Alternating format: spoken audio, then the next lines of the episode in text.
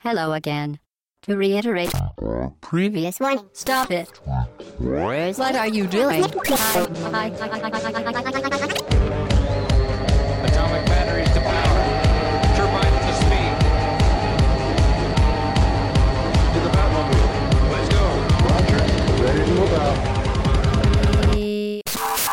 au bas gauche droite.fr, le podcast numéro 102.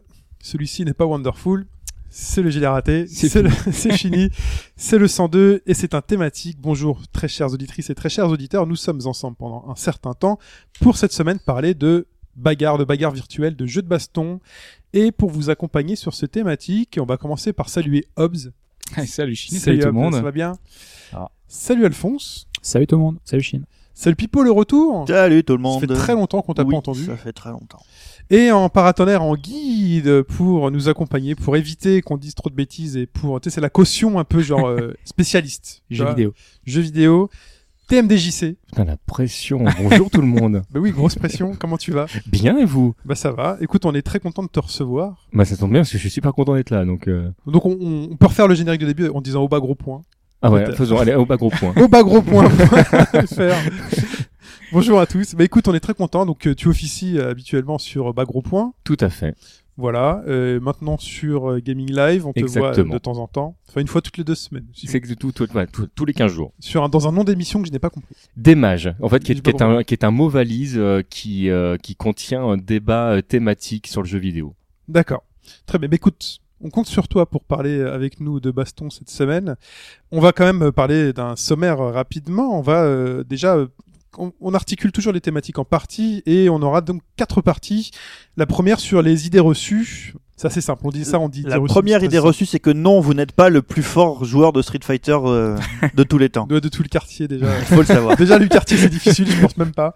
Euh, on parlera ensuite des grands moments de l'histoire du jeu de baston, les, les, les jalons qui ont euh, semé, euh, enfin qui ont parsemé cette époque jusqu'à aujourd'hui. Euh, on parlera ensuite du genre pour dire pourquoi c'est un genre particulier. Qu'est-ce qui fait que le jeu de baston Euh, sort un mais peu tu de... sais que l'ABC de l'égalité a été viré des écoles. Donc euh, là, si on va parler du genre, on va avoir des Théorie- problèmes. La genre, manif pour tous qui va nous tomber sur le coin de la gueule. Attends, fais gaffe. Pourquoi tu politises ce podcast Bah, Je sais pas, tu me parles de genre.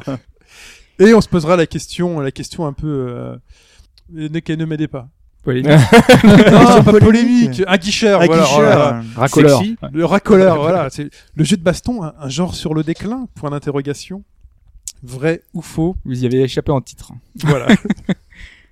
Euh, mais on commence déjà par euh, parler un peu du jeu de baston et on va essayer quand même de le définir pour se mettre d'accord sur ce qu'est un jeu de bagarre. Ouais, parce qu'il y a des, des genres, euh, des- le jeu de baston, ça peut être plein de choses. hein. Il y a, il y a un, un jeu notamment particulier, un genre particulier dont on parle souvent, que Pipo a nommé un peu différemment, le, le beat'em all, beat'em up. Ah, le, le jeu de baston euh, progression. Voilà. Et donc là, on est évidemment pas du tout dans le jeu de baston à progression. Dans le jeu de baston sans On progression. a le jeu de baston fixe à euh, bah, compétitif, un contre un, euh, pain dans ta gueule, je te tire la manette euh, si tu me si tu me spams les chariots. Enfin, vous voyez le truc quoi. là. Ouais, c'est ouais. un joueur contre un joueur, Voilà. c'est pas un joueur dans un défilement d'écran contre d'autres euh, PNJ. Enfin voilà, on va rester dans cette euh, thématique-là de versus. Pas forcément d'ailleurs contre un joueur, mais contre euh, c'est l'ordinateur. En tout cas un duel. C'est même pas forcément un contre un parce que c'est pas forcément un Ouais, homme d'ailleurs. contre un homme. C'est vrai. Ça peut être aussi un homme contre sa manette parce que c'est souvent la faute à la manette. On est d'accord. Et puis ça peut être une équipe contre une autre. C'est vrai, euh, voilà, ça peut être. euh, voilà, c'est- Mais il y a toujours l'idée de l'opposition. Tout à fait. Alors qu'est-ce qui, euh, est-ce qu'il y a des éléments fixes d'un jeu de baston à un autre? Est-ce qu'il y a des choses qu'on retrouve d'un jeu à l'autre forcément? Des invariants. Il y a des invariants comme tu dis. Bon, Et- Il faut une barre de vie déjà pour commencer. Ouais, C'est un bon début. Il faut un timer. Mhm. ouais. La plupart du temps.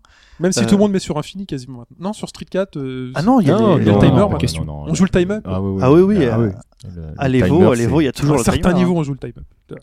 Moi, entre potes, on mettait toujours temps infini. Non, non, le premier qui se casse la gueule. Ah Non, bah c'est très bien ça. La, la Ouais. victoire par timer, c'est génial. Dans, dans Ultra recules Street jusqu'à la 4, dernière seconde. euh, il y, a, il y a même des, des joueurs et des matchs très connus où, euh, où on joue l'Ultra euh, dans les dernières secondes pour vraiment gratter parce qu'on sait que le temps de la cinématique, il va se passer du temps et donc on va arriver sur un time over qui, euh, bah, qui nous sied. Premier mot, gratter. Hein. On, on essaiera d'e- d'expliquer certains termes au fur et à mesure. euh, Oui, pardon, n'hésitez pas à m'arrêter. Voilà, mais on est dans un truc plus généraliste, donc du coup, il y a certains termes comme ça qui vont être euh, parfois un peu complexes. Alors gratter, en fait, c'est le, le, le fait de, de renier un petit peu quelque chose. Donc si jamais on parle de gratter la barre de vie, eh ben euh, on sait que certains coups, même si euh, le personnage adverse est en, est en garde, va retirer un peu de barre de vie. Donc euh, on gratte à ce moment-là. Et typiquement, quand le mec en face est très près du but et que par exemple le temps ne nous le permet pas, bah, c'est le moment de spammer des boules de feu en espérant que, euh, alors spammer des ados, hein, ado c'est une boule de feu, pour en espérant que, que le mec va bouffer tout ça et puis que ça va finir par passer quoi. Ou pour le dépasser dans les dernières secondes au niveau de la barre de vie quoi. Quoi d'autre? Les coups spéciaux. Les coups spéciaux, est-ce qu'ils ont toujours été là, les coups spéciaux? Toujours. Toujours. Bah. D'un jeu de baston à l'autre, on retrouve forcément les coups spéciaux. C'est parfois ce qui fait la différence hein, d'un jeu à l'autre, c'est euh, cette philosophie du coup spécial. Il y en a qui sont dans les quarts de cercle, dans les mouvements, d'autres qui sont dans les euh, les enchaînements de boutons.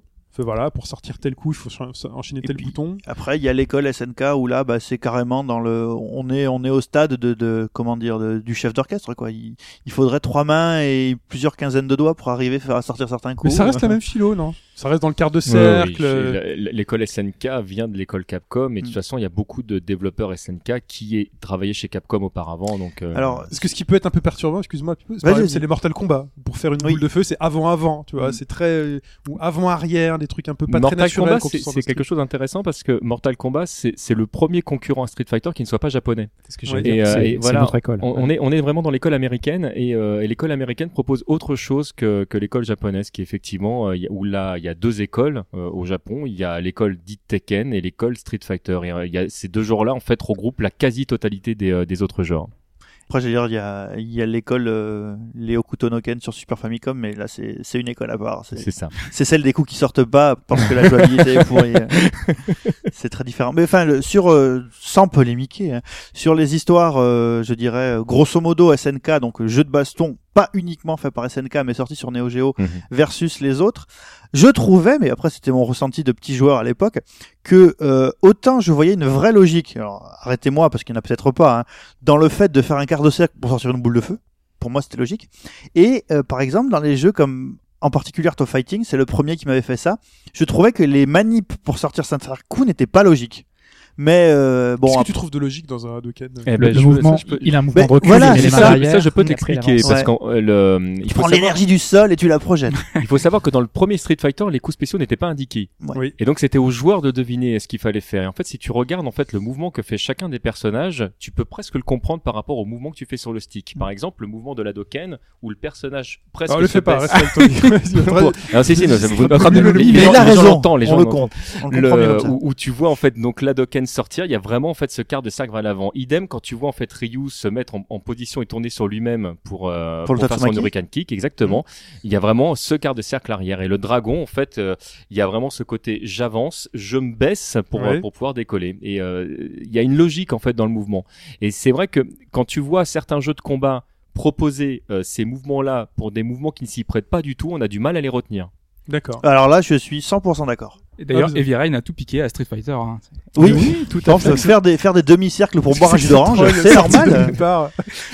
Mais J'ai pas l'habitude de ça. euh, Quand tu quand tu bois le quand tu quand tu prends la bouteille de parce jus qu'il d'orange. rougit du coup maintenant qu'il l'a dit. Il se dit bon, je l'ai- je l'ai sorti, c'est trop tard. C'est dit. on, le- on le garde. Euh, Qu'est-ce qu'il y a d'autre de commun? Déjà, le jeu de baston est un jeu forcément multijoueur. C'est mieux, en c'est tout mieux. cas. On a toujours eu la possibilité de jouer à deux à ce jeu Assez largement, oui. ouais. Ah bah oui. Puis, le défi contre l'ordinateur, Ah, mais important. il s'épuise assez Alors rapidement. quand c'était pas c'était pas le, le centre du gameplay dans le premier Street Fighter, mais euh, ça l'est vite devenu dans Street Fighter 2. Oui.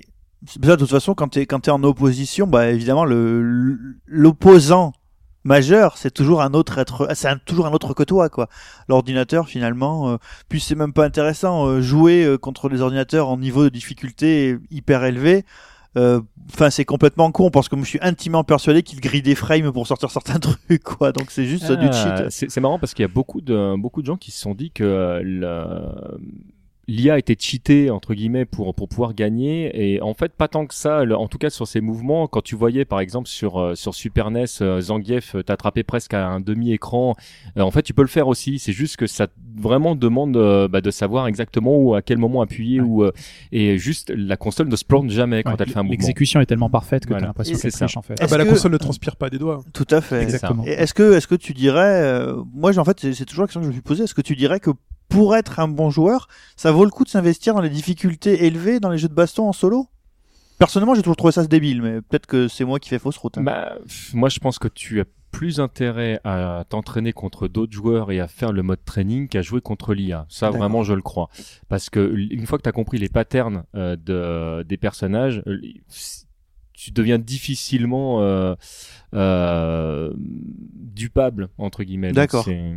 Alphonse Petite objection quand même, les fins à la fin de certains jeux de baston valaient vraiment le détour. Les petites musiques Oui. sympas, les petites Voilà, scénettes, ça c'est pour, ça, c'est justifier pour le ceux, ça de- voilà, c'est pour ceux qui aiment le, le background, enfin qui. euh, Voilà, si ça, ça t'intéresse, tu peux, tu mets les jeux en difficulté minimale et puis voilà. Non, quand même, c'est sale ça. Non, non. Puis il y a des non, jeux non. comme Soul Calibur qui proposent des expériences euh, Ouais. de vrais solos. Et t'as des fins, euh, t'as des fins spéciales si tu ne perds pas, si tu joues Oui. en mode de difficulté maximale, etc. Non, Mais je, citerai certains joueurs, je pense à KX notamment de, de, de Versus Fighting TV, qui, qui dit que lui, son mode solo, en fait, c'est c'est le mode training, point final. Le, les seuls jeux qu'il a fait dernièrement en, en mode solo, c'était parce qu'il fallait débloquer les personnages et qu'il était obligé de, de passer par là. Alors après, c'est vrai que si l'histoire ne vous touche pas, et que votre seul kiff c'est de devenir un bon joueur, le mode solo n'est pas très Et intéressant. si l'histoire prend plus de place que le reste, coucou, euh, Persona 4 euh, Ulti Supermax du futur là. Où bah c'est vrai, le mode euh, le mode euh, solo et ça cause, ça cause, ça C'est un cause. visuel novel. Pour quoi. finir le jeu, t'as quoi? T'as 5 6 combats, c'est ça?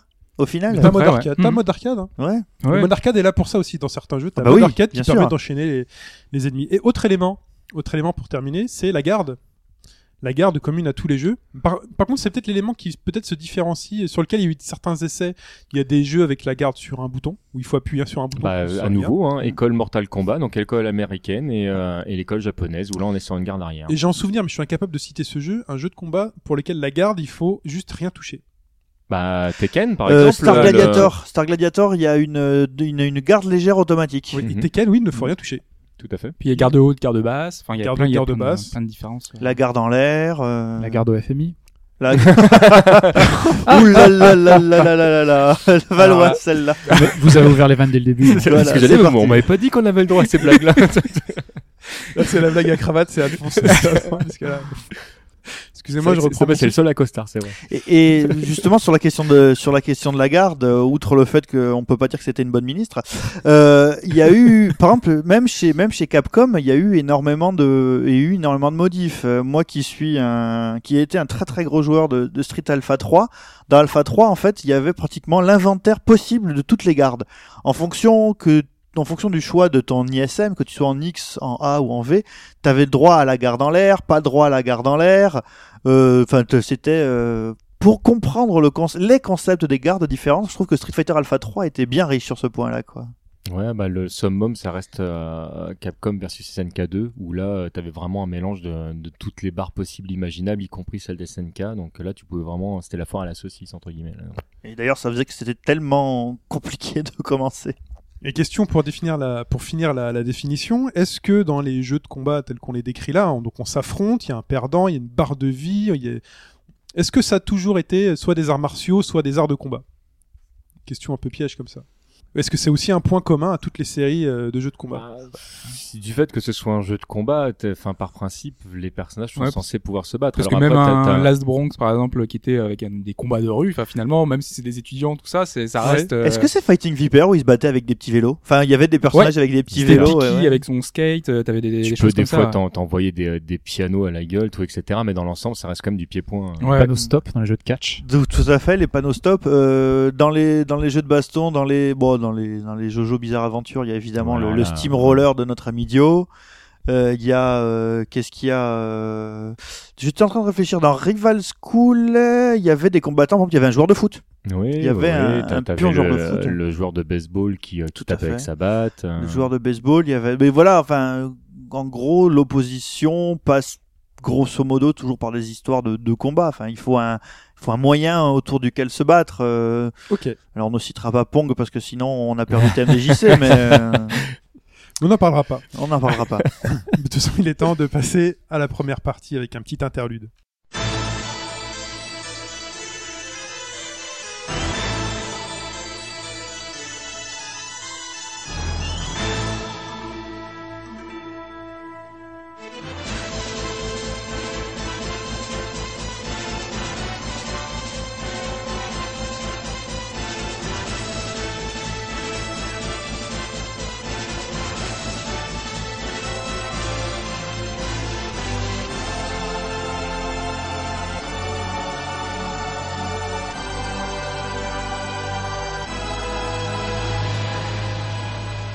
Et suite à Soul Calibur, pour faire plaisir à Hobbs qui est son jeu de combat préféré, Mais pas que.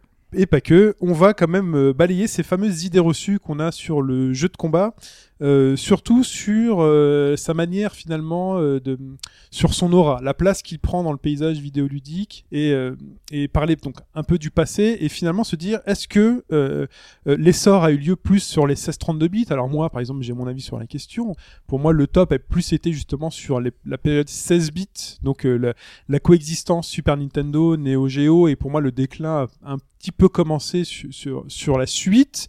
D'autres diront qu'ils ont pris leur pied f- a- absolu plutôt sur la génération 32 bits. Où on a vraiment eu des portages un petit peu décents. euh, sur, Voilà, c'est les surtout ça moi qui m'embêtait, c'est peut-être les portages de Neo Geo ou autres à, à PlayStation où j'ai moi j'étais personnellement très déçu, mais il y a eu beaucoup de jeux de combat à cette période-là, mais c'est peut-être une période où pendant laquelle on va se concentrer sur d'autres sur d'autres sur d'autres types de jeux Euh, et d'autres diront que l'âge d'or de- du jeu de combat c'est bah, c'est aujourd'hui, euh, regardez l'Evo, euh, on est champion du monde, euh, on n'a jamais vu autant de jeux de combat à la télé, enfin à la télé euh, sur les TV parler, stream, hein, parce que sur les TV stream internet, pour nous la télé de, de nous c'est internet, mais Non. sur les TV stream internet, c'est commenté, c'est il y a des articles partout, on connaît des on connaît des vedettes de, de joueurs de jeux de baston. Je nuancerais euh, sur, sur le jeu de combat, euh, effectivement, en stream. On a énormément de chance en France d'avoir Ken Bogart qui a, Oui. qui a vraiment fait énormément pour, euh, pour la communauté. Il ne serait pas là, on n'en parlerait pas comme ça. C'est-à-dire que là, vraiment, le fait que notamment il soit sur Gaming Live, qui, euh, qui, qui est vraiment une chaîne tout public, et que lui arrive à expliquer quel plaisir on peut avoir à regarder du jeu de combat, euh, c'est c'est un truc. Voilà, avant lui, il n'y avait pas, et, euh, et c'est- bien qu'il qu'il le fasse comme ça. Parce qu'il y a même des joueurs, qui, ne- enfin même des gens pardon, qui ne jouent pas du tout au style, et qui pourtant regardent euh, ces matchs-là. Je trouve ça extraordinaire. Ah mais si moi si j'étais aussi fort que le nombre d'heures que j'ai passé à regarder les trucs de Ken Bogart, je pense que je pourrais faire les veaux. hein. Et voilà. Enfin voilà, donc est-ce que ces idées reçues là sont vraies? Lesquelles sont vraies? Y en a-t-il des fausses? Euh, Je vais peut-être déjà me tourner vers Alphonse. Est-ce qu'on peut déjà définir un âge d'or du, du jeu Ah, euh, c'est c'est difficile. Là, on va se positionner strictement sur euh, les ventes, les, les ventes en volume, combien de jeux c'est vendu, avec toutes les précautions que ça nécessite. hein. parce que sur les, les- les données sur les ventes, euh, aujourd'hui c'est encore sale, c'est des données qui sont euh, là assez largement floues, qui font l'objet d'un bluff intense. Ça l'était encore plus à l'époque. Il y a certaines consoles, les consoles Sega par exemple, étaient mal suivies statistiquement, c'est comme ça. Donc euh, une fois ces précautions dites, est-ce est-ce qu'il se dégage euh, des tendances? Tu peux tenter de faire des cumuls par génération, 16 bits, 32 bits, euh, les- les- à l'époque on les appelait encore comme ça, euh, sur les générations d'après. Et il y, y a deux ratios qui sont intéressants. C'est euh, en gros pour 10 consoles vendues, combien de jeux de baston s'est- s'est- s'est-il vendu dessus? En gros, euh, Oui. il y a sur 10 consoles qui sont vendues, si tu peux dire qu'il y a 6 joueurs qui ont acheté des jeux de combat. Il y a 6 jeux de combat pour 10 consoles vendues. Et un autre ratio aussi, tout simplement, c'est euh, pour 100 jeux de baston vendus, combien euh, Pour 100 jeux de combat, de, de 100 jeux vendus sur une console, il y a eu combien de, de jeux de, de jeux de combat spécifiquement? D'accord. alors quand tu retiens ces, ces trois critères, euh, bah, le décollage c'est sur c'est sur 16 bits clairement avec le bah, avec on revenir plus tard dans l'aspect plus historique avec avec Street Fighter 2. Euh, Street Fighter 2 Turbo aussi Street Fighter 2 qui a toujours euh, qui détient toujours le record de vente euh, du genre en fait donc euh, parfois on dit est-ce que le jeu vidéo le jeu de baston est en déclin? Oui il est, si tu si tu regardes Street Fighter 2 tu dis oui il est en déclin depuis qu'il est sorti si tu veux presque parce que c'est celui qui avait atteint les ventes maximum notamment à la faveur d'un bundle Ah Euh, bah oui, avec euh, bah moi je- ma, C'est celui que j'ai eu, Oui. Street Fighter 2, hein, c'est ma- ça. Street. Fighter 2, ma ouais. Super euh, Nintendo Enfin, française, Turbo.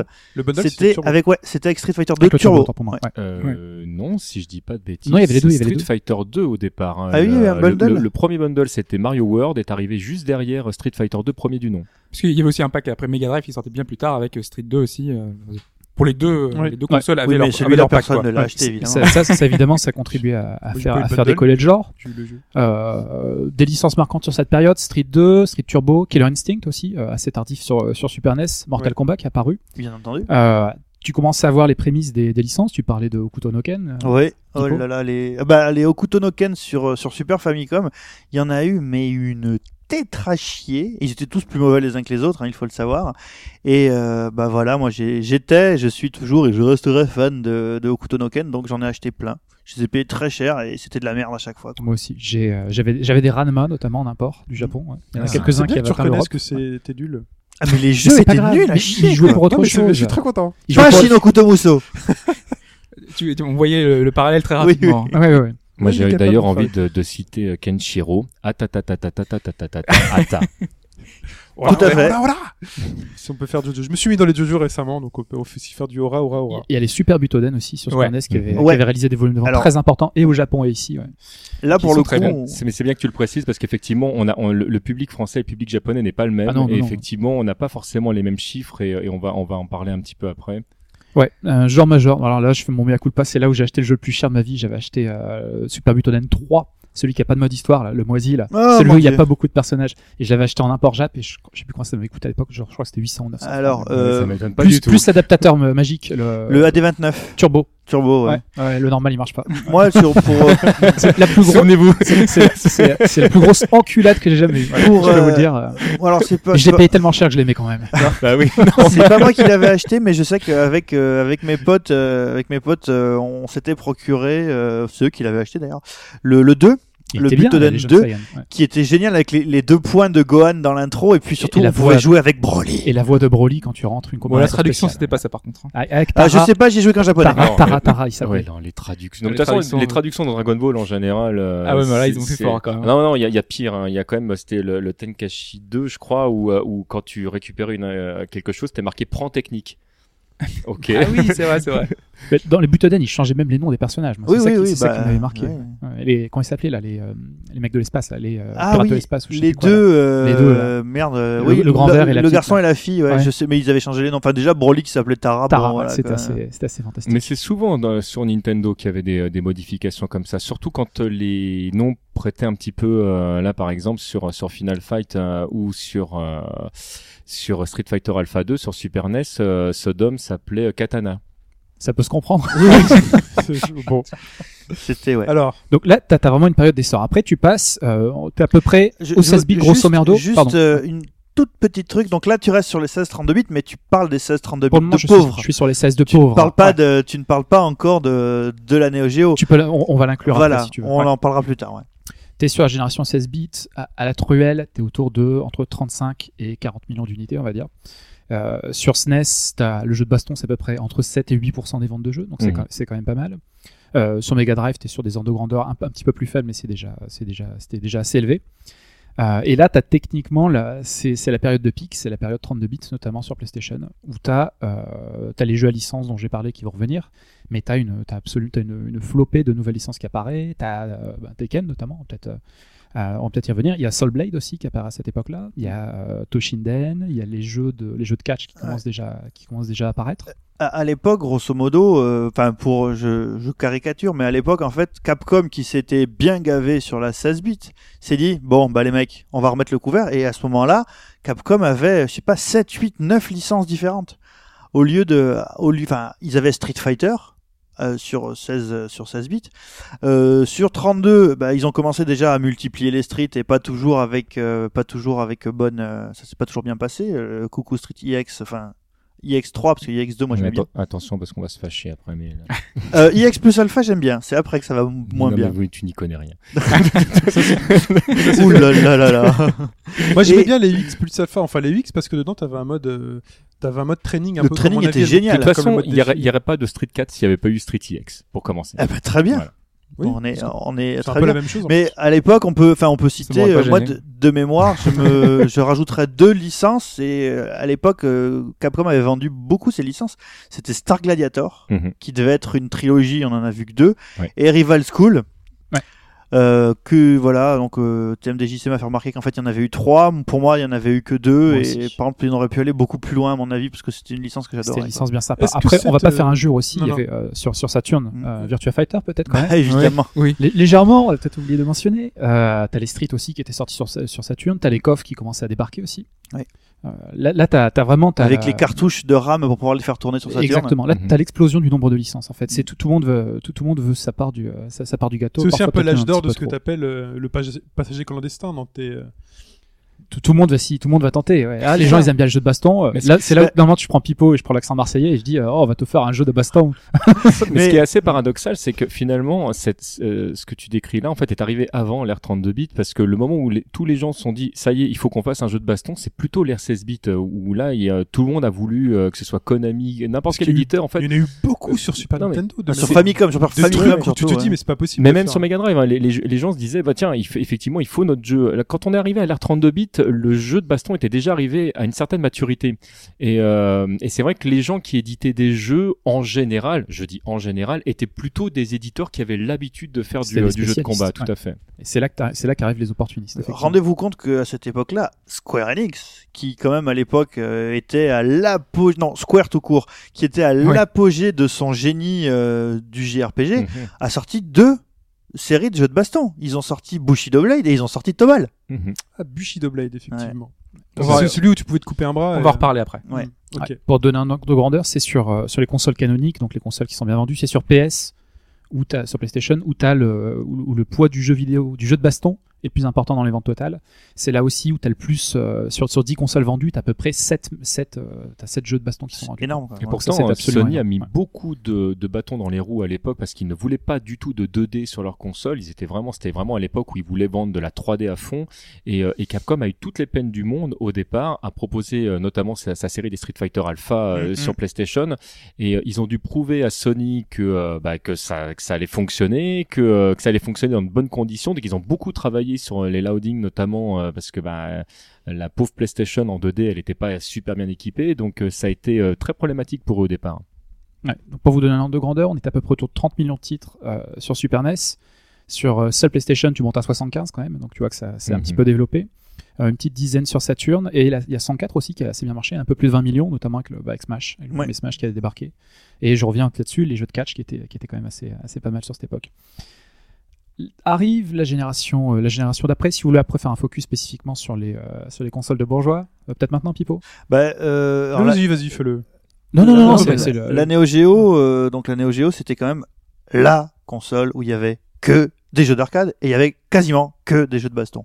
Euh, Sans exagération, je balance un 95%. ah ouais, bah, euh, Ah, c'est moi- quoi C'est baseball et. euh, ah, je regarde non, moi, les, Ouais, les jeux, qui- c'était quoi C'était c'était Windjammer, c'était c'était des encore choses. Windjammer, Est-ce que Windjammer, est-ce que c'est pas un jeu ouais, de- tu, Ouais, vois, tu vois déjà donc euh, Non mais Windjammer c'est un Pong et c'est pour ça que Non, on va est dire un que c'est Euh, On va pas le mettre dedans, Windjammer. non mais bon il y avait les. Last Resort, il y avait les, les Neo Turf Masters, c'est super jeu de golf arcade. Mais sinon voilà, euh, jeu de baston, jeu de baston, jeu de baston. Euh, Enfin mais je sans, sais que sans troll, euh, Windjammer a beaucoup plus de, de codes liés au jeu de combat qu'un jeu de catch. Hein. Si jamais tu au, au, euh, Ah ratio, oui, c'est euh.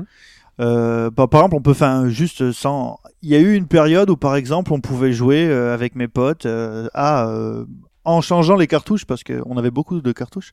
Euh, on pouvait jouer à Art of Fighting, on pouvait jouer à Fatal Fury 2, euh, on pouvait jouer à Three Count Bound, euh, on pouvait jouer à King of Monsters. On pouvait jouer à World Heroes. Moi, j'aimais, j'aimais beaucoup World Heroes, alors qu'en fait, c'était sans doute la plus mauvaise des séries, mais euh, j'aimais oh beaucoup. World Heroes. Oh non non moi aussi moi, moi, Donc Ouais, il y avait, euh, enfin voilà, il y avait 5, 6, 7, 8 séries majeures. Bon alors évidemment, Fatal Fury 2 c'était 1490 francs à l'époque, Euh, donc évidemment c'était plus cher prix, que prix d'une console. voilà, c'était plus Voilà. cher que que Street Fight que la, la Super Famicom, la Super Nintendo avec Street Fighter.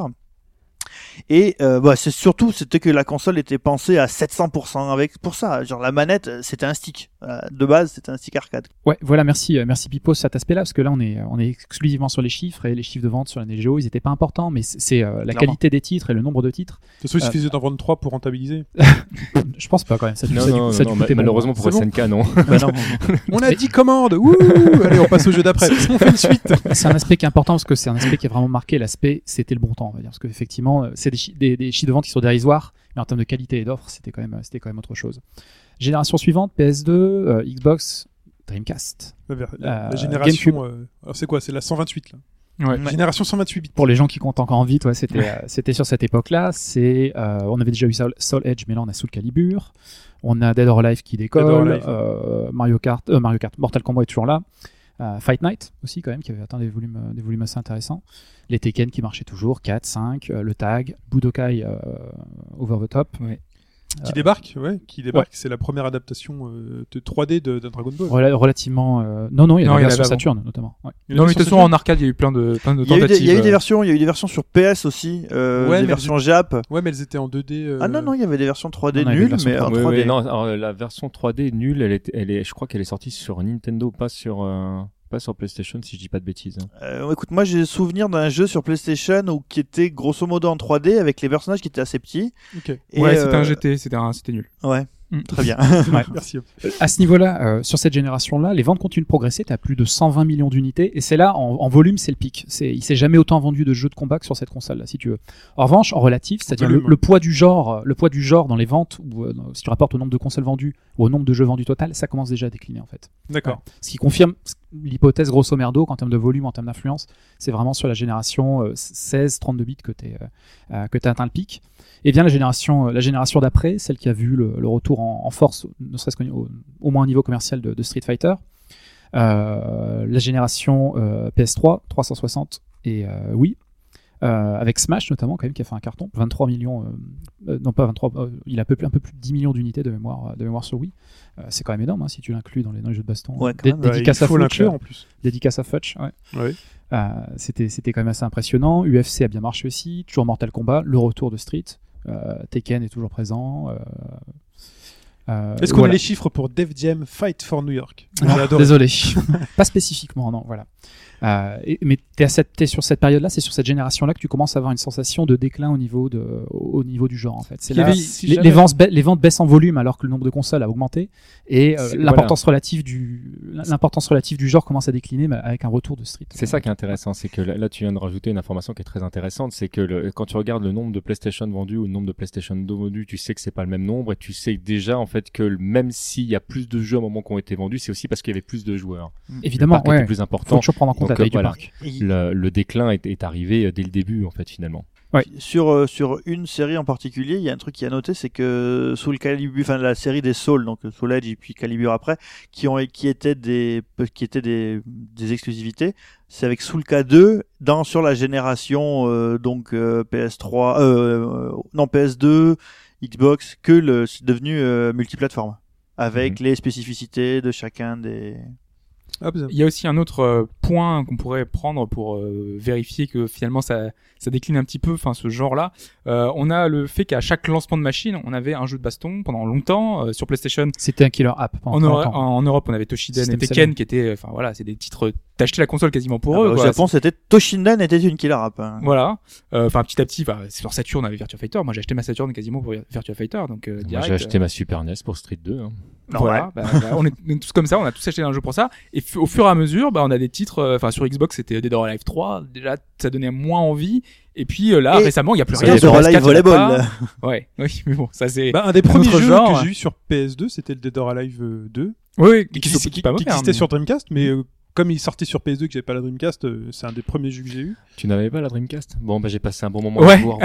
bah, je l'ai pas, je l'ai pas eu à ce moment-là, je l'ai eu après. Bah, J'y fais partie, mais je l'ai, je l'ai déjà admis. Hein. J'ai fait partie, j'ai fait partie de ceux qui ont creusé, euh, un, un- qui ont mis un tombe. coup de pelle dans la tombe de la Dreamcast. À regret, mais bon. euh, Tout ça pour jouer à je Fantavision. suis pas le seul, je suis pas le seul. Et si je suis pas le seul, c'est que j'avais pas forcément tort. Non, je déconne. je déconne. Je quitte ce podcast. Je, connais ce genre d'argument. Non, mais je déconne. Voilà, donc en synthèse, si vous pensiez que l'R16 32 bits était, euh, était une époque bénie en termes d'offres, en termes d'importance relative du genre, vous avez globalement raison. Euh, L'importance relative du genre euh, n'a cessé de décliner depuis en fait. Voilà. Mais elle est rattrapée par le nom, par la masse, Par le volume. finalement, par le volume. Parce Ouais. que je pense qu'on n'a jamais autant vendu euh, de, de, stick arcade, par exemple, aujourd'hui. Alors ça oui, par contre oui. Le stick arcade oui. C'est- non, mais, mais c'est vrai.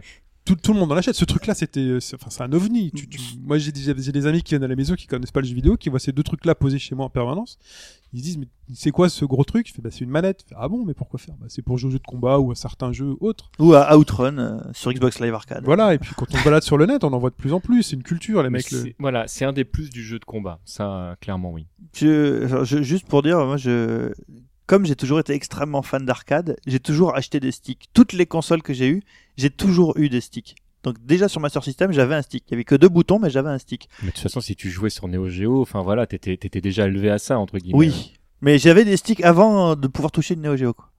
Très J'aime bien. bien l'idée du Est-ce stick. que le joystick, alors est-ce que, je vais dire une bêtise, enfin, est-ce que le joystick, euh, j'avais un joystick pour jouer aux jeux d'avion, pour jouer à Afterburner 2 sur Mega Drive.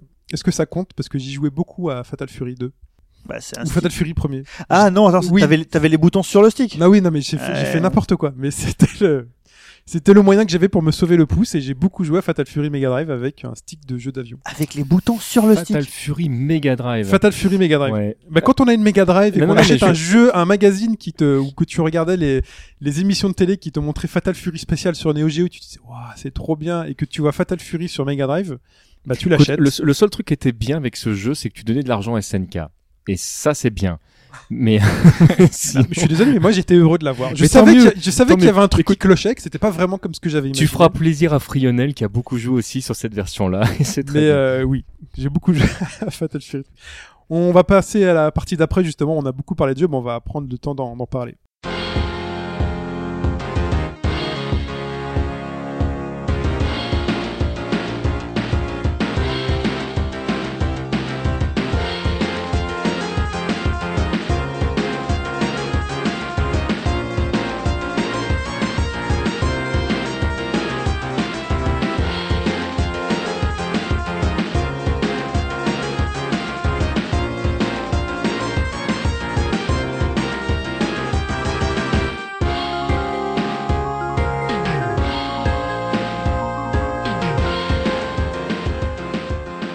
Et quoi de mieux que le générique, enfin le, le thème le plus connu du jeu le plus connu de l'époque. Donc- Peut-être pas le plus connu, hein, le Guile thème. enfin, Ah, Ah le non, à l'époque c'était. Ken. Non, le Ken, le Ah, Ken, bah il oui. est quand même over the top, quoi. Le, le gars, c'est aujourd'hui pour la déconne. Guy Team goes with everything. voilà, aujourd'hui c'est pour la déconne. C'est on, on prend un peu de recul. T'avais deux thèmes connus en fait dans le jeu. T'avais euh, chez nous, t'avais Ken aux États-Unis, t'avais Ken, voilà, et au Japon c'était Ryu. voilà, Ouais. c'est tout. Mais le début, euh, tin, tin, tin, ça c'est. euh, Alors ça, que c'est trop fort. Le thème de Dalsim, tout le monde s'en branle, quoi. Bah, c'était masqué Bah, par le- le bruit d'éléphant. Oui, voilà. C'était Le, le début de- du thème de Ken, c'est euh, ça a été très inspiré euh, d'un d'un morceau de Top Gun. Alors qui c'est qui nous avait dit ça? Euh, Je sais plus. Bon bref, c'était peut-être le podcast avec Matt Murdock. Ah, c'est possible, ouais. Oui. Peut-être, euh, c'est peut-être euh, là qu'on en avait parlé. Alpha Lila, le compositeur. Donc on va parler donc quand même des euh, grands jalons de l'histoire du jeu de combat et euh, on va déjà commencer par les prémices. Et euh, avec quoi ça a commencé les jeux de combat? La prémisse c'est l'avant Street Fighter 2. Hein. C'est pour Street ça qu'on a mis le, le- le- Il y a un avant et un après. Parce que voilà. en gros, ça, au moins tout le monde est d'accord. on est d'accord. Et même moi qui suis un enculeur de mouche professionnel, je ne reviendrai pas sur ça. Voilà. L'histoire du jeu de combat finalement c'est entre Street Fighter 2 et maintenant. C'est bon. Voilà. Mais c'est ça. C'est l'an Street- zéro. Comme voilà, comme on dit, c'est voilà, Street Fighter 2, c'est l'an zéro. Je crois que tout le monde est, euh, est ok là-dessus. Mais avant, il y a eu des trucs et ce serait peut-être bien d'en tenir un, un ou deux mots. Donc il y a eu peut-être des. Comme les premières consoles étaient sur généralement des simulations sportives. Bah, il y a eu Street foot, Fighter 1 pour tennis, commencer, quoi. tout ça. Mhm. Non, mais 87. Il y a eu des premières euh, donc simulations donc de karaté. que Je ne pourra pas vous dire sur quelle machine c'était. Karaté Champ, euh, bah, en arcade sur Jama. Ouais. Voilà, donc il y avait aussi sur il y a aussi des trucs de boxe. Il y avait, bah, il y avait le jeu, les André, André Panza Boxing, donc ça date, ouais, c'est autour de ce Mm. truc-là. C'était très, très simulation pour le coup. C'était de la boxe française. C'était de la boxe française et c'était hyper simulation. C'est pas un truc avec les suites des, des animations hyper chiadées Oui. Et c'était, c'était Loriciel qui faisait ça de mémoire. C'était un truc français en plus. Cocorico. Ça existait sur Amiga ou pas Ou, Euh, oui, ah bah c'est, en fait, c'est un jeu ordinateur 16 bits et moi Ouais. j'avais une version, euh, j'avais une version vachement bien foutue sur PC Engine. Ils avaient donc des pantalons rouges, hein, c'est ça? Oui, c'est ça. Ouais, Enfin, bah, ça m'avait fait rêver. Ce truc-là m'avait fait rêver chez un pote. Je trouvais que c'était l'animation particulièrement injouable quand même. Eh, parce que c'était extrêmement compliqué. Ouais. Et l'animation était magnifique. Et quand t'arrivais à sortir un coup, tu étais là. Waouh Par contre, je sais pas du tout comment je l'ai fait. Alors- c'est ça, c'est bien résumé. Moi, je me, je me penchais pas encore moi sur le jouable ou pas à l'époque. Moi, c'était vraiment sur euh, waouh, c'est ce que ça en Mais pourquoi j'ai accroché à Street Fighter premier du nom justement, c'est parce que à l'époque c'était un jeu qui était jouable par rapport à d'autres et, euh, Mm. et moi les, les, les jeux qui m'ont donné envie de jouer euh, en général c'est des jeux comme comme Mario, comme Mega Man parce que c'était des jeux en fait qui qui, euh, qui avaient un gameplay qui était juste parfait. Et après t'accrochais ou t'accrochais pas au genre, mais mais tu- même sur les phases qui étaient très compliquées, tu faisais exactement ce que tu voulais. Et quand j'ai découvert euh, Street Fighter premier du nom euh, sur une énorme borne à, à deux boutons Avec, les, Le- bou- avec les boutons sensitifs avec, gros. les pistons, monsieur. Ah ouais, avec les boutons à piston. Pour la, pour la petite anecdote, j'étais sur un ferryboat qui revenait d'Angleterre. Mon dieu. Donc, Beaucoup ont joué comme ça, ouais. Ah, sur un ferryboat, l'autre jour, j'ai vu un Mario Kart euh, arcade. Bah voilà, truc euh, tu voilà, vois. qu'on trouve rarement. euh, Et il bah était donc, là. Donc euh, là, là, ce jeu m'a vendu du rêve. Et puis ce qui était, extraordinaire, c'est qu'au bout d'un moment, moi, je ne savais pas que c'était possible. Mon personnage, à force de faire n'importe quoi, lance une espèce de boule de feu orange. Et là, je fais putain, mais c'est, c'est, pour moi, c'était comme Dragon Ball en fait. Bah oui. Euh, on- on- ça y est, on pouvait lancer des boules de feu euh, et j'étais tombé amoureux. de Alors, J'ai ce fait un Kamea. Alors, qui n'a pas dit Kamea Rappelle-nous, rappelle-nous la, la manip pour euh, faire le ado dans, dans Street Fighter 1. quart de cercle. C'était quart de Ah, cercle. c'était déjà, Ah, les, les manips ont pas du tout changé en fait. Ok. Pour la petite histoire le, du, du premier Street Fighter, euh, la, la borne d'arcade, faut la décrire. Il y avait deux gros bumpers, Ouais. En plus du stick. En fait, il y a eu euh, deux versions, hein, parce que la version 6 boutons, la première version 6 boutons, c'était aussi Street Fighter, mais elle est Ouais. arrivée parce qu'en fait, les gérants de salle gueulaient. Et ils gueulaient parce que les gens tapaient comme des bourrins Comme des sur fous. ces, voilà, Parce qu'en fait, plus on tapait fort sur les gros bumpers, plus le, plus c'était censé donner un coup fort à l'écran. Bah, je sais pas si en vrai C'était pas vrai. analogique, hein. il y avait que deux niveaux de puissance. Trois. hein. Trois, trois Ouais. niveaux de puissance, donc c'était pas analogique, tu vois. Donc les gens, euh, voilà, se disaient, plus on tape fort, euh, je me serais mal imaginé, moi, taper dessus, ça doit faire mal. Fracasse la borne. ouais. Et c'est pour ça que euh, Piston Takashi s'appelle Piston Takashi. Ça vient en fait parce qu'en fait il est à l'origine du coup de, de cette idée-là, donc euh, piston parce que c'était des pistons tout simplement. Et donc après, pour simplifier, tu mets un bouton par niveau et puis euh, c'est plus calme dans la salle. Voilà. Pff, Temps de silence. Mais alors, qu'est-ce qui lui manquait à Street, euh, à Street Alors, Par rapport à Street 2, il, Ouais. lui, il lui manquait euh, euh, déjà, euh, je pense, le, le graphisme de Street 2 avec grands un, sprites. un- un gros plus. Bah, et en fait, les, les sprites sont pas plus petits hein, dans Street Fighter premier du Ah nom. bon hein. Ils ont à peu près la même taille. Ils sont Non, moins le- détaillés par contre. Ils sont moins Oui. détaillés, mais en fait, remis dans le contexte, Street Fighter est plutôt un joli jeu. Il y a des gens qui disent aujourd'hui, ah, ça a mal vieilli, tout, etc. Ouais, il faut remettre les choses dans le contexte. C'est un jeu de 87, mais quand tu re- quand tu regardes euh, au moment de sa sortie, c'est vraiment c'est un jeu qui a vraiment du charisme et euh, et qui est, euh, qui est qui est vraiment très beau. Mais euh, le, gros plus de Street 2, le gros gros plus, c'est le, gameplay. Le, gameplay, on parlait, je parlais tout à l'heure de Mario et de Mega Man, c'était vraiment pas un hasard. C'est que c'est tout est parfait dans ce jeu. Alors après, il y a, y a des choses qui vont évoluer dans le temps, mais tu peux rejouer à Street Fighter 2 aujourd'hui, tu fais ah ouais, d'accord. Ah bah oui. en 91 et il y a déjà toutes les bases qui sont posées dedans, c'est incroyable. C'est c'est vrai qu'on a, enfin pour une chose, on n'a jamais de la vie à se plaindre. Enfin, c'est jamais la faute à la manette. Enfin, sauf si dans un stick arcade, si t'es passé sur une borne d'arcade avec un mec un peu bourrin avant toi qui a failli arracher C'est- le stick, mais c'est ça la, c'est la beauté de l'arcade. mais bon, Euh, ça fait partie de l'évolution. Ouais. Pour la, pour la petite histoire, moi la première fois que j'ai joué à Street Fighter 1, c'était aussi sur une borne d'arcade. Sauf que c'était une borne d'arcade avec seulement trois boutons Ah, et que le mec, le mec avait pas trop dû comprendre les inputs de Street et il y avait genre deux boutons pour les pieds, un bouton pour les poings et puis c'était pas les mêmes niveaux donc bon évidemment il te manquait des trucs quoi. il y a pas longtemps, j'ai découvert une borne de Street 3 comme ça, et je me suis dit mais comment aujourd'hui on, on peut faire, enfin, on peut mettre une borne avec un Street 3 avec trois boutons, c'est un truc que j'ai pas Ah oui compris. c'est fou ça. en tout cas, de toute manière, Street 1 était quand même, on le voit, mais plus cheap qu'un Street 2, moins sexy. Parce que déjà dans les décors, c'est plus terne, les couleurs des personnages sont plus ternes. Ils, ils se font moins, on, sera, on est beaucoup plus loin du, du manga. Je veux dire manga, Enfin, mais on, Mhm. Les- C'est plus un jeu vidéo effectivement Ouais, qu'un manga. c'est- Mais vu, vu ce qu'on a décrivait, euh, enfin, tu disais que, euh, par exemple, le Hadoken, c'est exactement le même combo, entre guillemets, enfin, c'est les mêmes manips. Tu peux te dire que finalement, si le gameplay a pas énormément évolué, du coup, c'est pas qu'à ce niveau-là que ça a pas évolué, enfin, que ça a Bah, évolué. Il y a, il y a deux trucs qui ont, qui ont vraiment euh, aidé euh, le euh, Street 2 à décoller, c'est les bugs et les glitches. Parce qu'en fait, les, les joueurs ont, ont appris euh, qu'on pouvait faire des trucs. Alors pas, enfin évidemment que les développeurs n'avaient pas prévu, mais, mais les gens ne se sont pas posé la question de savoir si c'était une erreur ou pas. Ils se sont appropriés le gameplay et euh, il y, a, y a une phrase qui, qui est dite souvent dans notre communauté, c'est est- que c'est le joueur qui crée le gameplay et je suis assez d'accord avec ça. C'est-à-dire que les développeurs proposent une plateforme et, euh, et ben les gens font ce qu'ils veulent derrière. Et c'est pour ça souvent que les, euh, les développeurs sont obligés de rattraper quelques abus parce que euh, ils n'ont pas forcément conscience de tout ce que va pouvoir proposer le jeu. D'où l'intérêt du TAS. Exactement. Salut Chine si tu m'écoutes. Donc déjà, on peut donc passer à Street Fighter 2. Donc là, c'est Révolution. Donc déjà, visuellement, on est sur des sprites. Donc moi, je, je les trouve plus gros, plus détaillés. Non, si tu d'une borne à l'autre, tu tu t'amuses à regarder, c'est. euh, C'est marrant quand même, parce Mais que la- j'ai vraiment l'impression que... La scène d'intro elle est vachement bien où tu vois ces deux mecs, le blond et le black, là, avec ce, le, le mec qui lance un grand pain dans la Deux gueule du gars. personnages de Street Fighter premier du nom, c'est Ouais. Joe et, euh, et Mike qui se tapent dessus. Ah, merci pour la petite histoire. Et d'ailleurs, cette intro, elle était dispo que sur le 2 Prime. Elle était pas sur Street Fighter 2 Super Nintendo.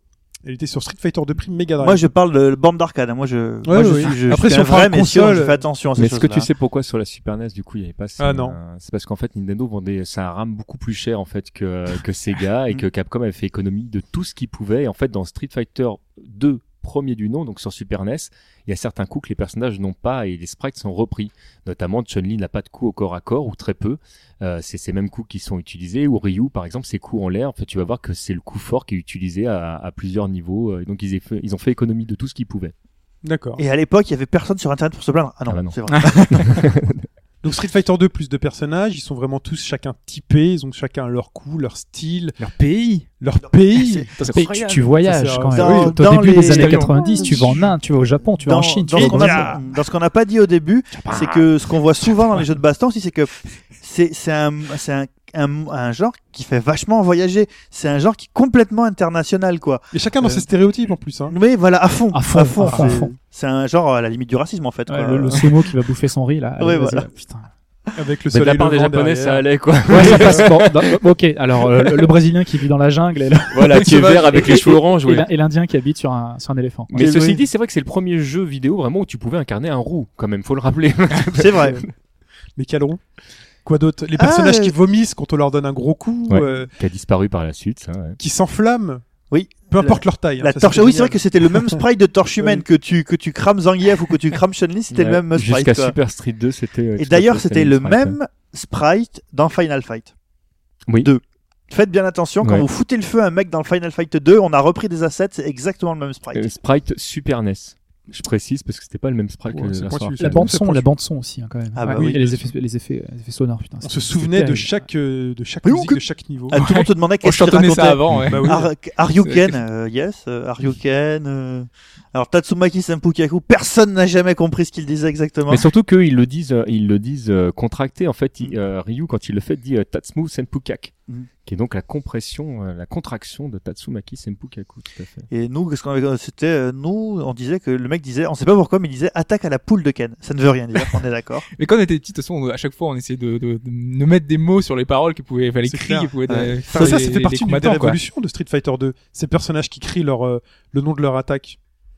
On- Bah ça c'est l'idée, d'un- ça c'est une idée de shonen, ça c'est purement Ça, une c'est idée de shonen. c'est de Ouais. c'est, Au- euh, Au-delà même du shonen, en fait, ça, ça vient de Gonogai au départ, qui était un fan de, de catch euh, japonais où les, où les mecs crient leurs attaques en fait en les faisant ou avant de les faire. Et, euh, et Gonogai a, a créé tout un univers, notamment si tu prends les, les Grandizer, les Goldorak chez Ah. où, euh, où ils crient leurs attaques euh, tout simplement parce Oui. que ça fait classe.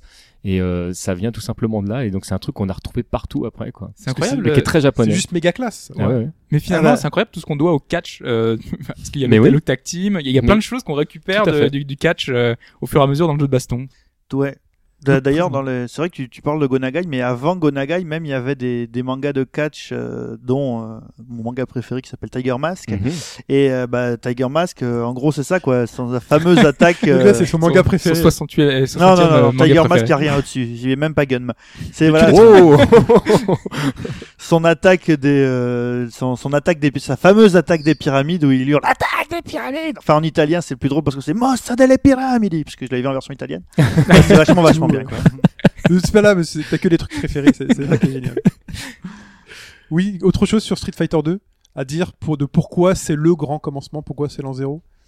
Bah, euh, moi, L'amour, il y a de l'amour, c'est, de l'amour en arcade, Ouais, c'est ça. Je peux dire quand euh, moi j'ai découvert l'amour Street tarifé, 2, il y, a, il y a deux choses qui m'ont marqué. Le, quand, quand tu lances ta pièce la, la première fois et que avant même le début du match, tu vois les, les, les deux personnages qui se font face et qui respirent, juste qui respirent, ça, ça, les personnages transpirent la puissance en fait. Il y a, avant même que le match ait commencé, tout est fort dans le dans le jeu. Dé- Déjà, ça c'était extraordinaire. Et donc, tu parlais tout à l'heure euh, du de, de tout ce qui était bruitage. Et euh, c'est vrai que quand tu prenais un coup dans Street, t'avais vraiment Ah, l'impression de le prendre réellement. Ce qui n'est plus du tout le cas aujourd'hui. D'ailleurs, le, le jeu de combat, c'est vraiment euh, distancié du joueur. On, on est sur autre chose. L'affect est, est- est ailleurs.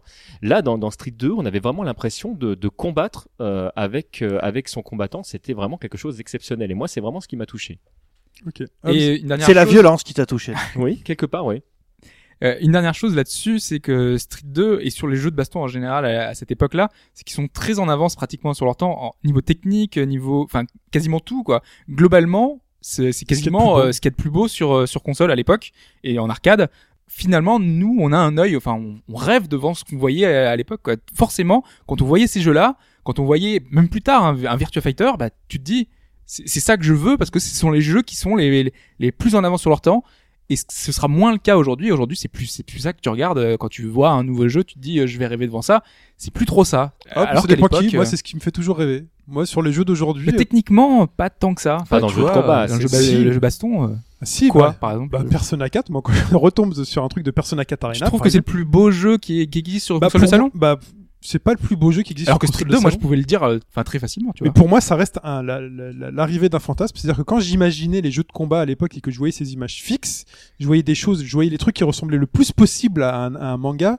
Donc dans d'autres jeux, ça existait. Ça existait dans les dans les dans les photos d'intro, euh, dans certains dans certaines séquences. euh, Dans certaines versions sur les, sur les versions CD des jeux PC Engine. Voilà, par exemple, Mhm. tu voyais ces grands sprites, trucs. Et pour moi, c'était les jeux qui s'en rapprochaient le plus. Et quand je vois un Persona 4, quand je vois un Guilty Gear ou autre, euh, j'ai, moi, Guilty Gear, je pourrais comprendre ce que tu veux moi, j'ai dire. vraiment Mais- l'impression d'arriver au fantasme de ce truc qui me reste depuis l'époque 16 bits, c'est d'avoir ces sprites, ces trucs de d'animé que je peux euh, bouger moi-même, qui retranscrivent toutes les émotions d'un personnage d'animé, est-ce que t'irais toutes ach- ces couleurs. tu vas pas acheter une console juste pour Persona parce que tu te dis que c'est c'est beau, alors qu'une Neo Geo, moi j'étais limite juste parce que c'est tellement incroyablement oui, beau, Bah, je vais acheter une, une Neo Geo quoi. Je vais dépenser tous mes sous, tout, tout, Bah, maintenant, t'achèterais, maintenant, C'est pas une que- console pour ça, parce que de toute façon, je sais qu'ils vont sortir sur toutes les consoles. Mais je suis, Mais si jamais j'achète pas un jeu sortir sur- sur... toutes les consoles, Voilà. est-ce que tu pourrais acheter euh, une console pour un Persona 4 par exemple?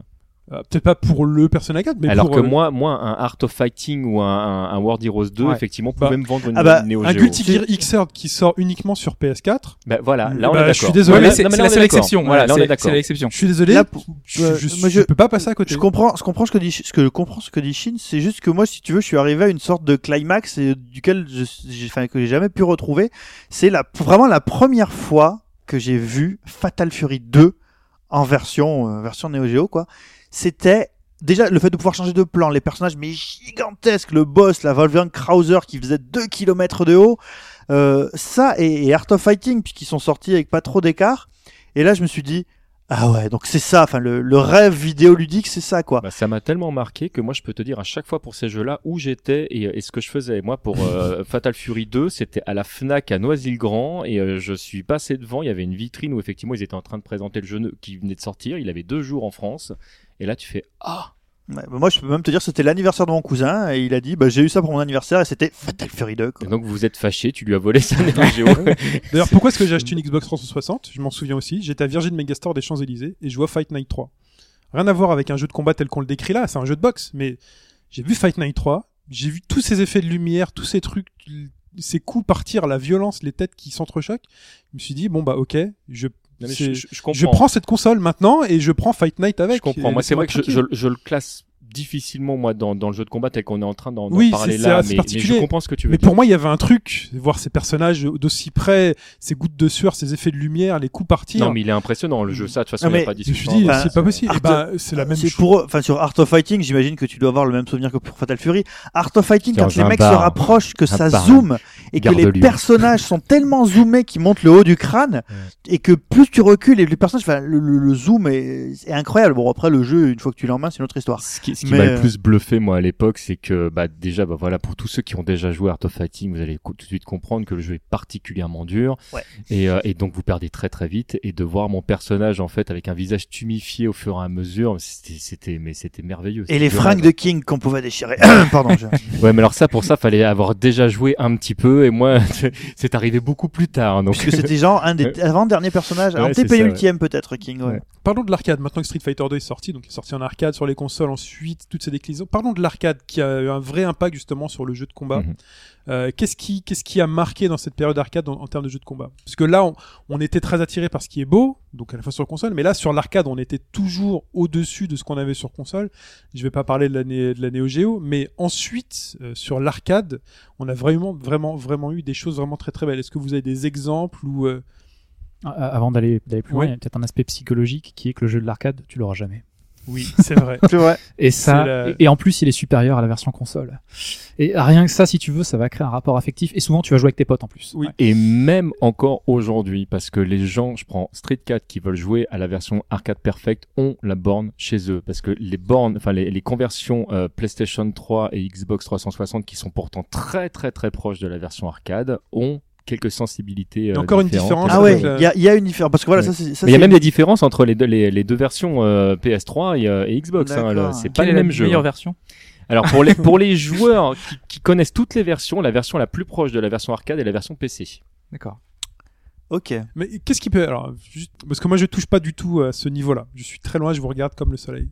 Mais moi, je suis pas Tu à ce niveau-là non plus. Qu'est-ce voilà. qui est qu'est-ce il y a quoi comme différence entre la version PS3 et 360 de Street 4 Bah des trucs qui sont assez sensibles comme tu prends tu prends un boxeur par exemple qui nécessite euh, des, euh, des des des entrées d'input enfin de- assez précises notamment sur tout ce qui est link alors les links c'est le fait de pouvoir enchaîner les coups mais ça se fait à la frame euh, tu le À l'image près. sera- voilà ce On n'a pas expliqué le mot frame encore. le, le merci le ce sera pas du tout le même rythme en fait sur les trois supports le support 360 est plus proche de la version euh, Xbox, euh, euh, la version arcade par exemple que la version PS3 qui, euh, qui, a, qui a du lag. On sait pas pourquoi. Je pense que c'est plus ou moins lié au support.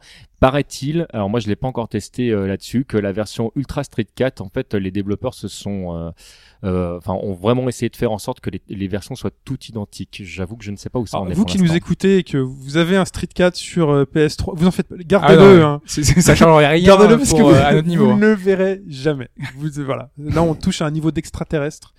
Euh, donc on revient sur l'arcade, donc ce fameux jeu qu'on n'aura jamais, donc bien évidemment qui nous fait rêver. Euh, on se retrouve avec ses potes plus facilement à l'arcade qu'à la maison, parce qu'on n'a pas forcément envie de déranger les parents.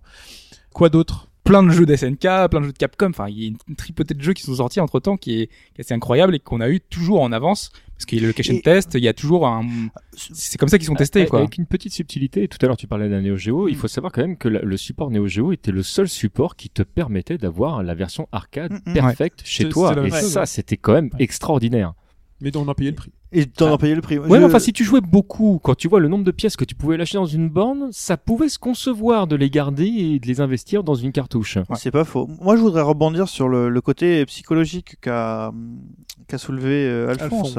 C'est euh, donc il y a le côté de se retrouver avec les potes et tout, mais il y a aussi un côté qui est, je dirais, générationnel. C'est-à-dire que nous, on s'est retrouvés, enfin tous ici autour de cette table, au niveau, enfin avec l'arcade, l'arca- la, la, la baston reine, à une période de, enfin au beau milieu de l'adolescence, à l'époque où euh, tu dois montrer euh, qui c'est qui a la plus grosse et, euh, et trouver une certaine, euh, je dirais, une, une certaine place au milieu de, de tes pairs. Et quoi de mieux que la baston compétitive pour créer ce genre de, de choses, quoi? Bah, aujourd'hui, c'est Counter-Strike. Enfin, Oui, non, c'est à l'époque. Ouais, aujourd'hui, c'est- le FPS, quoi. Oui, mais c'est. on Il y a 10 compris. ans, il y a 15 ans, c'était Mais Counter-Strike. aujourd'hui, c'est Candy Crush. C'est comme ça que tu brilles en société. Vrai. oui, j'ai dépensé 200 euros ce mois-ci à Candy Crush. Pas moi, hein, je, je fais quelqu'un. Je vous les prenez pas, s'il vous plaît. Et donc un jour, les consoles a rattrapé l'arcade. Donc, euh, à quel moment ça s'est produit, ce rattrapage? Bah, tard, en fait. euh, Bah, je sais pas ce que t'appelles rattraper, en fait. Jamais Rattrapé. Complètement hein. jamais, mais On euh, peut dire que sur 360 PS3, on est... Déjà, la Saturn était déjà, enfin, permettait des choses déjà très intéressantes, Ouais. euh, grâce à ces ajouts de, enfin, Avec de, les de bornes, mémoire, les cartouches, euh, ouais. Voilà. En fait, sur Dreamcast, il y avait toujours une. euh, Enfin, par exemple, tu compares une Naomi et une Dreamcast. La Naomi est légèrement plus puissante que, que la Dreamcast et pourtant le système était très très proche. Ouais, ils avaient bossé pour, hein. enfin, au final, euh, c'était vraiment pour que les portages soient très rapides et qu'il y ait euh, exactement les mêmes. En fait, pour arriver à l'arcade, pour arriver à l'arcade perfect, euh, donc euh, Hobbs a, a- a bien fait de parler des, des cartouches RAM de, de la Saturn. Il y avait à peu près la même chose sur euh, sur euh, sur CD, sur Super CD-ROM euh, chez NEC, Mhm. mais il y avait les arcade cards. Oui. Et en fait, tu payais la console une blinde, tu payais le jeu une blinde parce qu'il était en import, et en plus il fallait acheter une arcade card pour avoir. Et il y avait des versions de Fatal Fury qui étaient, ma foi, vraiment très très proches Très, très euh, proche des de versions version euh, Neo Geo, ouais. Bon, le seul problème, c'est que si t'avais déjà, moi, je n'ai jamais trouvé de stick euh, pour PC Engine. Donc, euh, si tu m'écoutes, le jeune, et que tu as un stick PC Engine, ouais, le, c'est- le jeune ou ton papa, peut-être. ou ton papa peut-être.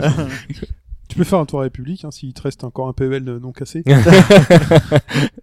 Euh, donc, euh, donc ça a commencé, donc vous disiez Saturn. Papa, euh, pourquoi j'ai pas fait d'études Bah écoute, je me suis acheté un stick.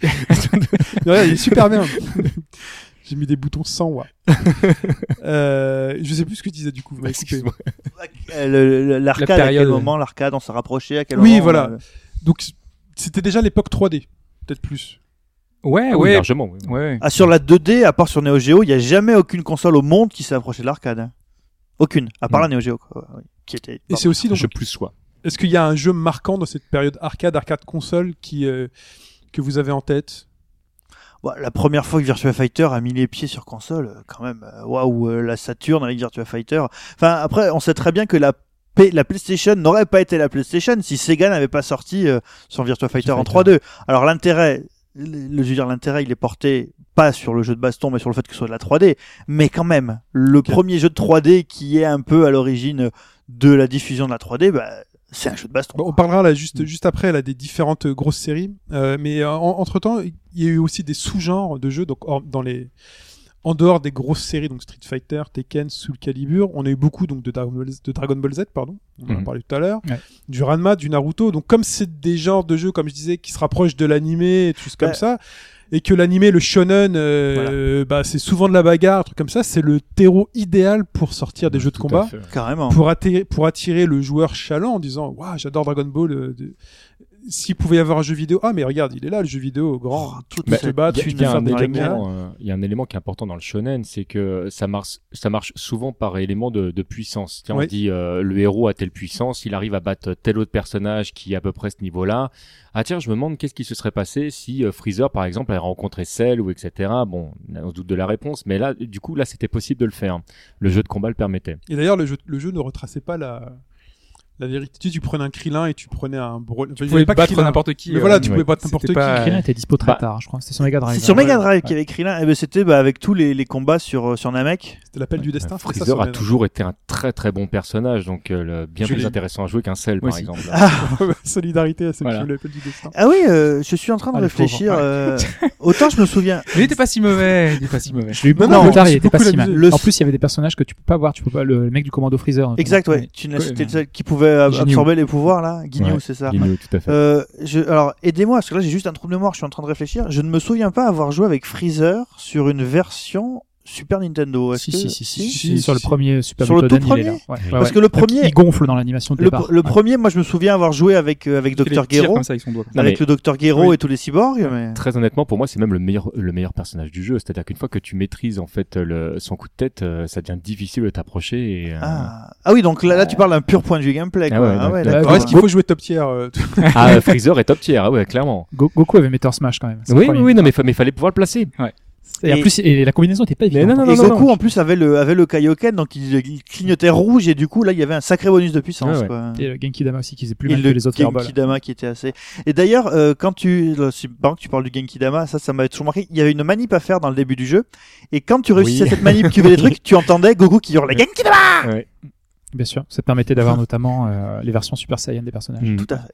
Mais n'empêche, ces jeux chouette, hein. et c'était super intéressant parce qu'il y avait le- ce système de, de zoom des zooms en fait quand on avait un personnage qui s'éloignait, vu que dans Dragon Ball finalement les combats se faisaient à des, des kilomètres de distance, par des, des- des centaines de mètres de distance, les personnages s'éloignaient et l'écran était splitté en deux. carrément splitté parce Voilà. que de toute façon on savait que ça se passait à distance. Tu t'envoies une boule de feu, tu t'envoies un caméa. C'est vrai que sur les aspects de gameplay technique, quand même, c'était des jeux, c'était au-delà de la licence quand même. Il y avait, intro- il y avait, intro- ils avaient introduit des mécaniques qui, a, Mm.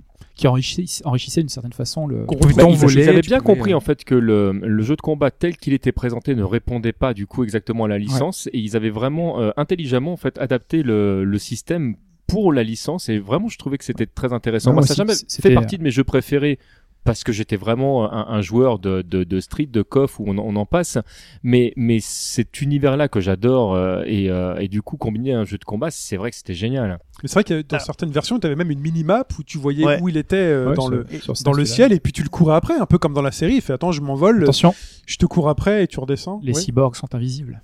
Exact. tout à fait parce que tu ne pouvais pas les voir mais oui, c'est les quilles que tu Ils n'ont pas repérais. de qui, ils n'ont Ouais. pas de- oui. Ouais, c'était ah, poussé, je me souviens absolument. Ah oui, c'était sur le tout premier sur, euh, sur Super Famicom, c'était ça. Euh, D'ailleurs, c'est bien que, que TMDJC dise euh, ils avaient compris la différence parce que par exemple, il y en a qui l'ont jamais compris. Mhm. Euh, Ken le survivant, si tu m'écoutes, euh, parce que euh, déjà, bon, le faire un jeu de baston, ça ne s'improvise pas. Non. Euh, là, c'était euh, Bandai et Bandai, euh, bah voilà. Des- je pense que la réponse est dans la question. Euh, Mais ils savaient sous-traitent pas. beaucoup hein, Bandai. Ils, hein. ouais, ils sous-traitaient beaucoup. Et, et là, pour, euh, bah, pour moi, je, le, le jeu auquel j'ai le plus joué, et j'y ai vraiment beaucoup joué, c'est honteux, c'est Ken 6. Okuto no Ken 6 sur Super que le chiffre, ça donne un 10 de Voilà, ouais. Et euh, bah, 6, à mon avis, c'est le budget euh, en francs, euh, non, en yens à l'époque euh, pour le jeu. Et tous les persos avaient les coups qui sortaient de la même manière. Et finalement, que tu joues Ken, que tu joues Souser, que tu joues Falco, ou même que tu joues, euh, comment il s'appelle là, le gros, euh, tu sais, qui a l'énorme Ah, ventre. euh, C'est l'as de cœur ou l'as de vie oui, c'est ça, et que, enfin, que, que Ken est le seul à, à réussir à ouvrir son bide pour le finir. Normal. Fi- finalement, voilà, c'est Il met à normal. nu son estomac. Voilà. tu les, tu, tu les joues un peu Ah ouais, pareil, tu les joues tous un peu pareil et c'est complètement nul. Et par exemple, euh, dans, dans le, sur le fait de rendre la, la violence des coups ou la réalité de la puissance, euh, dans Ken le survivant, dans le manga, quand Ken se bat contre Souser, il se bat contre Souser en faisant sa première attaque à distance. Parce que Ken est un combattant au corps à corps et il fait euh, une attaque euh, dont j'ai oublié le nom japonais, mais euh, la technique, le nom italien, parce qu'évidemment c'est une série que j'ai vu en italien. T'es sûr que c'était une attaque à distance C'est pas Oui. une symbolisation de Non, l'attaque non, euh, c'est, il ne le touche pas en fait. C'était euh, en italien, ils avaient appelé ça, je traduis en français, technique de la destruction de l'univers. Parce que Ken explique que s'il ne fait pas bien son coup, l'équilibre de l'univers peut être mis en danger et le mec meurt. Ouais. Donc cette attaque qui est un truc mais monumental. Eh ben dans le jeu c'était euh, déjà c'était très chiant à sortir parce qu'il fallait charger des jauges et je sais pas trop quoi. Et ben ça faisait une sorte de, de ado tout pourri qui projetait bah, une, une grande ours. Alors que dans Dragon Ball, t'avais Je me l'inverse. souviens même pas de ça. tu pouvais, tu pouvais euh, faire donc un caméa et l'autre tu faisais, te faisais un final flash Mm. et t'avais une espèce de mini duel qui se Exact. mettait en place. C'était énorme. Ça, c'était bien. Tu pouvais reproduire ta manette. Et t'appuyer le plus vite possible. Bouton C'était A ouais. génial ça. Bah, C'est- genre de combien, choses. combien de manettes ruinées hein Ah ouais, ça, oui. Je me Non, lève et je confirme. Le boom des pattes turbo. ouais voilà. Non, non, c'est une application fantastique euh, de l'univers Dragon Ball. D'ailleurs, Dragon Ball a eu beaucoup de bons jeux, hein. hormis- donc il y a ceux sur Super Nintendo et sur PS2, il y a eu une quelques bons. Les Tenkaichi Les étaient. euh, Non, les Tenkaichi, faut- c'est un peu plus tard et c'est C'est un peu plus tard, mais le Tenkaichi, euh, j'ai beaucoup aimé le Tenkaichi. moi Enfin, les Budokai, le, le premier, on va dire le troisième était, était, était pas mal aussi. Ouais. Ouais. Budokai, Mais même le premier était intéressant parce que quand il est arrivé, bon déjà j'ai- j'aimais bien le parti pris graphique. Oui. Et, euh, et ça, enfin quand on jouait en mode solo, euh, enfin c'était vraiment le respect euh, du, du manga de départ. Et les Ouais. scènes étaient refaites. euh, Enfin, j'avais vraiment bien aimé euh, tout ce travail-là. Donc C'était avec juste Krillin tu mourrais toujours, c'est ça Même si tu ça. gagnais tu mourrais, c'est fait. ça mention à la version GameCube qui avait une version un peu plus euh, dessin animé euh, de, que, que les versions PS2 et, et les autres. Et ils avaient retravaillé un petit peu le truc parce qu'elle était sortie bien elle plus est tard. sortie, et donc, voilà, euh, elle est sortie bien plus tard, voilà. tout à fait. Et non, moi j'avais vraiment bien aimé. euh, et puis voilà, puis c'était, euh, enfin chaque personnage quand même avait euh, avait des différences. En fait, on, on s'est rendu compte après dans les versions d'après que en fait ils avaient deux trois patterns et que euh, tous les personnages, euh, bah tu disais tout à l'heure, c'est- enfin c'est à peu près le même personnage qui est euh, Mm. juste avec un skin différent quoi. Et là c'est triste. Mais par contre, c'était génial de pouvoir se déplacer sur toute une map. euh, Enfin, le- les combats étaient super au départ. Donc moi, Ken, j'ai jamais vu parce que c'était que de l'import. Ranma 1.5, je pense que ça devait être de l'import aussi. Non, il y en a, il y en a Non, un ou il y a- deux il y a qui eu- sont sortis en ouais, il y en a français. deux qui sont sortis. Ouais, je me souviens surtout de version import. C'était pas mal. Euh, C'était quoi? Ça valait pas Dragon Alors, Ball quand tu, même. tu les as, tu y as rejoué euh, dernièrement ou pas? Oui, oui. Ouais, parce que bon, parce que ça, Le problème- sens que ça a bien vieilli. Ouais, ça, ça vieillit et surtout t'es dans le, c'est dans une réplique de Street Fighter si tu veux. hein. Mm. C'est deux mecs sur un petit écran à gauche, ils ont une barre de vie, basta quoi. Mais ça, c'est un peu particulier parce qu'il y avait c'est pas assez vraiment pauvre. de, il y avait beaucoup de bagarres dans, Ranma 1.5. Ah bah oui, si, quand même, oui, tout est basé sur la bagarre. C'est la comédie à la bagarre. Ranma Le, Ranma, le personnage principal, en fait, c'est, il fait partie de, de, de l'école Saotome, qui est l'école du plus fort. Donc, en fait, il doit être plus fort dans n'importe quel style. Donc, à chaque fois qu'il rencontre euh, quelqu'un qui, je sais pas, qui fait du patin à glace, euh, qui mange quelque chose, doit il doit plus être fort. plus fort que lui. D'accord. L'école Saotome. Bon, Ouais. moi, je suis l'autre, l'école du moins fort. Mais bon, là on est dans l'école Ouais. vieux con aussi, hein, parce que euh, aujourd'hui c'est plus au Naruto, Bleach et tout le, et Tout tout le reste. Hein, À toutes les à licences l'époque, il y qui avait- sont- il y avait- nous, euh, jeunes. Ah, non, mais- bien. Il y avait même, il y avait même Yu Yu Hakusho qui sur euh, Il y avait un jeu Yu sur Mega Drive, il y avait un jeu Yu Yu Hakusho qui était qui était développé par Treasure. Autant vous dire que comme ils sont jamais passés à côté d'aucun jeu, bah ils sont pas passés à côté de ce jeu-là. Sauf que c'était un jeu de combat en arène, c'était plus du combat à 4 que du, du versus fighting euh, strict quoi.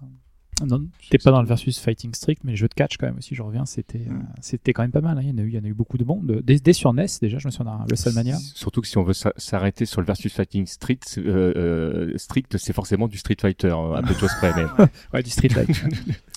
Alors, donc on a commencé par Capcom avec Street Fighter 2. On a eu ensuite donc des séries donc phares de Namco. Citez-moi-en. Oh bah Tekken. euh, Quoi d'autre? Bah, déjà Tekken, euh, peut peut-être en parler quand Ouais. même, non? Je, sais- je sais pas, parce que bah c'était. ouais, euh, si. Petite Bah révolution. si, si, Ouais. forcément. On n'a pas parlé de Virtua Fighter. Moi, j'aurais de- parlé d'abord de Virtua Fighter, Oui, mais euh, mais il faudrait parler de Virtua Fighter avant bien sûr. hein.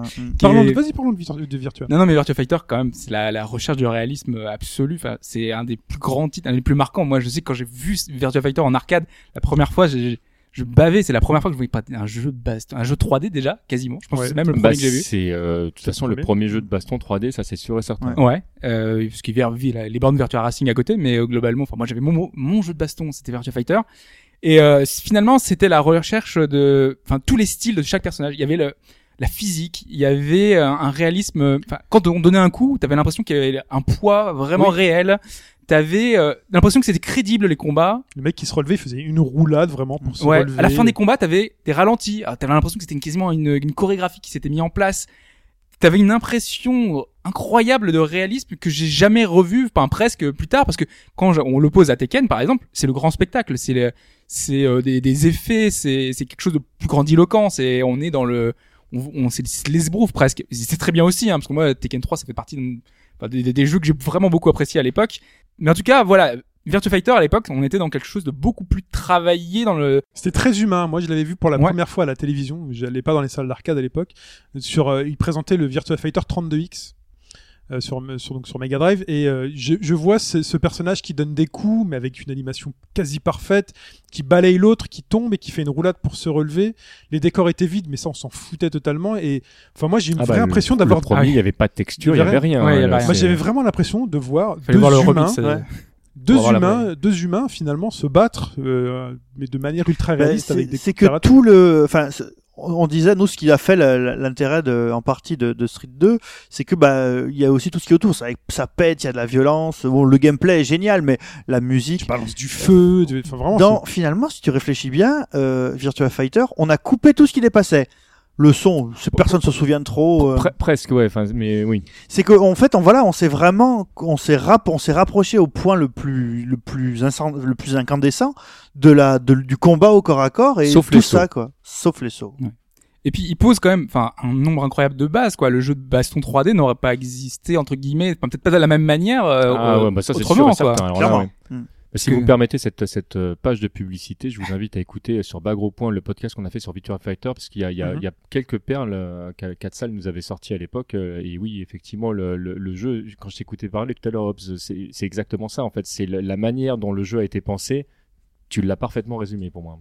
Non, non, un autre point que j'aimerais bien soulever en termes de, de révolution de tournant. À quel moment vous dateriez l'émergence du, euh, du combo comme point nodal du gameplay? Street Fighter 2 Non, pas déjà. C'est c'est- Mm. c'est super. C'est limite. Moi, je de, premier- je- Street Fighter Moi, 2 c'est plutôt Killer ça- Instinct. alors, C'est là où ça- je vois que ça. Alors ça, ça dépend en fait. On, on, on est toujours en France ou pas? Parce que Non, non, vraiment- prend- on parle dans l'absolu Alors, Dans dans l'absolu, c'est Street Fighter 2. Il a raison. Le, le vraiment, C'est- ce c'était qui est- léger, ce qui est, ah non, mais pas c'était grand-chose. très léger. C'est-à-dire que quand tu arrivais à faire un 5 hit combo, t'étais content. Bien sûr. Mais je, je rappellerai que les, les, euh, les records qui ont été faits sur, euh, sur Street- Super Street Fighter 2 euh, Ah oui, montent sur- à une vingtaine de combos. Ouais, sur Et, Super, euh, ouais. et c'est, c'est, euh, voilà. Enfin, Alors attention, hein, pour faire euh, euh, 20 combos, 20 20 hit combos euh, au sens propre du terme sur Super Street Fighter 2, euh, faut vraiment savoir jouer. C'est-à-dire que le, moi, je me débrouille pas trop mal. Quand j'arrive à faire un 5 hit combo, je suis super content. hein. Donc euh, non, il y a, il y a un- moi je crois que mon max ça doit être 3 avec Ken sur Street Fighter 2 mais Shoryuken. Shoryuken, hein, c'est ce que j'allais dire. Non, non, enfin, moi j'ai dit Street Fighter 2 parce que bon, dédicace à Nightoy qui nous écoute, euh, qui aujourd'hui s'occupe de la, de la sauce Street 3.3 à Toulouse. Euh, on était tous les deux en vacances et euh, on, euh, on regardait une cassette vidéo de Télévisateur 2 ou je sais pas quoi. Et là, quelqu'un explique les, ce qu'on peut faire sur Street Fighter 2. Qu'on peut faire un gros point avant de faire un Shoryuken et tous les différents enchaînements. Et c'est là qu'on a qu'on a appris, je pense que c'est là, plus ensuite lui est parti dans un délire où il joue très très bien encore aujourd'hui, c'est que le, le combo existe et c'est ensuite qu'il a été industrialisé dans les suites de jeux où il y a eu des compteurs en disant attention, les joueurs, les joueurs se sont Le appropriés. premier compteur, c'était dans Super Street Fighter 2. Voilà, donc eux-mêmes se sont appropriés ce mécanisme-là en disant bah voilà, bah maintenant on peut les compter.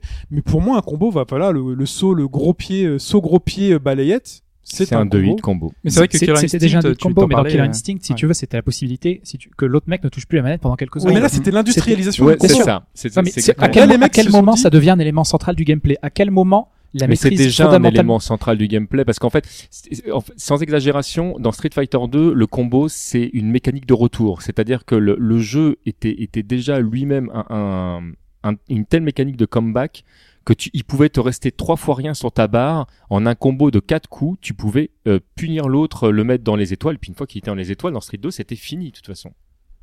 Mais on va dire que dans Killer Instinct, c'était basé sur, enfin, on va dire les développeurs l'avaient voulu comme ça. Les autres, on va dire, c'est Street, c'est plus euh, une recherche au départ des, des joueurs qui ont fait que euh, c'est comme ça qu'on maîtrise le jeu, Ouais, quoi. tu, Mais- tu, tu parlais de la Mais de- comme dit Shin, c'est vraiment gameplay l'indi- créé par le Ouais, joueur. Voilà, c'est Ouais. ça, c'est l'industrialisation, voilà, du, pour, euh, du euh, combo. pour reprendre une euh, pour reprendre une formule de, de la vidéo de, de Usul sur la bagarre le combo si tu mets trop l'accent dessus en fait ça devient pratiquement euh, un jeu de rythme où chacun joue à son tour quoi dans, dans Killer Instinct par exemple quand tu avais l'espèce de tu sais le mec avec la queue de cheval là, en espèce d'armure là il pouvait te faire un 64 ou un Jago. 65 Yago un 65 ou un 66 hit combo Plus. et euh, même plus que ça eh ben, à partir de ce moment là bah, euh, et puis quand toi t'étais lancé fallait Enfin, c'était pas drôle pour le mec qui se le mangeait, Ouais, et c'était même pas ouais. drôle pour le mec qui le donnait, je trouvais quoi. Mais c'était Oui, prévu. pas- euh. C'est pas ce que disait Alphonse. Du coup, là, c'est- la question, c'était à quel moment, euh, voilà, c'est Oui, oui, arrivé. oui, oui. Après, est-ce que mais- c'est bien ou est-ce que c'est pas bien C'est encore. On euh, est, on est Mais ça, c'était prévu dans les. Il y a encore des jeux aujourd'hui euh, où le, le combo est prévu, où ils te mettent des barres de vie à bah, 1, Guilty, 2, Blast 3 Blue, niveaux. Où ils savent que le mec, une fois qu'il va commencer son truc, eh ben, il va t'enchaîner, il va t'enchaîner. Mais du coup, on n'a pas envie que ça se termine tout de suite. Donc les mecs te mettent 3 4 barres de vie. Et finalement, bah voilà, t'as Bah, parti. d'où les dire- bursts notamment euh, le- qui, qui te permettent de te sortir de situations où, euh, où normalement tu ne pourrais Pour pas. avoir enfin, très peu joué Ken le Survivant, euh, version. euh, Ah bah Arc- PS2, Arc- la- la- oui, la version système. Ouais. Euh, Celle-ci, quand tu vois les mecs qui savent jouer, jouer, c'est le premier qui chope l'autre. Ouais. Donc, bah, il va l'enchaîner tranquillement. Il va le, il va, il va, il Ah va lui il y a- mettre ses coups pendant euh, bien a- 10, 15, J'ai 20 joué secondes. deux fois de ma vie euh, à ce comprends jeu-là rien. contre Oro. c'est deux perfects dans ma tronche. Voilà. Et donc le mec il est là, il t'enchaîne, donc tu peux attendre. Et à un moment donné, dans le round, les deux joueurs bah, retombent face à face. Et là, c'est à qui va, re- va prendre l'initiative maintenant de mettre Ah non, son pas dans. Kotonoken. Dans Kotonoken, c'est c'est une barre pleine. Hein. Si jamais t'es t'es t'es touché, euh, là, Ah, t'as des infinis. euh, Mais moi, je voyais vraiment les mecs, c'était chacun son tour. Moi, je me, tour. je me souviens avoir fait À une tour. partie et m'être pris un, un infini, euh, un infini de, de Ray. ah bah, Euh, j'étais en l'air, j'étais en l'air et le mec, boum boum boum boum boum boum, bah il m'a je suis parti pendant- chercher un je suis revenu, j'étais toujours en l'air. Voilà, c'est ça quoi. Mais dans les jeux de combat, la meilleure défense, c'est l'attaque. Hein. Pendant que t'attaques, et ben, euh, t'es pas obligé de défendre et l'autre. euh, Sauf quand il y a des exploits de bugs, euh, parce qu'il y a pas mal de titres comme ça où euh, tu- on te chope en l'air et c'est fini, tu, tu peux toucher ta manette et euh, Et euh, donc euh, Namco, donc avec, euh, donc on a parlé de Virtua Fighter, Namco avec Tekken, donc qui est le Virtua Fighter plus euh, plus spectaculaire. C'est-à-dire que là, on va balayer le mec. Plus il va- accessible, juste il va plus être en l'air, il va faire trois sauts comme dans les films de Jackie Chan. Tu vas pouvoir lui remettre un petit D'ailleurs, il y a un perso qui est Jackie Chan. Qui est Jackie Mhm. Chan. Il y a un perso qui est Bruce Lee. D'ailleurs, Bruce Lee, je crois, fait une apparition dans tous les jeux de baston. C'est le Oui, personnage. Façon, euh, euh, bon, voilà. Il a même eu son propre jeu de baston. Dragon. Dragon hein, ouais. Oui, euh, je- je- T'es sur Super Nintendo Alors Ouais, ouais. Dragon, qui est un jeu qui a une super, particularité très intéressante, ça c'est un jeu européen. C'est pas du tout, euh, c'est pas et pour, pour- et c'est le seul jeu qui pour pouvoir fonctionner sur une Super Famicom nécessite absolument d'avoir la D29 Turbo si cher à Alphonse. Voilà. Cher, c'est bien le terme. Ouais. Soul Calibur. Euh, combat à l'arme blanche, parce qu'on on n'a pas encore parlé, mais c'est vrai que y a- Bon, voilà. c'est c'est arrivé avec euh, Last Blade et d'autres titres dans le Samurai. Ah non, ça oui, Samurai Shodown, Shodown, ah oui, oui, ah oui. Non, bien sûr, oui. Ah oui. Ah oui. Oui, non, mais il y en a d'autres. euh, D'accord, 3D, ça va, ça va. alors, peur. pour dire, euh, oui, non, mais évidemment. pour revenir à Capcom sur la fin, là j'accélère, mais pour revenir à Capcom sur la fin qui reprend un peu les leads avec les fer- avec l'émergence d'autres studios, on a parlé Dark Six Mhm. Euh, qui débarque. Aujourd'hui, on a des spécialisations, enfin, enfin, bon, on l'a déjà évoqué, mais c'est euh, aujourd'hui, on a les studios, c'est euh, Capcom, c'est euh, SNK encore, enfin Playmore, enfin Disney Playmore, si on peut dire qu'il y a- SNK, toujours. Parlons des SNK, allons-y, Dims, parlons des SNK et, euh, maintenant. non, non, mais on n'est pas obligé de revenir point par point par euh, pour chaque Et- éditeur. non, non, Mais mais- surtout qu'à cette période-là, il y avait beaucoup de dédits. Par exemple, même euh, même même Capcom, par exemple, quand il faisait euh, Street Fighter EX, euh, bah, c'était Arika en fait qui Oui. développait. Arika, tout à fait. Et euh, Arika qui avait fait d'autres jeux, euh, pas pour forcément pour Capcom. non, mais, non, euh, mais ils ont ouais. même d'ailleurs pas bossé que pour eux, puisque Voilà, ouais. après ils ont sorti euh, Fighting Layers pour Namco, Mhm. où on retrouve d'ailleurs des personnages de, de Street Fighter EX dedans. Ah bah il y a Blair, je pense, Oui, oui, que je jouais tout le temps Allen, sur EX, voilà. exactement, ouais. Blair et Allen qui avaient mauvaise haleine. voilà, pardon, excusez-moi, c'est juste une vieille on va, blague. on va avancer un petit peu. Euh, donc SNK dans tout ça, qui, euh, bah, de toute manière, eux, ils se sont pas pris la tête, ils ont sorti leur console. Voilà, avec la Neo Geo, on en a parlé tout à l'heure. Donc 95% de jeux de baston, euh, beaucoup qui viennent d'eux, d'eux-mêmes. Ah bah, la plupart, hein. Euh, La plupart ou ADK, mais de toute façon ADK qui a, qui a quand même été, enfin dont les licences ont été rachetées par SNK, donc euh, dans tous Oui. les cas de figure, enfin c'était SNK quoi. ADK, c'était euh, c'est World Heroes. oui, oui. Donc aujourd'hui, on connaît King of Fighter, hein, mais King of Fighter finalement est une espèce de grand best-of qui réunit, Le réunit, crossover, euh, ouais. le Ouais. crossover qui réunit toutes les séries précédentes. Donc qu'est-ce qu'il y a? The Art of Fighting, euh, Fatal Fury. Fatal Fury. Psycho Soldier, Psycho Soldier. Voilà. Euh, Ikari Warrior. Oui, puisque euh, oui, oui, oui, il y a les, les, les persos d'Ikari Warrior. Puis après, il y a aussi de, enfin, de tout un tas d'autres jeux de run and gun euh, obscurs qui sont peut-être pas forcément arrivés chez nous euh, avec des persos qui ont été récupérés. Mais restons, dans la, ça, restons voilà. dans la baston. Donc SNK qui, dans sa naissance, est beaucoup a inspiré pas de, de, perso Capcom, de King of Monsters, c'est scandaleux. qui est un peu une réponse finalement à ce qu'a fait Capcom avec Street Fighter 2. Euh, complètement, ouais. Ouais. Bah, sachant qu'en plus, la, la, la plupart des grandes chez SNK venaient de chez Capcom. Oui. Et euh, donc, bah, c'était vraiment une, une guerre entre eux. Et, et ce qui est assez rigolo, c'est quand on voit, alors je mettrais de côté euh, Street Cross Tekken, mais quand on voit tous les crossovers qui ont, qui ont été faits ou qui ont failli naître, tu te rends compte que souvent c'était euh, le challenger qui finissait par dire ok bon je me suis fait exploser par Capcom, j'accepte d'apparaître dans un de leurs crossovers. Ça a été le cas pour SNK, le, le, le Samy cross euh, Capcom qui a failli sortir, euh, c'était au moment où Samy allait vraiment pas bien pareil. Enfin c'était assez rigolo de voir ça. En fait, c'est des aides, c'est des coups de pouce qui se filent. euh. Ah non, rien à voir. C'est juste quand Capcom arrive et dit si tu veux, on fait un jeu où, euh, où ta licence qui est un peu connue euh, se mélange à la mienne. euh, bah ouais, de toute façon j'ai plus une thune, donc oui, j'accepte. Et par exemple, ça, ma- ça marche bien bah, quand ils prennent Tatsu- Tatsunoko, parce que pour ceux qui connaîtraient pas, en fait, Tatsunoko, c'est une, euh, c'est une, une boîte d'édition, mais de, de manga, enfin Ouais. D'animé, surtout. ouais. Donc, euh, alors, euh, La Capcom, bataille des planètes chez nous. euh, Gatchaman, euh, pour ne citer que. Euh, pour les plus vieux, Judo Boy, Judo Boy, c'était ça. Et Qui n'apparaît pas dedans. qui n'apparaît pas, et c'est scandaleux. C'est une honte d'ailleurs. d'accord. Capcom, si tu m'écoutes et que tu refais Tatsunoko, tu mets Judo Boy dedans. Je te- l'entrée te- avec le kimono sur Voilà, l'épaule c'est comme ça, ça, là. ouais. Malheureusement, c'est pas en prévu. l'air. Ils ont plus les droits, donc je euh, sais. tu peux oublier. C'est- Enfin, je, franchement, ouais. En plus, Tatsunoko versus Capcom, c'est, alors déjà, c'est sorti sur une console qui est pas du tout une console de jeu de baston. C'est sorti sur Wii. Ouais. Euh, Alors, C'est sorti en vento sur arcade et c'est Hmm. triste parce que la version Wii est vraiment moins bonne que la version arcade. Ah, moi, je ne Ouais. connais que la version Wii, donc je suis désolé de. qui pas très bien déjà, Ouais. mais elle est vraiment moins bonne que la version arcade. Je sais pas si je jouais pas à la Wiimote. Ah non, non, non, non, non. C'est que c'est- j'ai acheté mes pads euh, Exprès pour euh, jeu. ouais, et D'ailleurs, Ouais, j'ai ouais, acheté la Wii pour ce jeu. Bravo, bravo. Parce que le nombre de gens qui devaient jouer avec une Wiimote euh, juste pour, euh, enfin, à certains jeux, ça, je- Bah, figure-toi que c'était, hein. c'était pensé, c'était aussi pensé pour la Wiimote, mais bon, évidemment. tu pouvais gérer Ah la, oui. la croix et deux boutons, non? Au moins? Euh, ouais, mais Ouais, Mais en non. fait, en fait, il y avait, enfin, il fallait au moins quatre boutons pour Ouais. bien jouer. quoi. Ok. Est-ce qu'on a eu un passage à vide de- du jeu de combat? Euh, chez nous, oui. Bah oui, énormément. Enfin, euh, par exemple, si tu prends euh, par rapport à, l'histoire euh, récente, euh, regarde, enfin, sur un sur un genre qui sur un, un- une série qui n'est pas une série japonaise, mais qui est une série américaine, Mortal Kombat a purement et simplement disparu de la. Enfin, quand les Mortal, chaque fois qu'on parlait de Mortal Kombat, c'était souvent Mortal Kombat avec un petit rire euh, parce que finalement ils continuaient d'exploiter la licence, à mon avis, pour pas perdre les droits. Mais euh, tout le monde se foutait de Mortal Kombat et parce que de manière générale pour le public hors public cible et hors public japonais, tout le monde se branlait de ce qui pouvait être fait dans le monde de la base. même Jusqu'au- si le public américain reboot, quand même a, enfin, continué à suivre la série. euh, Ouais, les, les ventes étaient pas si dégueulasses que ça. En Ouais, fait. ouais. Jusqu'au reboot, il y a pas longtemps, avec le, ils ont lancé un jeu qui s'appelait Mortal Kombat tout court. Et qui s'appelait pas Mortal Kombat. Non, c'est vrai.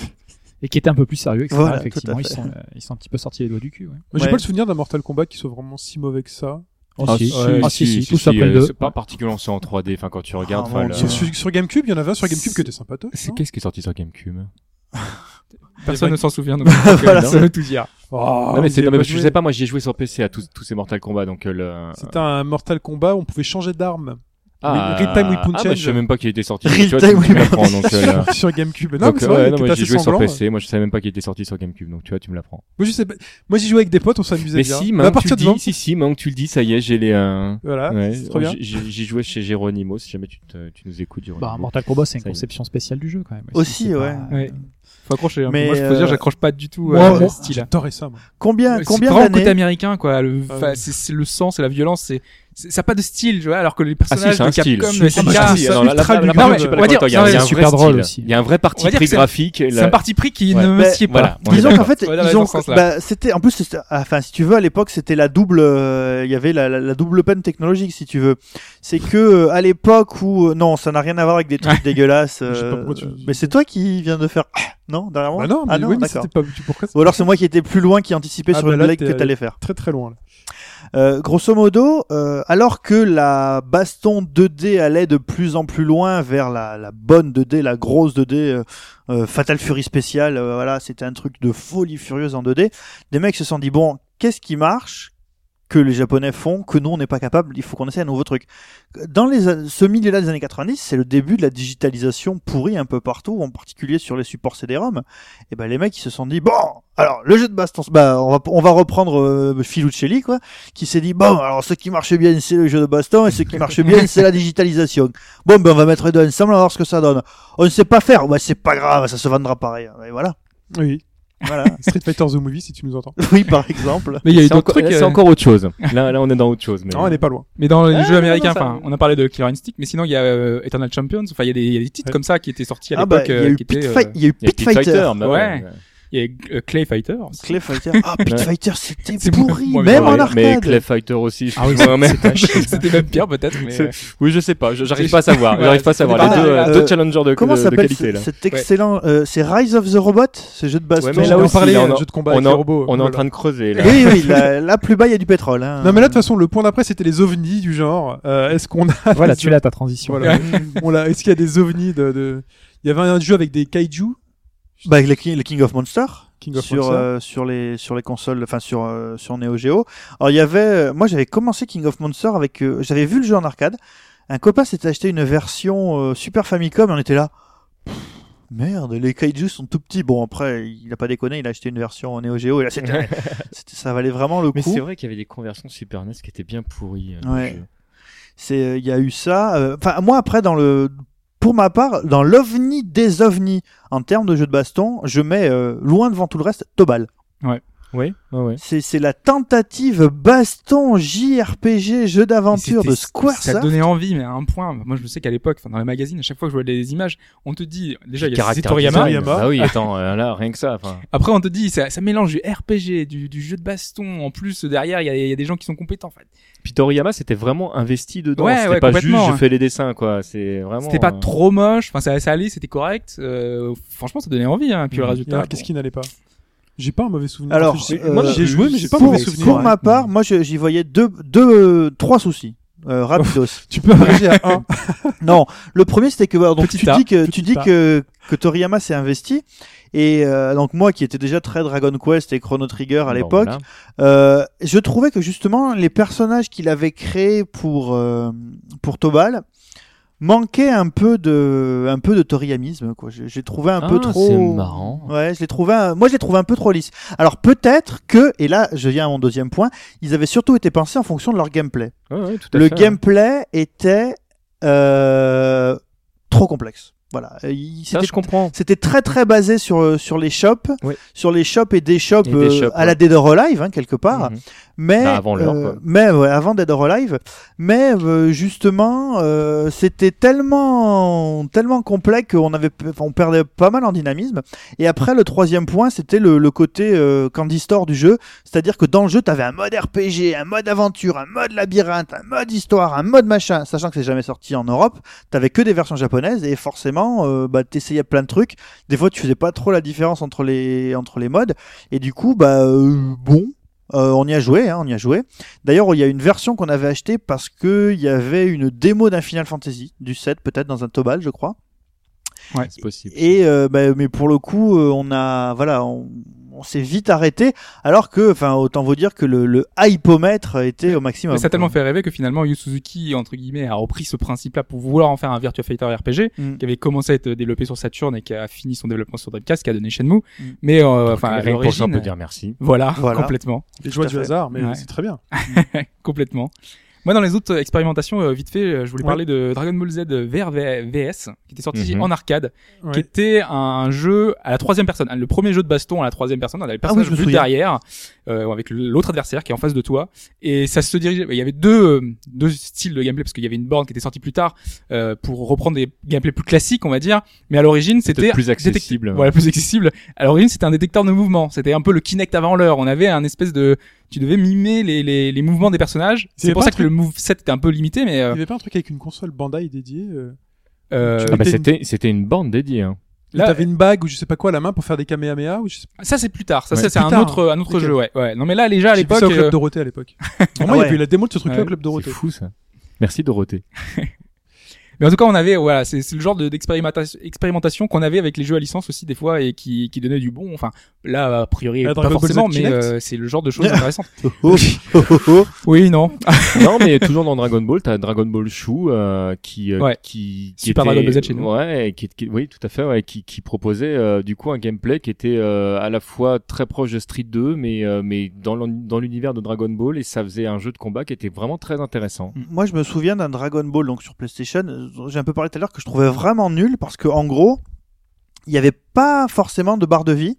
Et il y avait par exemple, il y avait une jauge au niveau de l'écran et euh, cette jauge n'allait que d'un côté ou de l'autre que quand Ah les mecs se et se tapait sur la gueule, sauf qu'on se, on se tapait sur la gueule avec un comme- seul bouton. C'était comme une balance en fait. C'est ça, ouais. Et à partir du moment où tu étais arrivé au bout, c'est-à-dire que tu avais le plus bourriné ton bouton, qui était le bouton rond, on- tout se passait avec le bouton rond, ton perso reculait et lançait une super attaque. Sauf que grosso modo, je n'ai jamais compris les règles pour gagner un Ah bah, combat. c'est, tu viens de les résumer. oui, mais c'est-à-dire Non, que c'est vrai en plus. à ton pro- premier, ca- premier caméa sorti, c'est fini Pas. Bah non, mais c'est pas ça. C'est qu'en fait, tu, tu passais ton temps à bourriner le bouton et Mm. tu pouvais le faire deux ou trois fois et, euh, et ton le perso en face était KO. et les, et les combats étaient mous, à part le fait où quand tu es face à face, tu es comme un âne sur ton bouton, c'était à chier quoi. Il y a des jeux de combat qui sortent un peu de la définition de, du jeu de combat tel qu'on le voit, un peu japonisant, mais qui, qui sont un peu des ovnis. Alors, je pense un peu à UFC, où tu as deux personnages face à face qui te permettaient de finir le combat, par exemple, en un coup. Euh, si vraiment tu lui mettais la, la droite euh, pointe du menton, euh, bah, le mec tombait par terre. Donc c'était pas très drôle, mais c'était le genre de jeu qui existait. On avait Bushido Blade, dont Bushido commencé à Blade, évoquer, Bushido euh, Blade. on peut en parler, où Mm. tu avais donc ces sabres et euh, bah, et voilà, bah, je t'ai coupé les deux jambes, bah, t'es par terre. Euh, Débrouille-toi. Comment, euh. il, s- comment il s'appelle ce jeu euh, de, Fin du round. de jeu de combat assez récent d'ailleurs, enfin tout est tout est relatif euh, de, de ces généra- générations de consoles euh, où t'incarnes que des euh, des Spartiates ou des euh, des, des combattants romains, des enfin, Rise donc, euh, non, Un non, jeu de baston euh, non, Ouais, Je un jeu de pas. baston. Ouais. Euh, Ah, on va pas t'aider. euh, ah, faut que je retrouve. Sur cette génération, Pipo. Bah non, là je Non, t'avoue. mais J'ai honte de moi parce que c'est l'un des jeux, des jeux préférés de Sly, notre ingé son. Euh, et, et, euh, le Et jeu, est- jeu bah, en fait c'est pareil. En fait, tu, si jamais t'as le Spartiate et que tu lances la lance et t'arrives à toucher la tête de l'adversaire, l'autre est mort quoi. Et euh, en fait, c'est c'est un jeu qui est, qui est tiré d'une d'une licence euh, à la télévision en fait où, où il, euh, il disait tiens qu'est-ce qui se passe si euh, euh, tel type de personnage rencontre tel type de personnage. Ah, mais Donc oui. un pirate par exemple contre un contre un viking qui gagne. Je, moi, j'avais j'avais vu euh, un, Question. nin- un ninja contre un indien. Bah par exemple voilà. Mm. C'est une très bonne question. C'est une, c'est un truc qui passe genre sur la chaîne, sur Discovery Channel ouais, ou une ça. comme ça. Bon, allez discuter, je vais chercher. Ils en ont fait un jeu vidéo. Ils en ont Ouais. fait un jeu vidéo, je pense. Oui, Le premier est pas mal d'ailleurs. Euh, moi, dans l'autre genre de, de d'ovni à l'époque, et je pensais que ce serait ça l'avenir du jeu vidéo euh, à l'époque, c'était Psychic Force. Oui. C'était Ah. euh, les combats en, en une espèce de grand cube. On avait les combattants, ils pouvaient se balader librement, euh, ils pouvaient voler dans les airs. Comme dans se bala- Battle Arena Toshinden. Non, parce que là c'était dans un cube, dans un, tu as un vrai déplacement en l'air. Tu peux te, tu Bah- peux voler quoi. Dans Bah- Toshinden, tu restais, euh, enfin au, au sol. C'était un combat euh, non, classique. tu pouvais voler. T'as des trucs en 3D où tout le mec il était en l'air et tout. Toshiden non. Battle Arena Toshinden, bah si. Ah non. Bah, non. Ah, non, non, non, Non, bah, non. Toshinden, euh, dans le premier, tu pouvais faire des ring out et puis après, ils avaient viré les ring Alors, out. je, donc, je confonds euh, avec. Alors, il y avait pas un jeu sur PlayStation où t'étais dans un cube début de PlayStation. Mais c'est Psychic Force alors. Bah ouais, oui. c'est Psychic Force. Hein. C'est ça, C'est alors, exactement ça. T'es dans un, une espèce de grand cube et tu peux te balader vraiment où tu veux. Euh, Mais dans pourquoi mon dans cerveau a fait un mélange des deux licences Eh bien, justement, nous allons t'opérer pour le savoir. on va ouvrir, on va regarder. Toshinden, Bah, écoute, c'était vraiment graphiquement, c'était le truc qui, qui défonçait la gueule. Psychic bah, Force, en tout cas, c'était euh, l'idée, c'était vraiment de, de se balader librement. Je me disais à l'époque, c'est ça, c'est le rêve. c'est- Tu peux faire ce que tu veux. C'est ça, c'était très moche, librement. hein. Ah oui, c'est- bon, c'était pas très beau, mais bah, bon, faut ouais, pas faut, plus, ouais, euh, faut juste remettre les choses en contexte, quoi. Oui. Parce qu'aujourd'hui, ouais, c'est super Aujourd'hui, laid, c'est je suis très, très d'accord. laid, ouais. D'accord, mais, mais effectivement, ce jeu-là, oui, est un, est un supplice. euh, je enfin, disais du DBZ comme ça, tu vois. Ok, je vois très bien du jeu dont tu parles. Et tu pensais que c'était l'avenir, Ouais. Le finalement, non. finalement. non, mais finalement, on est toujours resté sur, presque toujours resté dans cette, euh, ce, ce côté 2D, euh, deux personnages qui se battent face à face. Il y a très peu de jeux où tu te bats librement dans un, dans un espace euh, libre. euh. Bah si, aujourd'hui, on a des brawlers, on a, on a des titres un peu plus différents. Ouais, Power Stone, tout ça, mais voilà. Euh, Est-ce que le truc que tu cherches, TMDJC, ce serait pas Ultimate Showdown? Non. Non, parce qu'il y a l'émission, euh, l'émission de télé avec les mecs qui sautent sur la gueule, c'est Ultimate Showdown, quoi. Euh, c'est possible, mais Ouais. c'est pas, c'est pas, c'est pas le nom du jeu. Mais D'accord. c'est pas grave, tant pis. je- je- on le mettra en, je te le retrouverai, on le mettra en lien. euh. Ouais, je pense qu'on a. Non, il y avait validé, euh, Aggressor of euh, Dark euh, euh, Combat ou, ou Terror, je ne sais plus, sur euh, Neo Geo euh, d'ADK, où euh, en fait le, le, le jeu de combat était à la fois euh, sur un plan 2D classique et en fait tu pouvais tourner autour de ton adversaire. Donc en fait il y avait un, un- c'était c'était la rencontre entre le, le beat'em up et euh, et euh, le jeu de combat dans dans l'approche. C'était pas un jeu qui était très agréable pour ma part, mais euh, mais qui a amené des choses. Et il y avait des personnages de World Heroes dedans. Ah, sinon, euh, un truc complètement ovniesque, c'est euh, le jeu le plus cher du monde. C'est un jeu de baston. C'est euh, c'est Kizuna. Euh, oui, c'est ça, c'est Kizuna Encounter. Comment tu dis? Kizuna, euh, le jeu, le jeu qui est sorti en version euh, Neo Geo, genre à 4 à quatre trucs et qui coûte une fortune euh, Ah bah là tu me l'apprends, je ne sais pas. Mais c'était parce qu'il était rare. C'est ça, c'est ça. Oui, Simplement, euh, bon, c'est euh, pas un bon jeu, hein, on est d'accord. hein. Je pense qu'on a balayé dans le peu de temps qu'on avait euh, pas mal de grands noms du jeu. On en a parlé euh, peut-être par- par- parfois trop en détail pour certains, pas assez pour d'autres. Euh, mais on va passer donc à la partie euh, d'après où on va justement parler du genre et ce qui, de pourquoi il est si particulier.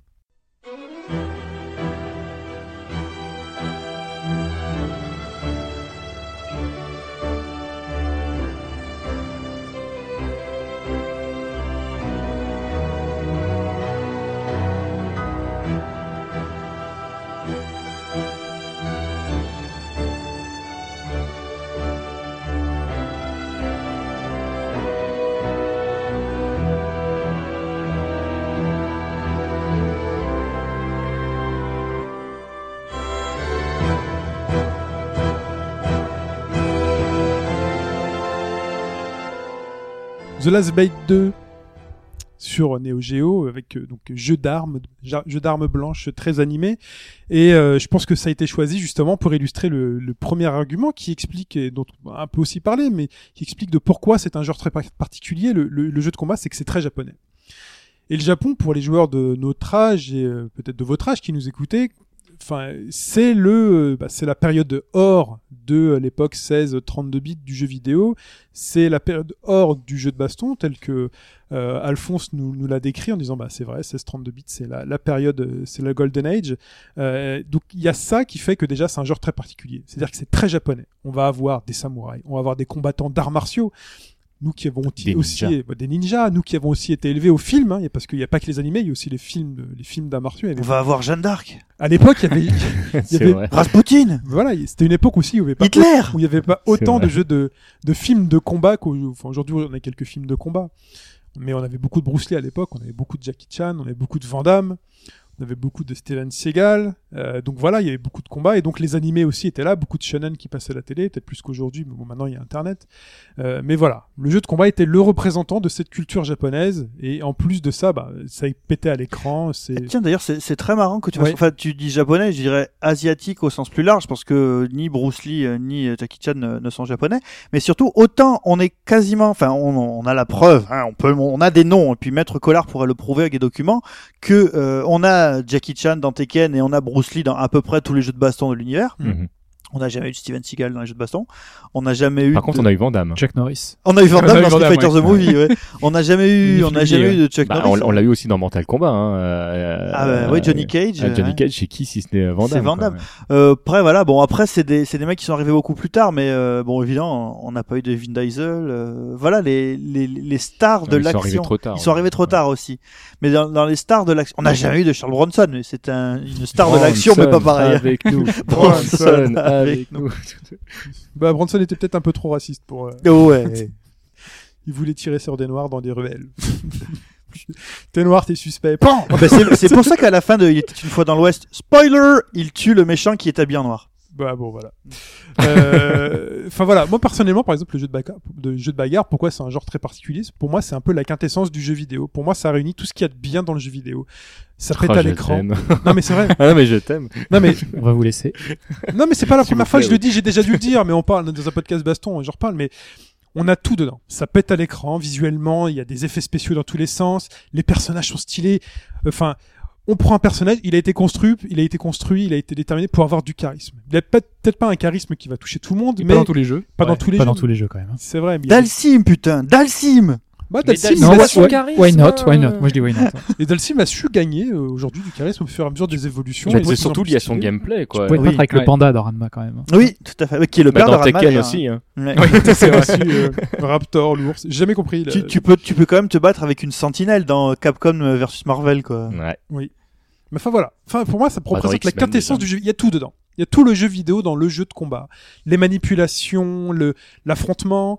Donc tous ces points-là, on va on va en parler. Euh, Qu'est-ce qui vous fait euh, alors, Qui veut prendre la parole pour dire ce qu'il pourquoi c'est un genre particulier pour lui?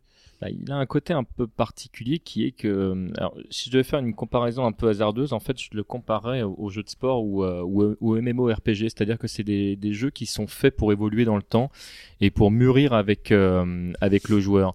Euh, vous avez fait un podcast l'année dernière euh, en termes de suite et, on, peut constater à quel point il est difficile de sortir des suites de qualité euh, sur des licences qui ont euh, marché. Euh, bah, dans, le jeu de combat, c'est vraiment autre chose. Un jeu de combat qui doit rester vivant doit euh, doit avoir une suite. Sinon, euh, c'est un jeu qui finit euh, à quelques exceptions près par euh, par mourir. Alors évidemment, il y a, il y a des ténors du, du genre. euh, on joue toujours aujourd'hui euh, à Vampire Savior, on joue toujours à 2x, on joue toujours à 3-3 parce que ce sont des jeux qui sont intemporels aujourd'hui. Alors Mais pour, pour, ceux, un jeu comme pour ça, ceux qui ne sauraient pas, euh, Darkstalker pour Vampire Savior, Ouais. euh, 2X c'est Street Ah, Fighter Vampire Savior 2X, chez nous aussi, du coup, c'est le seul qui euh, Qui a gardé le nom. Vampire, ouais. et euh, 3-3 c'est Street, Street Fighter Fighter 3 Third Impact. Sword Strike. Voilà, Strike. Sword Strike. Exact. Merci. C'est Second Second Impact. Impact. Oui, pardon, excusez-moi, autant pour moi là. Et euh, ils sont tous en 2D ces jeux. Oui. Les jeux 2D vieillissent plus facilement que les jeux 3D. C'est vrai. Ouais. On joue plus facilement à la dernière version de Tekken. Je dis plus facilement parce qu'il y a toujours des joueurs de, de Tekken, Tag pardon, du premier, où il y a toujours des joueurs de, de Tekken 3 aujourd'hui. Alors qu'il y a plus personne qui joue à Toshinden.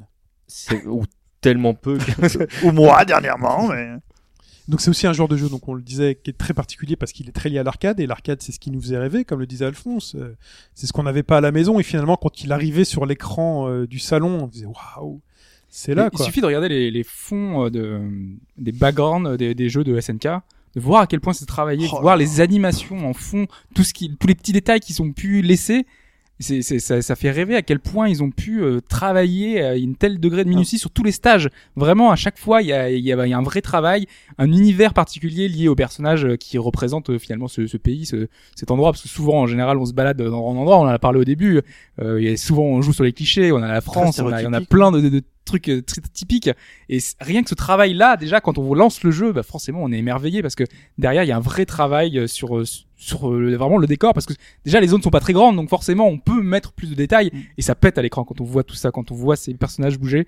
Mais on n'a pas encore parlé de Garou. J'ai honte à, à tout le monde de ne pas avoir parlé de Garou, Marco the Wolf. mais ça vient. le ça point vient. Ah de bah, détail, on, on est plus tard dans le temps. On est plus tard dans le temps, mais- je suis d'accord. c'est pour dire le, le- vraiment le degré de détail, d'animation qu'on peut avoir sur ces jeux-là. pour euh, enfin je vais dire mais il dit tout le temps la même chose parce que ça a été vraiment ça a été euh, grosso modo ça a été Hiroshima dans ma tête Fatal Fury 2 le premier la première fois que tu arrives dans le niveau de Billy Kane il y a oui. des il y a des des gondoles tu peux sauter entre les gondoles t'as le fond d'écran t'as des mecs partout t'as des trucs qui tombent Euh, en plus je enfin je- peut-être que je vais dire une connerie mais je crois que si tu joues avec Andy Bogart il y a des animations particulières parce qu'il y a des meufs qui réagissent différemment puisqu'il y a des meufs mais alors, peut-être que c'est Je un- jouais toujours Terry, je ne peux pas te dire. alors, donc t'as des trucs, mais voilà le, le, le niveau de Billy Kane dans euh, donc le mec qui se bat avec une arme, il se bat avec un, Un bâton. bâton. Euh, c'est voilà, enfin allez allez sur YouTube, euh, tapez euh, Billy Kane euh, Fatal Fury 2 et euh, regardez. Si vous avez été euh, jeune un jour, enfin que vous êtes vieux maintenant et que vous avez été jeune un jour et que vous êtes capable de resituer ça dans, le co- dans le contexte, c'est pas possible que vous fassiez pas un décroché de mâchoire. C'est pas possible. Il y a une dimension spéciale aussi à ce genre de jeu, c'est que c'était c'était le jeu social avant l'heure, si tu veux. Mhm. C'est un Tout jeu où fondamentalement, c'était vrai pour d'autres genres, pour les, euh, les simulations de sport, etc. Mais la, la quintessence du jeu, c'était de jouer avec quelqu'un. C'était le jeu social avant l'heure. Alors aujourd'hui, c'est une banalité parce que toutes Bah, les consoles sont connectées. et- On et rappellera. Tu, tu trouveras toujours quelqu'un qui jouait, mais euh, pour aller complètement dans ton sens, on rappellera que les premières bornes en versus sont été, ont été mises en place par Capcom pour Street Fighter 2. Donc ça, ça a complètement inventé même le genre. Ouais. C'est-à-dire qu'avant ça, le, le- les, euh, ce qui devait devenir Street Fighter 2, qui est devenu euh, Final Fight, euh, c'était une borne où on jouait côte à côte et on jouait ensemble contre les ennemis. On n'était pas l'un contre l'autre. Et tu Ouais. connais jamais vraiment quelqu'un avant d'avoir joué avec lui un jeu de combat. Tu sais quand tu rencontres, quelqu'un qui te dit ouais je sais jouer à Ouais. Street Fighter et tout, et là tu vas jouer avec lui. Mais tu sais, c'est un mec, il est sympa, et là il te casse la gueule. Et là tu, là tu le vois différemment et tu fais. Ah ouais, Quel bâtard en fait. un- Non, et tu te, là, fr- non, moi, si je joue contre quelqu'un que je rencontre et euh, que je vais jouer contre Street, moi, je suis pas très bon, mais j'ai un minimum de niveau, donc Oui, surtout quand t'avais Villerue contre Dalsim, hein, en voilà. fleur. Bon, oui, mais ça, c'était du hasard. tu verras plus tard. T'es musique qui est en, retard- qui est en retard sur les podcasts. Tu, tu verras de, de quoi on parle plus tard. Euh, tu te, tu, tu, tu, enfin moi je, je suis pas très bon, mais je sais reconnaître quelqu'un qui joue bien et je me dis c'est peut-être le meilleur moyen pour moi de faire connaissance avec un joueur que de jouer à un jeu avec lui et plus voilà plus personnellement à un jeu de combat. J'ai rencontré des gens très récemment là-dessus contre qui j'ai joué Il y a mille façons de jouer en plus un personnage. Ouais, donc des jeux de tu- combat, tu il y a peux ça. voir. euh, et tu vois Et cette puis, euh, personne et derrière juste un round de jeu de combat. Je vois euh, déjà bah, sa culture jeu vidéo parce que s'il joue à ce jeu-là, c'est parce qu'il a dû jouer à ça avant et ceci cela. Je sais que s'il joue de telle manière, c'est qu'il a dû passer et tellement de temps à y jouer. Enfin, moi, je vois tout son historique, tout son background. Je fais, il, sait- il sait faire ça, c'est-à-dire que il a vu ça euh, sur tel truc. Il a joué tous le les personnages du jeu. Ça, c'est pas normal. Et donc du coup, il est autiste. Ou alors il y a au moins le syndrome d'Asperger- en 2 3 4 rounds, ça a l'air de je me dis, tu vois, je, me- voilà, c'est bon le mec, je le mets sur une échelle et je me dis voilà. C'est un Oui, genre aussi dans lequel euh, tu t'engages. C'est un genre qui est, euh, il est euh, intrinsèquement presque multijoueur et c'est un jeu qui est compétitif. Et si un- toi, si toi, tu gagnes, l'autre perd. Mais pour Et ça, sens, euh, euh, tu, tu- tu disais que tu, que tu apprends à connaître les gens en jouant au jeu de baston avec eux. Mm. C'est un ressort qui est particulier. On n'est pas, on n'est pas dans le jeu de foot où on joue le, le PSG et le Milan AC. Euh, tu, tu donnes de ta personne quand Ouais, tu joues au jeu de baston. Et un autre aspect que tu disais, tu disais, tu, tu prenais toujours le même, le même personnage. Euh, que- vous faites Alors, pas ça un dépend- ça- la même chose. Ça dépend des, des jeux. En fait, moi, dans, dans les Street Fighter, je joue tous les personnages, tout le temps. Moi, j'essaie un maximum. mais c'est pour, Ouais, un, pour un jeu sur lequel je vais Mais- mais quand tu moins m'investir Oui. en fait parce que j'ai moins de temps, ce qui était le cas pour Fatal Fury 2, euh, je, je vais euh, plutôt euh, aller vers un Spécial. personnage Ah bah, et en moi, c'est- général plutôt un personnage qui rappelle un Shoto. C'est exactement, c'est exactement l'inverse de, de, de ce que dit TMDJC. C'est que moi, si je sais que je vais y passer beaucoup de temps, je vais jouer tout le temps le même. Moi aussi. Par exemple, Street 4, je, je savais que j'allais passer du, temps sur Street 4. Donc sur Street 4, j'ai fait mon choix. Je me suis dit, historiquement, tu es un connard de joueur de, de Ryu, de Ken, donc tu gardes Ken. Donc j'ai travaillé mon DPMFP, mon Shoryuken, Bah, tu Shoryuken, vas être Shoryuken. content dans Ultra. Voilà, donc euh, j'ai Shoryukené dans tous les sens. Et je me suis dit, bon, faut que tu fasses un choix. Donc je me suis mis à Juri. Comme euh, vous avez pu le comprendre, je... avec le succès qu'on connaît. Avec le succès qu'on connaît, je suis une grosse tanche avec Jury. J'ai voulu essayer d'autres personnages, mais je m'aperçois que vu tout le temps que j'ai dépensé sur Jury, euh, si je veux me mettre euh, à Yin ou Yang ou à Makoto, euh, il faut que bah il faut que je divorce et que je, je Non, place Yoon, ma Yoon, fille. tu vas y arriver. Yoon, c'est un Oui. perso qui est quand même bien craqué. Ah oui. euh, Même dans l'Ultra. hein.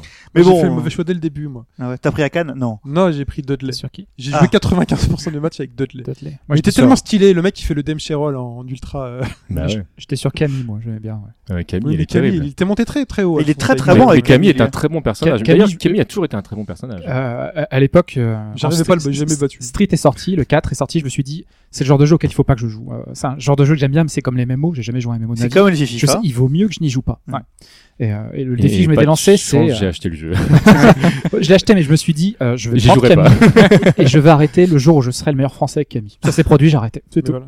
Ça n'a pas duré longtemps et le jeu n'est de sortir. donc T'as t'as- été le meilleur français le avec meilleur Camille À une époque. Ouais, attends, mais attends, ça a dû durer euh, Trois une- semaines. même non une journée. Enfin, j'ai vu une fois dans le dans le dans le benchmark, j'ai vu euh, euh, Alphonse numéro 1 Camille France, c'est bon, c'est tout, j'arrête quoi, c'est tout, j'arrête, c'est pas possible. Et sur 360 en plus. Hein. C'était sur 360, Mais c'était tu as joué longtemps quand même.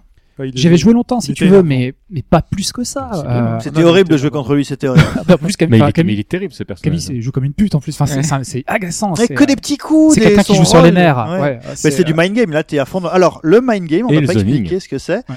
Le mind, alors le Bah, zoning, je te laisserai expliquer. Le Bah, attends, mind on va revenir, mais juste pour finir quand même, parce que quand tu joues contre quelqu'un, donc il y a ce fameux truc, tu gagnes, tu perds, tu t'investis et euh, sur un personnage, donc c'est ta fierté, c'est ta maîtrise du personnage. Il n'y a pas de hasard dans, dans un jeu de baston. On va revenir sur le gameplay juste après, mais il n'y a pas de hasard. Quand on réussit quelque chose, c'est parce qu'on l'a réussi. Quand on le rate, eh ben c'est ta faute. Quand on fait un PSG Milan AC à FIFA contre quelqu'un, t'as toujours 36 facteurs. Tu te dis là, l'ordinateur, il a décidé que je marquais pas de but parce que j'ai mis trois frappes, elles sont allées sur la barre.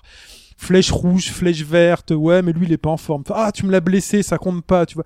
Là, il y a pas de, euh, voilà, on se pète pas une jambe quand euh, le perso rentre sur le ring. Euh, il a pas mal au bras quand il doit donner un coup de poing. Il est, il y a pas de hasard. Le perso est là. C'est soit t'as bien entamé ton, ton ton round et ça se passe bien et t'appliques bien tes techniques. soit- C'est c'est typiquement. Ça dépend les jeux jeu- quand même. Ça dépend Non, mais c'est vrai que si on fait un. un- Oui, globalement, oui, mais, global- euh. Il y a certains euh, jeux quand même qui demandent un peu plus de euh, un peu plus de chance, un peu plus de, de provoquer, de, euh, de jouer sur l'esprit et de jouer euh, sur, sur Le mind l'autre game, donc. le mind game. Ouais, Ouais, mais ça c'est ce sur ton influence que tu vas avoir sur l'autre joueur. Quand tu C'est boques vraiment- le mec, euh, c'est la vraie tu la stratégie. casques, tu multiplies les petits coups de Ouais, poing. mais du coup, c'est un facteur viens. supplémentaire. Ah, avec ta c'est un Camille, facteur ah. C'est un facteur supplémentaire. Je pense que les, enfin, les, les grands joueurs te diront, ça fait partie intégrante du du gameplay. gameplay. Bien ouais. sûr. C'est comme quand tu joues au poker. Fait, enfin voilà, moi j'ai vu deux trois tics que t'avais, donc je sais comment tu réagis quand bien- je fais ça. C'est bien résumé, oui, tout à fait. ouais. Euh, je sais que voilà que quand je quand t'as une bonne carte où tu réagis pas forcément de la même manière, je l'ai je l'ai je l'ai vu et ben dans un jeu de baston, bah voilà, donc le mec il te fait Shoryuken Shoryuken Shoryuken euh, à la relevée, t'es bah la troisième fois tu recules. Tu fais un dash arrière. Voilà, euh, tu recules, tu laisses le mec sauter et tu le chopes. Et ce même mec-là, quand il va voir que quand tu fais un shoryuken, et ben tu recules, et ben au bout d'un moment, il, Il va plus faire de shoryuken. il va plus faire le shoryuken, il va voir que tu recules, il va dasher, il va te choper, tu Mm. vois. et, euh, Ou de, fait- ou de camper pendant tout le jeu pour faire croire que t'avances pas et qu'à la fin tu commences à agresser, l'autre est Ça fait tellement partie, euh, déstabilisé que... Mais voilà, t'as tellement, c'est vraiment le mec, c'est là, c'est Karate Kid. T'as passé tellement de temps à y jouer que quand t'affrontes quel- quelqu'un, c'est toujours te le, donnes en entier. c'est le jugement final, c'est voilà, c'est jusqu'à Final Destination. Mais c'est no c'est jusqu'à ce moment-là, voilà toute mon expérience que je vais te restituer. Et là, Dans le ta mec, gueule de préférence. Voilà, et là le mec te, et là le mec, s'il est vraiment très bon, te fait juste comprendre que pff, tu es tellement loin. Ah, Mais mais là, on est, on est pour, quand même. pour aller euh, dans le sens d'A- d'A- d'Alphonse, c'est- pour ça que je voulais dire tout à l'heure que c'est- vraiment un genre qui est élitiste. Et c'est pour ça que c'est un genre qui, qui marche moins que d'autres. C'est parce que si tu veux y jouer correctement, tu, tu ne peux pas y jouer à moitié. C'est vrai, avec une petite nuance quand même pour Street Fighter 4. Il y a plusieurs degrés de lecture du jeu. Si tu, si tu essaies d'y jouer de façon casual, un petit peu à la Street Fighter 2, qui était déjà quand même assez technique, si tu essaies d'y jouer un petit Ah peu bah, comme ça, tu vas quand Street même 4 avoir est moins technique d'ailleurs de, que, de que base certains autres. Ouais. que Street 2. hein. Là, c'est pour, ah non, pour rentrer dans Street 2, il fallait avoir parce que toi tu l'as découvert à l'époque. Ouais, euh, Mais il faut aussi aujourd'hui tu, tu mets euh, effectivement. tu, tu mets à quelqu'un qui ne connaît pas du tout le jeu de baston et tu lui fais jouer à Street 2 ou à Street 4, il va rester sur Street 4 et pas à cause du graphisme. Déjà, il sortira jamais un dragon en Street Bah 2. ouais. hein. mais il- je- là où je voulais en venir, c'est qu'il est toujours possible d'offrir deux niveaux de lecture 360, et d'avoir un premier niveau de lecture qui est agréable malgré tout. Exactement. Moi, je pense à Soul Calibur. C'est- Alors, j'allais exactement y venir. Soul Calibur, c'est peut-être l'un des. J'avais pas joué au jeu de C'est Bastion la meilleure porte 5 ou d'entrée 6 ans. de- du Je joue à baston. Soul Calibur et j'ai tapé mon copain direct. Il était deg. Il était vert. Exactement. Mais de toute façon, c'est deux jeux qui sont paradox- paradoxalement très proches. euh. Ouais, ouais, complètement. Mais moi, c'est pour ça que je voulais dire. euh, on parlait de le, côté social, c'est que le jeu de baston, euh, globalement, enfin, c'est nos amis ou notre famille. Finalement, on jouait avec eux, euh, on les défiait. C'est le jeu de, que tu sortais euh, finalement pour euh, pour une partie fun, pour t'a- pour t'amuser, pour plus, euh, c'est drôle, pour te mettre sur la gueule, Plus, quoi. Drôle. Mais mon ça. frère ne veut pas jouer avec moi au jeu de baston. C'est un jeu qui prend aucun plaisir. Donc euh, le, le- il dit Mais- non, mais je vais pas me faire rouler dessus pendant deux heures. Et quand t'as grandi au fur et à mesure avec les consoles, déjà chacun, enfin moi je sais que j'ai un frère et une sœur. Au fur et à mesure, on a évolué avec les jeux de baston. Ça c'est chouette. On a on a poursuivi euh, à jouer un peu chacun de notre côté-. Moi ma sœur a enfin presque découvert les jeux de baston justement avec avec avec euh, Soul Edge. Donc du coup bah forcément c'est un truc euh, elle a elle a pris des coups des trucs et du coup depuis euh, bah maintenant elle peut jouer à des jeux de baston mais euh, super euh, enfin super intéressant parce que ça lui a appris des bases et ça lui a permis de progresser de, de jouer à des jeux beaucoup plus intéressants et finalement tout le monde euh, il trouve son compte comme ça en progressant en s'amusant euh, tout le monde peut prendre la manette et s'amuser sur un Soul Mais Calibur pour quoi. aller dans, dans le sens de Dobbs, il y a, y a un truc qu'on repère. Tout à l'heure, tu disais aussi, Shin, euh, on parlait de, de, de sa connaissance du jeu de combat. Pour peu que tu aies déjà euh, touché ou un Tekken ou un Street Fighter 2, tu peux jouer à peu près à n'importe quel jeu de combat parce que ton expérience que tu as acquis sur une de ces licences te permettront en fait de pouvoir Oui. l'utiliser dans n'importe quel autre. Et ça, c'est un gros gros plus. Sauf Virtua Et- Fighter. et mais même Virtual Fighter, si jamais t'as déjà joué à Tekken, euh, il y a quand même, même si c'est pas les mêmes déplacements, même, si t'as pas, on te demande pas de, de bloquer dans, dans, dans, enfin de, la- de la même façon, Mm. etc. Il y a, y a quand même une euh, des, points communs entre ces licences et tu vas pas être complètement perdu quand tu vas euh, quand tu vas lancer le jeu. Donc c'est vrai que chaque expérience acquise dans, dans ces licences-là te permettent vraiment de pouvoir continuer ton chemin de combattant. Un petit peu comme le mec a fait du karaté pendant 10 ans de sa vie qui dit tiens, je vais me mettre au kung-fu pour voir. Bah, il a un plus quand même que celui qui débute complètement. Oui, t'as certains réflexes, et t'as certaines bases de la bagarre finalement qui changent pas. Il faut que je fasse attention. Il faut que je mette ma garde au bon moment et il faut que j'attaque au bon moment quand il y a une fenêtre. Voilà. Bah, il faut La que j'arrive à c'est de enchaîner deux trois est-ce que ça marche euh, dans la vie réelle. Oui. bah écoute, moi je fais des Moi, quarts je- de cercle dans la vie, ça m'arrive. Ça a euh, jamais marché. Ah Ça si, peut- moi la marcher. ça va, je commence à. Ah. ça va. Bah moi le dragon, écoute, euh, voilà, j'essaye, mais j'ai Ne beaucoup. vous de battez pas dans la vraie vie. Hein, Mm. mais, C'est euh, donc bah, du coup c'est très bien donc que, que, que TMDJC parle de, parle de l'élitisme euh, parce que ça va nous permettre d'aller sur le point euh, bah, sur lequel je voudrais un peu mettre l'accent qui est le gameplay. le gameplay. Parce que finalement, en, en bon extrémiste d'à peu près toute chose, moi, le, le jeu de baston, je le réduirais pratiquement à son gameplay. Et euh, Ça ma, je comprends. ma, ma thèse sur le sujet, c'est que finalement, euh, on en avait parlé avec Hobbes et ça va nous permettre un peu de- d'en discuter ici, c'est que en fait, le jeu de baston n'a jamais vraiment été un genre roi dans la tête des gens. Je m'explique. Ou un genre répandu. C'est parce que euh, on ne sépare pas, je dirais, euh, la réussite du genre, l'ancrage dans la tête des gens, du fait qu'il se soit diffusé. Moi, ce que je vois surtout, c'est qu'à une période donnée, euh, Capcom a, euh, enfin, s'est fait des, des, couilles en adamantium massif euh, avec Street Fighter, en ressortant beaucoup de jeux, puis en enlevant tout ça, en se rendant compte que c'était pas la peine de se disperser. Et tout le monde a voulu avoir sa part en la conquête. Tout le monde s'est dit, putain, faut qu'on fasse des jeux de baston.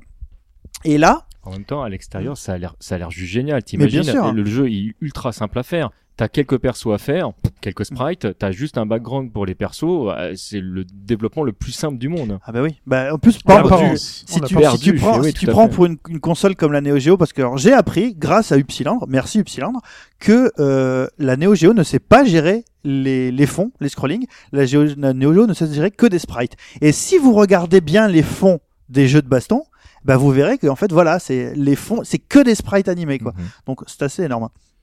Euh, et donc mo- moi mon idée c'était que tout le monde a voulu avoir sa part mais finalement ça a jamais marché parce que une fois que les gens se sont dit ah ouais Street Fighter c'est trop bien enfin moi des gens qui ont testé Street Fighter à mon âge donc on était nous on était une bande de 13 garçons euh, Une grosse bande, quoi. Voyou, quoi. Voyou quoi, vraiment Bozokuzu, tu vois. Toujours quoi, à 13 ouais, ensemble Ouais, c'est ça, ouais. Bozozoku, euh, la, la folie quoi.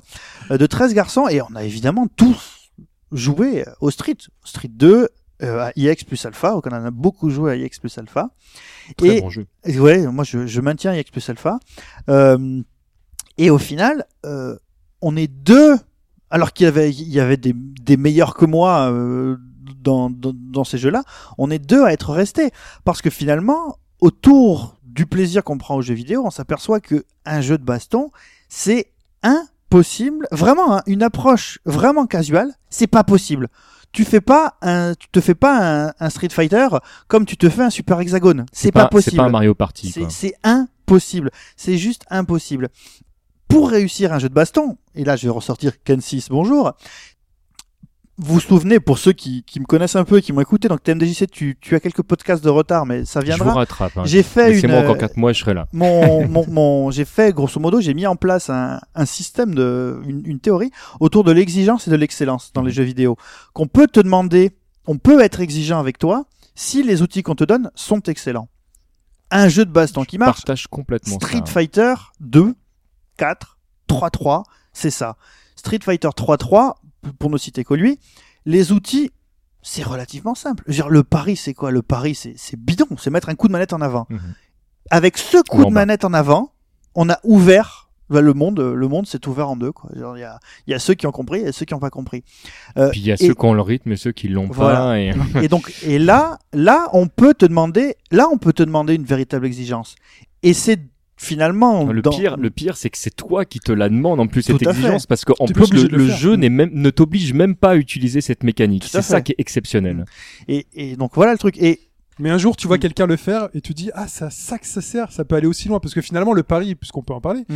Le pari c'est ce qui permet d'éviter de se faire gratter, ce que tu Mhm. décrivais en début de podcast. Euh, donc il te reste un peu c'est de une vie. défense où tu ne perds pas d'énergie. Voilà. ça te permet de contrer une attaque sans perdre d'énergie du tout. Donc, Pire, qui est, enfin mieux, qui, qui remplit en plus ta barre de, de, de super un petit peu. Ouais. Enfin là, c'est. Enfin, voilà, il y a plein Et d'avantages. tu Par gagnes contre, une frame, non C'est pas ça. Tu Mhm. gagnes pas une frame, ouais, c'est ça. Donc t'as une image pour attaquer, quoi. Par contre, la contrepartie, c'est que c'est très risqué. Ouais. Donc tu te dis, pff, pourquoi Voilà, je vais pas, je vais pas, je, je vais pas prendre le risque de le faire. Jusqu'au jour où tu vois, et c'est là, je pense que ça a explosé, c'était sur Daigo à l'Evo. Ah bah. Les 14 paris d'affilée. Jusqu'au jour où tu te rends compte que là, un truc que normalement, même en mettant ta garde, tu te fais gratter. Tu sais que t'as perdu, il devait perdre. Il avait, il lui restait plus rien. Tu, tu as une ultra qui arrive avec 15 coups. Et là, tu te rends compte qu'il arrête les 15 coups d'affilée. Et là, tu te dis, mais c'est donc, à ça que ça sert. Et c'est donc finalement. Il fait, il fait même pire que ça parce qu'en fait, il, il prévoit que euh, le nombre de coups qu'il va avoir derrière et donc il fait une, enfin, il fait un saut pour pour faire le dernier paring Mm, pour pouvoir ouais. être en l'air et enchaîner euh, du coup d'abord une attaque aérienne. en donc il a déjà dans sa tête le fait qu'il sait qu'à la fin, il aura gratté assez pour que la barre de l'autre soit vide. Mais voilà. Alors, Mais ne faites que- pas ça chez vous, les enfants. hein, vous y arriverez pas. Mais ce sûr, truc, hein. mais ce truc, on t'explique, tu fais, ouais, c'est risqué, mais tu te dis, ouais, ça sert pas forcément à grand chose, mais c'est beau, mais bon, voilà. Là, tu te rends compte de toute la dimension du truc, et là, le jeu devient un nouveau jeu. Mm. Le jeu devient un nouveau jeu. Juste sur, en, un coup de stick en avant. Bah, il y a un truc qu'on doit à Capcom euh, là-dessus qui, où ils sont vraiment très très doués, c'est qu'à chaque fois qu'ils ont sorti un épisode de Street Fighter, quel que soit l'épisode, ils ont inclus une mécanique qui était euh, à travailler. Dans, euh, dans euh, Street 2 Turbo, c'était euh, alors dans, dans Street Fighter 2 Dash, ils ont ils ont inclus le reversal qui qui est euh, aujourd'hui un élément essentiel du gameplay. Le, Complètement rever- basique. le reversal, en fait, c'est le fait quand tu es, euh, par exemple, au sol ou quand tu es en garde, de pouvoir casser l'attaque adverse par un coup quel que soit le coup qui était euh, qui était mis à disposition. Le reversal classique dans dans pour Ryu par exemple avec le Dragon Punch, c'est euh, en fait, on, te permet de, de ne pas afficher euh, les frames qui te permettent alors ou la remise en garde ou de passer du block stun, donc le, le, moment où tu es en, en garde en train de te faire taper, donc pas touché, mais, euh, mais normalement où tu ne peux pas bouger, à la partie attaque. Donc en fait, le, tu gagnes tout simplement Donc, chaque des, euh, épisode de Street a rajouté à chaque fois quelque un, chose. un, un élément de, de gameplay supplémentaire ou différent. Dans, dans Street Fighter 4, on a la focus. Dans, dans, donc dans Street Fighter 3, on a donc euh, le, le paring. Et donc, chacun de ces éléments de, de gameplay euh, euh, t'offrait quelque chose de complètement différent et te permettait euh, de d'évoluer euh, dans ton gameplay, dans ton propre gameplay de manière différente. Et c'est ultra Avant riche. de définir les différents termes du gameplay, je pense que Pipo, ce que tu voulais dire, c'est que finalement, si j'essaie de résumer, euh, donc le jeu de combat est 100% du gameplay, et ça, on s'en rend compte quand on y joue, et quand on voit surtout la concurrence qui essayait de s'y mettre en se disant c'est facile, il y C'est a qu'à extrêmement difficile à faire un mettre deux gameplay. personnages en C'est face. extrêmement difficile. Et finalement, en y jouant, même si les sprites sont cool, si la licence est géniale, tu te rends compte qu'il y a quelque chose qui cloche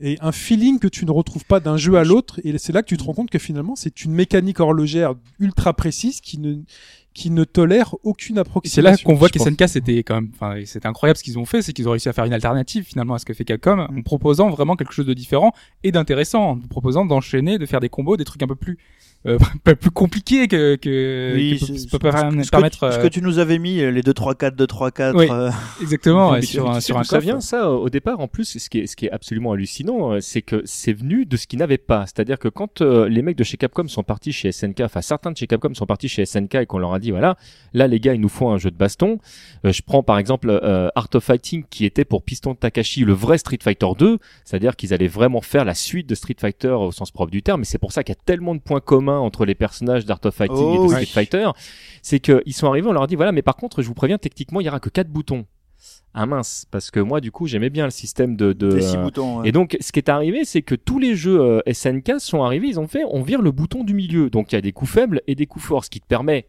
de base beaucoup moins de possibilités que, que ce qu'offrent euh, les jeux de Capcom.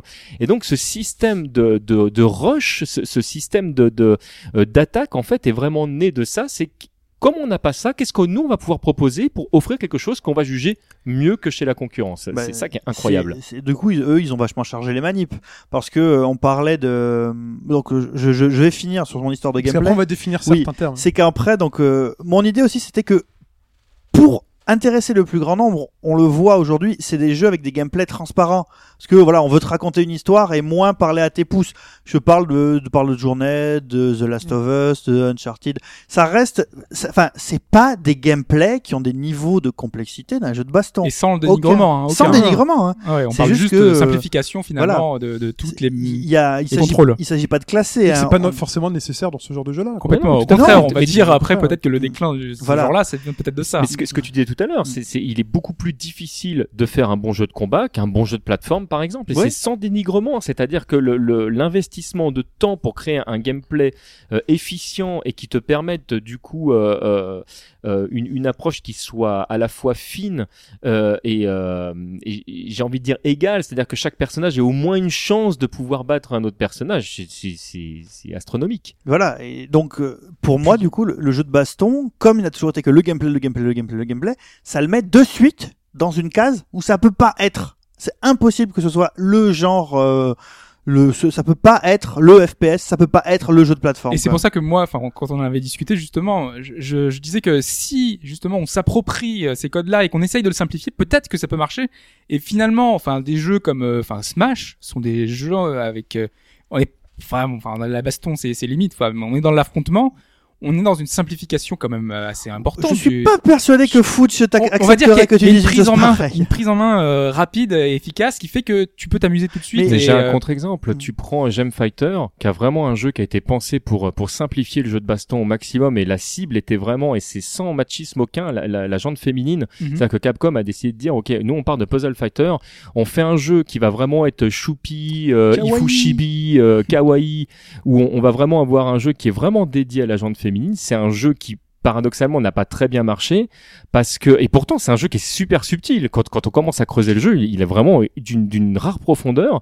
Mais euh, juste c'est pas la simplification du gameplay en fait qui euh, fait l'ouverture forcément. Le jeu de baston euh, en fait paye euh, alors chez nous, mais également au Japon, mais particulièrement chez nous, du fait que déjà il s'appelle jeu de combat. Alors déjà, dedans, t'as deux Oui, mots qui, euh, qui qui ferment tout de suite des portes.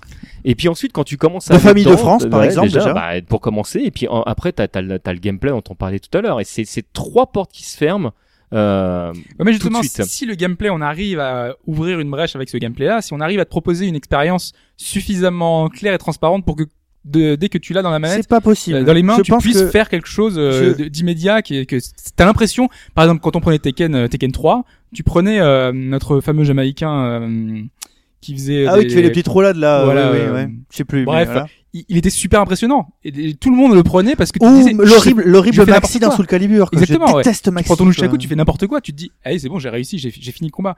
Et bah, les, les gens qui ne jouent pas ou pas beaucoup, bah, quand ils voient ça, ils se disent, Oui, mais- c'est marrant. Donc au bout de la, Ça ques- marche. la question c'est au bout de combien de temps ces gens arrêtent? Moi c'est ça puisque TMDJC disait Bah, que c'est comme l'ouverture de la Wii. Est-ce oui. qu'ils vont poursuivre après dans, qui le, s'inscrivent dans la longueur. Le problème, c'est qu'ils s'inscrivent pas dans la longueur. Euh, les, les gens qui s'éclatent, les gens qui s'éclatent avec Maxi parce qu'ils font n'importe quoi.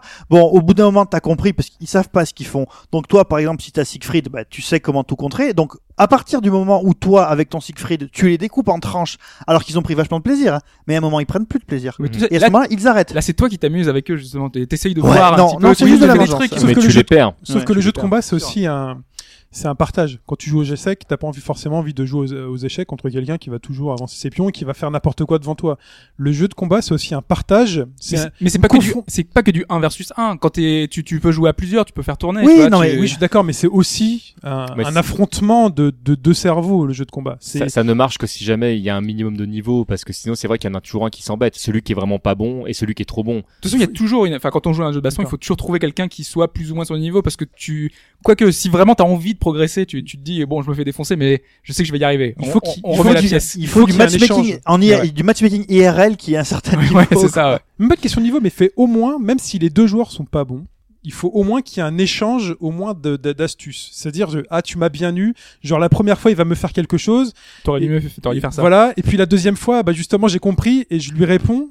Et là, euh, la dernière fois que j'ai joué un arcade, c'était il y a pas si longtemps que ça, et je me suis retrouvé à jouer à Street, euh, je sais plus lequel. euh, ça devait être un alpha contre quelqu'un que je connaissais pas, et je me suis retrouvé finalement à rigoler avec lui parce qu'il était nettement meilleur que moi. Mais à chaque fois que j'avais compris un truc qui me faisait tout le temps et que je lui répondais, je rigolais, je fais pas cette fois, tu vois. Et le mec qui était là, il était content parce que, il était content parce qu'il y avait du répondant et parce que juste, il, il- derrière, il essayait de me, justement, il me, il me tendait d'autres pièges qui cette fois-ci le faisaient rire et autres. Il y a un vrai échange finalement dans le jeu de combat. C'est pas simplement je vais te, je vais te détruire et je suis très content de jouer contre Ça, toi. c'est- quand tu fais du 1 contre 1, euh, je dirais en live, par euh, après par internet. Si tu ne connais pas- pas, Ou en si tu- arcade. ouais, mais si ou, tu euh, connais pas la, si- non, par euh, en ligne, si tu connais pas la personne contre qui tu joues, euh, enfin, je sais pas. Par moi, internet, j'ai joué à Street 3.3 sur euh, le fameux ah, GGPO. courageux, Hmm. hein, parce que franchement, euh, Mais le mec en face était sympa, il est resté malgré mon faible niveau et finalement on a un peu discuté et il était donc j'avais j'essayais de répondre de plus en plus à ce qu'il faisait même si je me faisais torcher mais moi juste le fait parfois de réussir à placer un coup, de placer un truc d'un conseil qu'il m'avait donné pour moi c'était satisfaisant et je pense pour lui c'était voilà, c'était peut-être moins sympa que de jouer contre un contre un excellent joueur mais je pense qu'il y a y un échange forcément qui doit s'installer dans le d'accord avec toi. dans le jeu de combat. Donc voilà, donc quelqu'un qui joue avec Maxi, qui fait clac clac clac clac clac, qui dit truc. Au bout d'un moment, s'il n'y a pas cet, cet échange de, il Si peut, si, si, il peut, mais par exemple, s'il y a un autre point qui fait que tu accroches, par exemple, l'univers, ça peut être un jeu à licence. tout à fait Quand t'as un jeu à licence que tu retrouves euh, des codes, des, des choses, tu te dis, ah ouais tiens ça, ça me plaît. Donc du coup là tu peux t'accrocher. mais- alors, je te dirais que les- la plupart des jeux à licence ne sont pas des jeux compétitifs et ne sont pas des jeux de combat Voilà. Du coup là c'est ce C'est- moment-là c'est la définition. C'est- voilà, pas, c'est pas du tout pour troller les Naruto et autres Dragon. Ball ou etc. C'est c'est juste que c'est on n'est pas du tout dans la même case. Le à, à haut niveau, le- les les jeux ne t'offrent pas du tout les, les mêmes Mais possibilités. on évoquait euh, l'idée de finalement est-ce que le jeu de baston a été un jeu majeur? Finalement enfin les jeux de baston enfin les DBZ on en a parlé les Naruto on en a parlé ils font partie un peu de cette famille même si c'est une famille euh, c'est la licence qui a été majeure. C'est vraiment la licence qui a été majeure. C'est ça le truc. Plus que le genre. plus que plus que le genre. Après, je sais pas, euh, des Dragon Ball, il y en a eu, il y a eu tout un tas de jeux différents Dragon Ball. Sur euh, bon, sur NES, il y a eu celui qui est sorti en France avec les balles du dragon. Euh, après, euh, il y a eu sur Famicom, il y a eu un nombre incalculable, soit de card game, soit de pseudo RPG. Pseudo RPG, De exactement. pseudo ouais. RPG. D'ailleurs, je serais Euh, curieux de savoir quelle, quelle euh, licence, enfin dans la licence Dragon Ball, quel jeu, quel type de jeu il y a eu le plus. Je suis même pas certain que ce soit les jeux de combat. C'est peut-être, c'est hein. peut-être, je pense que, franchement, je pense que sur euh, sur Super Famicom, si, de Il y a eu mais un nombre mais monumental. Je, je te jure, sur Super Famicom, tu devrais checker. Ouais, je sais. Hein. Ouais, des, je sais, bah oui, Dragon Ball, tu le sais aussi bien que moi. Voilà. Des jeux de des, des RPG Dragon Ball, mais il y en a eu. Ouais, il y a un paquet, 25, hein. 30 quoi, facile. Qui avait des aspects combat, c'est vrai, mais, Ouais. mais dont, le- dont le- la partie combat n'était pas au centre du, du Mais gameplay. quelle complètement. place, mais quelle place à la stratégie dans ces jeux-là et quelle place dans l'évolution de la stratégie? Bah, elle, est, elle est complètement au centre de la stratégie, enfin elle est au centre du jeu. C'est-à-dire que là, concrètement, un pro gamer te dirait que euh, n'importe qui peut apprendre à faire des combos. N'importe qui, pour peu qu'il s'investisse un minimum dans le temps, etc. La stratégie en combat, c'est c'est quelque chose que tout le monde ne peut pas forcément acquérir. Exact. Parce que c'est vraiment, c'est- c'est c'est un cerveau contre un autre à un moment donné. Mais quelle place dans la stratégie, C'est- par exemple, dans une licence d'un jeu comme Naruto ou Mais imagine, enfin, sans aller dans le le- l'extrême Versus un Naruto, autre, hein, versus regarde, un autre jeu. regarde euh, Persona, le, le dernier jeu Persona, Ouais. euh, il est très intéressant au niveau jeu Mais de c'est baston. un, Ah c'est oui. un vrai jeu de combat. Et c'est un vrai jeu de baston. Non mais d'accord, mais là Eh voilà, bah, c'est- Et pourtant, il y a eu des Et ça attire. Et pourtant, il y a eu des simplifications qui ont été décrites Ah oui. au début sur le, le gameplay où on disait bah c'est plutôt du motion machine, c'est-à-dire que tu as des combos automatiques où tu fais trois fois le même bouton c'était pas très équilibré aussi. C'est genre de choses a, encore autre chose, voilà, mais- tu, ouais, as, tu as mais- toujours le final, faible fort launcher, t'as ça le truc, non euh, Ouais, Tac tac et ça launch. Ça fait longtemps que j'ai plus joué. Bah, dans euh, Gem Fighter, c'était euh, c'était le même bouton, euh, il y avait qu'un bouton d'attaque. voilà. hein, mais derrière, ça laissait place Il y en justement. avait deux, à- mais il y en avait qu'un qui servait au combo, quoi. Derrière, ça laissait place à d'autres d'autres- réflexions, d'autres types de mécanismes qui te permettaient de, gagner le combat. Est-ce qu'on peut définir certains certains termes qu'on a qu'on a gratté? Bon, On du coup, on en a vu déjà on beaucoup, a vu mais euh, pas mal. Donc, euh, qu'est-ce qu'on peut avoir par exemple? Donc, euh, le- la gratte, on l'a vu. La frame, c'est l'image. Vous savez qu'un jeu, de- un Une jeu étape d'animation, grosso une étape d'animation. Donc, un jeu vidéo, c'est des images qui s'enchaînent hein, comme un dessin animé. est-ce qu'on le garde ce, ce nom frame dans les jeux 3D du coup? Est-ce que ça existe Oui, toujours par- ouais? paradoxalement, oui, parce que euh, euh, d'ailleurs, je, je ne sais pas pourquoi, parce que c'est difficile de Parce parler de frame possible, dans ouais. dans euh, dans un jeu 3D. Mais C'est une étape d'animation, mais, euh, mais oui, c'est une. Mais en fait, c'est même même, moins. même même dans l'étape d'animation d'un d'un d'un Street 2, quand on parle de la frame, c'est que des fois tu as la même animation pour plusieurs frames. Ah, quand même. Donc c'est c'est- c'est pas euh, la frame, c'est vraiment le l'instant T en fait. C'est le temps finalement. C'est vraiment l'unité de c'est- temps c'est peut-être. vraiment une unité de temps et, et, et pas vraiment d'a- d'animation. Par exemple, tu prends le, le, le point fort de Ryu, euh, le, le, le- entre le moment où il va armer son poing et le moment où il va taper, en fait, il y a plusieurs frames qui vont afficher la même image. Et d'ailleurs, il reste le point droit euh, pendant deux frames. Donc c'est c'est euh, voilà, il, se- il se passe des, des, des trucs comme ça. Ça où- permet- C'est une mesure, enfin c'est en C'est une musique c'est la mesure, Ouais. c'est Oui, une mesure. C'est une unité de mesure. Voilà, ouais. Ça permet donc alors, pour les néophytes qui nous écoutent, par exemple, vous savez que euh, le gros coup de poing de Ken donc met, euh, je sais pas, 5 frames à sortir avant d'avoir euh, ce moment où finalement il devient offensif contre vous, enfin où il peut vous faire du dégât. Vous avez 5 frames. Et ben si vous avez dans votre arsenal du joueur contre que vous jouez Un coup qui sort plus vite. un coup qui sort en 3 frames, Même un coup faible. Hein, même un coup faible. généralement, fiche, hein, généralement, les coups faibles sortent plus vite un ou deux, une c'est ou deux frames, ouais. Donc c'est là en plus que l'équilibre se fait, c'est-à-dire que les gros coups qui font Les très mal priorités. mettent plus de temps. Bah, c'est ce que tu appelles priorité, mais finalement c'est le, le nombre de frames. c'est le nombre de. Ouais, frames. alors les, les, euh, les joueurs pro te diraient qu'il n'y a pas de priorité dans les Voilà. jeux de combat. Moi, j'utilisais le même terme que toi il y, a, il y a encore pas si longtemps que ça et euh, je me suis fait taper sur les doigts Il y a par pas JP de Coq et priorité. euh, Ah euh, ben non, il n'y a pas de priorité parce qu'en de fait, c'est- le, frame et, C'est du calcul, c'est des maths quoi. mais pas, pas que ça, mais c'est que t'as aussi le par rapport au, au bloc, donc euh, un jeu de combat, particulièrement les jeux 2D, en fait, euh, tu vas avoir euh, les, ton personnage va être détouré et on sait que dans telle partie, bah, ton personnage est sensible au coup, dans telle autre, bah, alors que peut-être tu es dans le corps du personnage, bah, il sera insensible à ton attaque. euh, Il y a des endroits qui peuvent être saisis et pas d'autres, ou etc. Et donc c'est cette combinaison de tout ça qui fait que ton coup passe ou ne passe pas. Mais ton coup, il est pas prioritaire quand t'as Mhm. deux coups qui se qui se touchent dans un jeu de combat où les deux personnages prennent des dégâts suivant le jeu, ou l'attaque est annulée suivant le jeu. Mais il y, a, y a pas de, y a pas de priorité. D'accord. Tout est mathématique. C'est calculé, c'est programmé. C'est C'est la machine. Qu'est-ce qu'on a d'autre euh, Le match-up. le match-up Ouais. Oui. Qu'est-ce C'est que c'est qu'on n'a le pas parlé match-up de match-up. Ouais. Alors le match-up, c'est assez primordial. C'est ce qui permet justement de définir que tel personnage de base est plus fort que tel autre personnage de base sans faire de gros efforts finalement dans le dans l'apprentissage du gameplay. Alors bien évidemment, n'importe qui peut battre n'importe qui, mais disons que naturellement, si vous avez déjà joué à un Street Fighter 2, vous allez vous vous dire qu'il est peut-être plus difficile de battre, je sais pas, le boss final donc euh, Bison avec Dalsim qu'avec un Ken. Voilà, c'est peut-être le, le Alors, les vrais joueurs de Street 2 te diront non, mais euh, Il y a toujours cette histoire de vrais joueurs, mais Euh, je, je sais que par- Il y, a après, des, il y a des personnages que vous ne. J'essaie de simplifier, de vulgariser la chose. Il y a des personnages pour lesquels vous n'irez pas parce que vous allez les sentir moins forts. En fait, on parle de match up, match down, et euh, c'est-à-dire que tu- il y a une grille où tu as l'ensemble des personnages qui sont euh, présentés euh, de manière verticale et horizontale avec des petites cases, et on dit voilà, qu'est-ce qui se passe quand il y a 10 matchs qui sont joués pour tel personnage contre tel autre Ça, personnage l'aspect qui a l'avantage, voilà. Et c'est comme ça que sont faits les, euh, ce qu'on appelle les, les tier lists. Donc c'est comment sont rangés les personnages. Et donc euh, sur un personnage où il y a un équilibrage qui est très très bien dosé, il y a il y a une 5. tier list où, euh, où tout le monde a à peu près autant de chances. Et puis après ça découpe suivant les types de jeux euh, en types de listes. Donc euh, tu as euh, les classiques A, B et C listes. Donc euh, les personnages qui sont A sont plus forts que ceux qui sont en B, qui sont plus forts que ceux qui sont en C. Et puis dans certains jeux, on va rajouter ce qu'on appelle les S listes ou les SS ou les S plus ou euh, où là on va rajouter des parce que tu as des là, personnages qui sont complètement craqués. temps. Ça, rappelle, ça rappelle Pokémon aussi. Ouais, Ouais. Ou sinon sur les jeux de foot, vous savez que si vous prenez, euh, donc à l'époque vous preniez le Brésil et l'autre vous prenez, je sais pas, L'Ouganda, l'Ouganda. Bon, l'Ouganda peut battre le Brésil au foot. Tout, tout est possible sur un match, hein, c'est ce qu'on dit. Mais sur 10 matchs, bah, il y en a peut-être 9 ou euh, Sur neuf, FIFA euh, 96, où tu pouvais faire des lobes du centre, ça passait. Voilà, et voilà, il y a peut-être 9 matchs, bah, c'est le Brésil qui va gagner. Et bon, bah, Non, le Brésil gagne toujours, non? C'est ce qu'on appelle, voilà, c'est ce qu'on appelle bêtise. Et bah, bah, non, mais après, par exemple, ça, enfin, ça, là, donc il y a, il y a cet aspect statistique, mais il y a aussi juste la manière dont les, dont les persos sont faits. Par exemple, un perso qui est fait pour attendre des attaques qui vont lui tomber du ciel et qui peut contrer.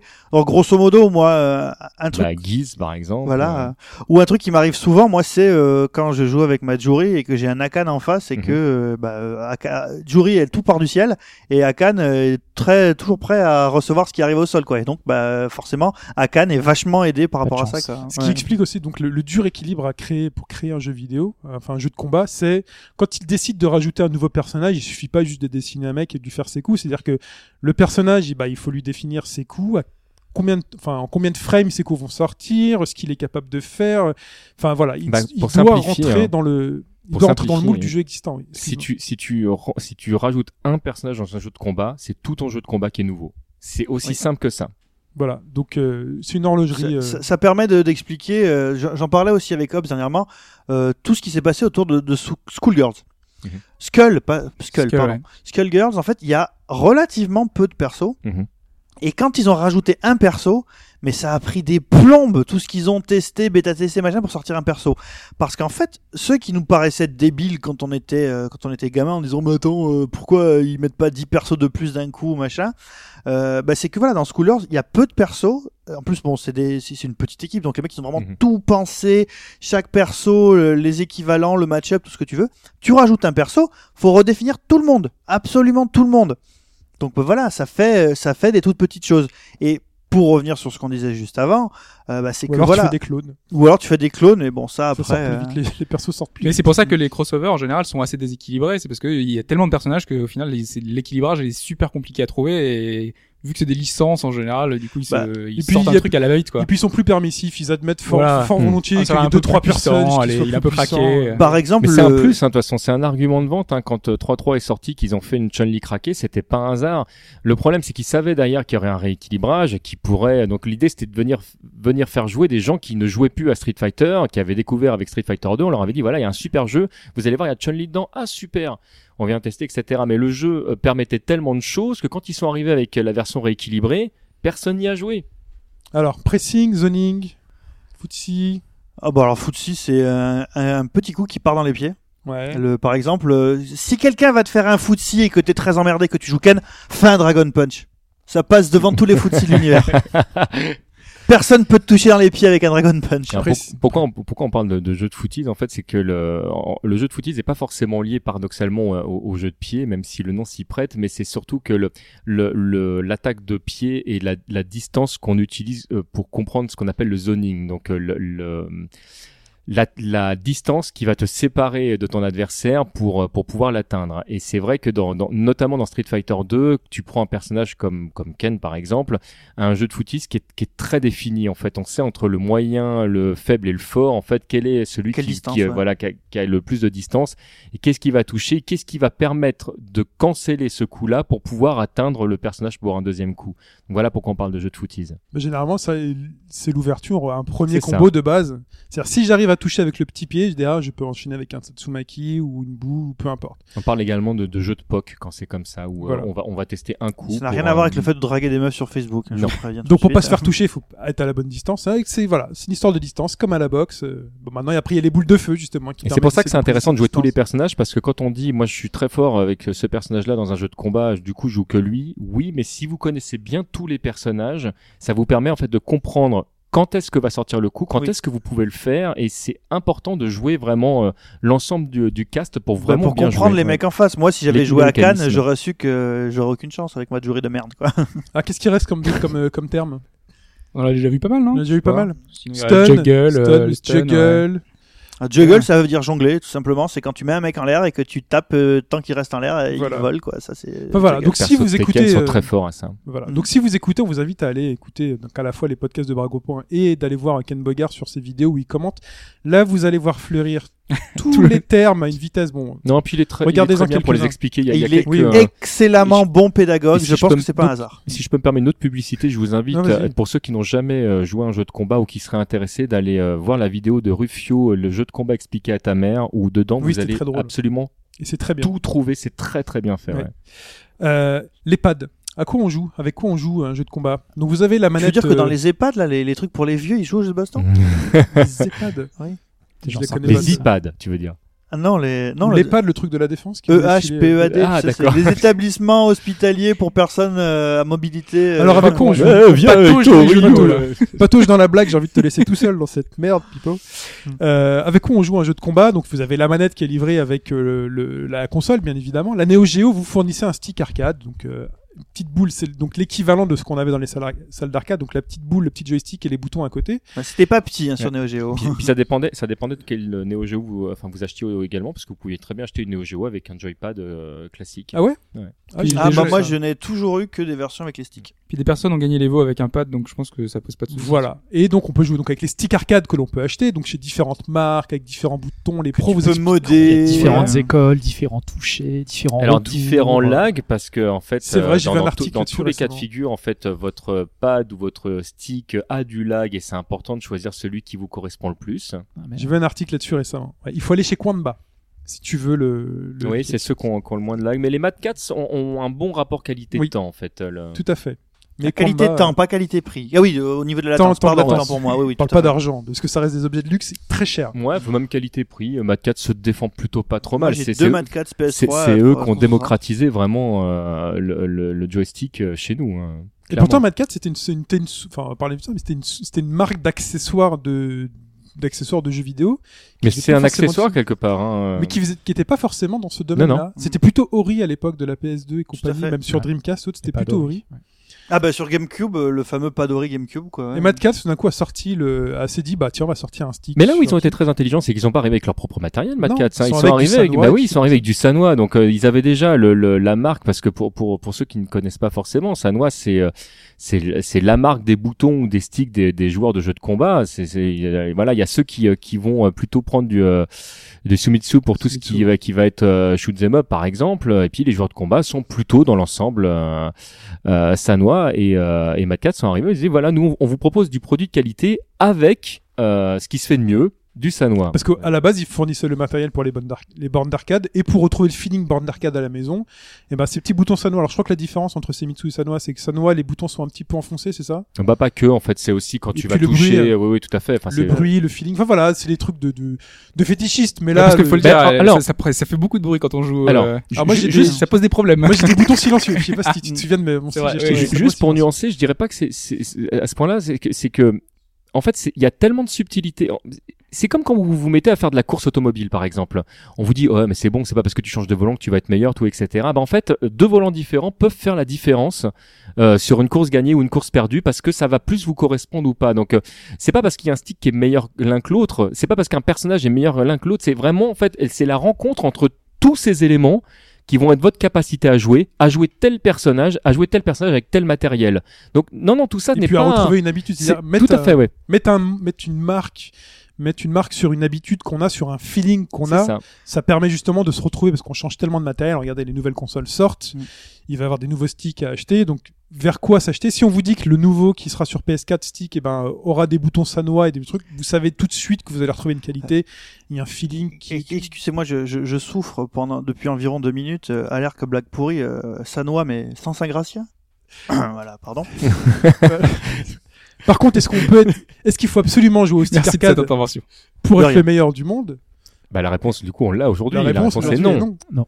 Puisque. Luffy, le- parce que- que l'on salue, même si moi je l'ai jamais rencontré, mais je le salue bien bas, euh, qui- qui- sont des personnes que moi j'observe de loin sur Twitter, que toi tu dois connaître personnellement. t'es Tout le à fait. Donc passe-lui nos amitiés euh, Bah écoute, je le ferai. dès que tu le rencontres et félicite-le, puisque là on peut féliciter quand même le Écoute, vainqueur Je, de je- je- l'Evo. je ne quoi. sais pas, là, là, je l'ai je l'ai encore vu euh, mercredi dernier, je ne sais pas combien de fois euh, il a eu des merci euh, ces derniers temps, au point qu'il ne sait plus trop comment les gérer. ne Euh, le remercie pas, dis-lui d'aller se faire foutre. Voilà. C'est, euh, vrai. Alors pour ceux qui n'ont pas suivi, je crois que vous en avez parlé la semaine dernière, peut-être. Ouais. J'ai écouté. brièvement. Vous en avez parlé. Euh, Luffy donc a gagné l'Evo 2014. Donc l'Evo c'est le tournoi qui a rendu célèbre Daigo par exemple. C'est le tournoi de jeu de combat, le, le plus grand tournoi de jeu de combat. C'est la Copa Domunj de, de la du jeu de planète. baston. Au- Voilà. Aujourd'hui, aujourd'hui, il y a, pas de concurrence à l'Evo. C'est euh, c'est Avant, juste- t'avais l'Evo et le Tougeki, et, et aujourd'hui, c'est c'est l'Evo et, euh, et voilà. Ah c'est- oui, qui arrive, il arrivait quoi, Tougeki, alors, du coup Ah bah ils sont On morts. ça en est, beaucoup est, parler. Ils sont euh, morts, ils sont morts complètement. Ouais. donc le champion Mais du c'est monde. normal entre guillemets. Enfin là, on pourrait y revenir, mais euh, Donc Ah c'est- non, mais c'était, ouais, pour savoir, parce qu'on on entendait souvent parler. euh, mais je crois que ça a été remplacé le Tougeki par autre chose. Par... c'est- ouais, mais enfin, de toute façon, le- la formule Togeki n'était pas juste et c'est normal que ce soit arrêté. En fait, il aurait fallu qu'il se réinvente et et c'était trop. Je, je, je, je- vais me permettre un, c'était trop shonen en fait. En fait, on, on te, on te donnait euh, euh, tel que c'était fait, c'était euh, c'était trop scénarisé, c'était trop. euh, ce match-là, tu donnes tout, t'as perdu et euh, Parce qu'il y a plusieurs, voilà. le- On est dans l'e-sport, il y a plusieurs règles. Par exemple, dans, dans le Tougeki, c'était un match perdu, c'était éliminé, tu rentrais chez toi. éliminatoire. Ouais. Voilà. À l'Evo, par exemple, vous avez donc déjà le Tougeki, fallait être sélectionné. Et déjà, ce Il principe de sélection était, était déjà pas simple. Il fa- fallait donc faire partie des meilleurs. Vraiment, c'était très shonen. C'est, je veux avoir ma qualification pour les régionales, Un pour jour, le je national. serai le meilleur dresseur. C'est vraiment ça. ça, quoi. Et puis t'arrives le jour J, puis tu dois tout gagner. C'est, c'est exactement. Enfin, il y a même pas de poule ou rien. L'Evo, tu peux t'inscrire. Donc tu peux y aller. C'est encore plus. N'importe qui peut Moi, se je trouve que c'est encore plus shonen l'Evo parce que vraiment, tu peux le, le pur inconnu peut arriver comme ça, débourser le prix d'entrée, arriver avec brancher son stick et battre tout le monde alors que ça fait trois semaines vrai. qu'il s'entraîne chez lui. C'est ça qui est très Tout à fait. Et quand tu perds à l'Evo, t'as une deuxième chance. C'est-à-dire qu'il y a Le plusieurs- loser bracket. Il y a le loser bracket, il y a plusieurs tableaux. T'as une deuxième chance. T'arrives, t'arrives dans le tableau des perdants. Et donc tu peux re- tout remonter jusqu'à arriver à la finale des perdants pour pouvoir affronter le vainqueur de la finale des Et gagnants et annuler ta défaite parce que le gagnant a bien sûr droit à une défaite et euh, gagner ensuite le tournoi. Ce qu'a fait Luffy, Luffy, tout à fait. puisqu'il a perdu une fois, il est remonté, il est allé en finale, il a reseté le bracket et il a gagné et il a gagné euh, avec une manette PlayStation 1. Tout à fait. Donc une manette avec quatre boutons de face et des boutons de tranche et une croix directionnelle. Donc on C'est est très très loin du stick arcade. On n'a même pas le stick analogique pour simplifier éventuellement les, les quarts de cercle ou les courbes. Et c'est pour ça que d'ailleurs, d'ailleurs, moi je lui dis merci, hein, parce que moi je suis un joueur Ah. de pad et tout le monde me regarde toujours avec des gros yeux en disant non mais TMDJ c'est pas toi. Mais parce qu'il y a une grande mode à un moment donné. Et là, d- là depuis qu'il a gagné, je peux dire non mais moi je joue comme euh, Luffy. Voilà.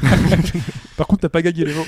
non non non, ils m'ont pas accepté, je ne sais pas pourquoi. Ils m'ont fait non trop vieux, tu sors. voilà. Il a gagné les voix avec euh, Rose, qui était Oui. pas un perso euh, top Ouais. Tiers. Que tout Alors, le monde était simple. C'est très drôle de voir les commentaires qu'il y a eu des Américains en fait sur Twitter. Je sais pas si vous avez eu l'occasion Oui, de suivre. Si, si, c'est à mourir de rire parce que oui c'est normal c'est un perso craqué euh, il a joué n'importe comment euh, c'est très drôle entre Alors le que- moment où il a gagné il- Alors qu'avant ça, tout le monde trouvait que c'était un perso de merde, Rose, il faut le dire. mais Rose c'est ni un perso de merde ni un perso craqué c'est mais un perso qu'il faut savoir jouer Il quoi, point était, non, mais il était, il Ah ouais, était oui, considéré comme un personnage. Après, je sais très bien que c'est pas un personnage de merde. Non, quand tu joues sur Rose, t'es content en général. T'es plutôt content. Ouais. Non mais quand tu vois les combats, euh, même, enfin, tu regardes la finale contre un Sagat. Enfin, Sagat pour moi c'est peut-être mon pire cauchemar de Street.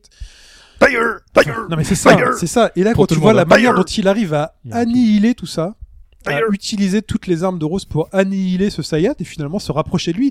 Et là t'as tous les commentaires. Et là tu comprends la stratégie. Regardez cette vidéo, vous voyez qu'il ah arrive oui finalement ouais. À, à se rapprocher de lui petit à petit. Et tout à coup il se fait rééloigner, il se rapproche petit à petit, il gagne du terrain et là boum. Et là il arrive à placer un coup qui enchaîne sur un combo. C'est très beau. Son coup de pied, de, de, de choper, de choper. Enfin, moi j'ai vu le truc un peu de choper une un tiger dans dans la, la scarf là, dans l'écharpe, pour réapprocher d'un coup. Puis là, enfin là moi, Bah, il y a- l'autre a, a pas d'autre solution que Mm. ou de ou de bloquer Mm. Ou éventuellement de faire une focus mais dans ce cas-là de toute façon comme Rose est déjà sur lui eh ben il a le désavantage Ouais, voilà. Non, c'est- Mais Et- regardez ça si vraiment vous voulez Et en fait, voir le, le haut c'est niveau. c'est là que c'est impressionnant, c'est que euh, Ouais. moi qui suis un gros sac, j'ai euh, donc un sac, c'est quelqu'un qui est mauvais au jeu de baston. Hein. Oui. bah en fait le sac vient de, de Sac sac, de de frappe tout à Voilà, fait ouais. exactement donc tout simplement Tu peux taper dessus, il répond pas. Voilà, Voilà. je, moi qui suis un gros sac, euh, je, je croyais que c'est un truc qui peut jamais être, enfin que qu'une shop, ça, enfin c'est à haut niveau. Regardez le nombre de shops que fait Luffy, c'est un truc de fou quoi. Mais la shop, c'est tout dans la tête. Ouais. C'est parce que tu te retrouves face à une position. Si, si toi, tu veux faire, parce que pour faire une shop, il faut que tu fasses une shop pour déchoper, pour, un- pour annuler la shop. Mm. Mais si le mec te met juste un, un coup de poing dans la gueule et que t'as tenté la shop, tu te manges le coup de poing dans Ouais. la gueule. C'est juste un, Bah, Daigo est un très bon chopper par exemple c'est juste un risque et un- une, stratégie Ouais, mentale C'est limite un trait de personnalité. Quoi. de le Oui, faire. c'est ça. Quand quelqu'un saute, Moi, je suis chopper. quand quelqu'un saute, il arrive face à toi. Je pense que le réflexe des bons joueurs, c'est justement c'est la c'est la déchoppe parce que euh, c'est peut-être le ça fait plus mal que ça sort plus vite peut-être qu'un gros coup. Mais on parle du, du poids de, de l'e-sport justement, et tu parlais de Daigo. Ouais. Euh, c'est marrant de voir à quel point aujourd'hui c'est- c'était monté en épingle entre guillemets et que Daigo par exemple, a des mangas à son effigie. Il est c'est devenu personnage culte. Nous, enfin voilà, on connaît pas énormément de joueurs de de- d'e-sport. On s'y intéresse, mais d'assez loin. Et finalement, on a des figures de pro qui se Ah, détachent. on en a plein Mais- pourtant. Alors que pourtant il est plus aussi bon qu'avant. Euh, là, il s'est fait sortir au premier tour. Enfin voilà, il y a des, des choses comme ça qui font que Non, on même en s'attache France, à des on, on en a quelques-uns des, Oui. euh, des, des très Bientôt, bons, hein. bientôt dans Midi les Zouzous, un dessin animé avec Luffy. euh, voilà. Ah mais là Luffy va avoir euh, va avoir beaucoup de concurrence même chez les Français euh, lors des prochains tournois. Là il y a Kungster qui est de qui est de retour et qui a un très très bon Yoon. Euh, qui là pendant un an a fait une pause euh, pour des raisons professionnelles et euh, bah on les a vus jouer il y a pas longtemps sur sur Gaming Live et il a il a vraiment un très très bon Yoon et euh, donc là les deux vont continuer à progresser. Je pense que les prochains matchs vont Si être très voulez très euh, intéressants. si vous voulez du shonen euh, IRL, regardez les joueurs pros de, de Ah Street ouais. quoi.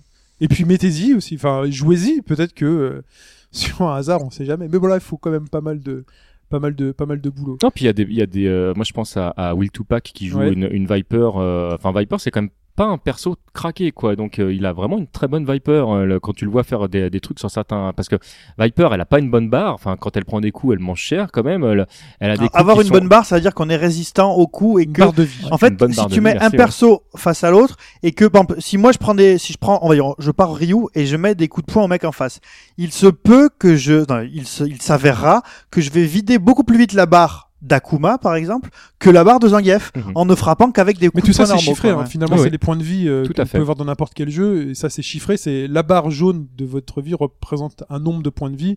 Zangief en a 1100, je crois, ou 1200, et puis vous en avez d'autres qui en ont 800. Parce que là, un personnage Voilà. comme, comme Yoon est clairement euh, au, au top de la liste. Euh, on sait que, que Kunster, en, en prenant ce, ce personnage, sait très bien pourquoi il prend ce personnage-là. Quand il y a vraiment un perso de cœur, et c'est là où je trouve euh, euh, Rose ou, ou des Vipers vraiment très intéressants, c'est que c'est pas des, des, des personnages qui sont beaucoup joués, et quand tu les vois jouer comme ça au niveau, à haut niveau, pardon, c'est juste génial. Hobbs Ouais, et juste un- une dernière chose Ouais. sur sur l'e-sport, c'est que euh, pendant longtemps, euh, enfin, euh, le seul moyen de voir euh, qui était le meilleur, c'était les affrontements en salle, euh, voilà, de, de- les tournois, tout ce qu'on a. Et euh, c'est souvent, par exemple en France, c'est souvent très parisien. C'est des événements qui sont localisés dans des endroits précis, très précis, dans des salles d'arcade. Donc euh, voilà, c'est très localisé. Et aujourd'hui, on a le online qui permet l'émergence de joueurs qui peuvent se tester contre d'autres- joueurs. Je nuancerais en disant qu'il y a vraiment une très bonne communauté à Lille. Il y a à Bordeaux, il y a aussi une très bonne À Toulouse. communauté. Je pense à l'Evo Bordelais, à Toulouse. ouais. Donc en fait, il y y a quand même des pôles comme ça. euh, Mais qui ça arrive, sont, mais euh, je veux dire, ça n'a pas toujours été le cas. Non, non, mais ça fait quand même quelques années maintenant. Ouais. Enfin là, de- depuis euh, depuis 2008, on va dire qu'il y a quand même pas mal de, de, de groupes qui se sont créés. Il y a, il y a une grosse différence. On parlait tout à l'heure de déclin. Il y a quand même une grosse différence aujourd'hui. Et là où je vais dans ton sens, qui a été permis par Internet, on est bien d'accord. hein, mais il y a une grosse différence avec le déclin d'aujourd'hui et ce qu'il y a eu avant, c'est que les joueurs pros vont continuer à jouer ensemble. Et effectivement, il y aura de moins en moins jusqu'à la sortie d'un éventuel Street Fighter 5 il y aura de moins en moins de, de joueurs mais, mais c'est, c'est, c'est pas grave, entre guillemets. On se retrouve entre nous à nouveau et c'est euh, comme des joueurs d'échecs euh, euh, qui jouent Ça va entre complètement dans le sens de ce que je développais avant. C'est Mmh, exactement tout à ça. fait. Le- ça perdurera quoi qu'il arrive. si Ouais, ça vous intéresse de voir en vrai donc vous avez le Stunfest qui Mhm. vous permet d'aller voir des vrais joueurs, de leur parler, de voir des combats de tout le monde. Voilà, vous avez euh, la World Game Cup à Cannes. Et même sur Puyo la Puyo Tetris. c'est autre, chose. Maintenant, aujourd'hui, on sait pas trop ce que ça va donner l'année prochaine, mais Ouais. le Stunfest est toujours au mieux de sa forme et, euh, et vraiment, c'est un, un endroit que je vous conseille si jamais vous ne l'avez jamais fait. Faites-le. C'est que du bonheur. Donc il y a les Vaux Bordelais, je pense qu'on peut Ouais, aussi y aller. euh, Et je crois que c'était- oui, Hobbs. Oui. Le TGS. Et pour euh, poursuivre dans, dans mon Le idée TGS, à l'origine. Toulouse, Toulouse Game le Show. Toulouse Oui, Game Show. toujours deuxième chose. On confond toujours à chaque fois, mais Oui, pardon, nous on a fait exprès. hein. mais c'est fait exprès. Oui. Euh, c'est que le online permet l'émergence de joueurs qui ne participent pas justement à ces tournois-là. Et je me demande si à terme on va pas voir euh, de plus en plus de joueurs venir de, enfin, de nulle part participer à des tournois, des joueurs qui ont énormément joué tout seuls.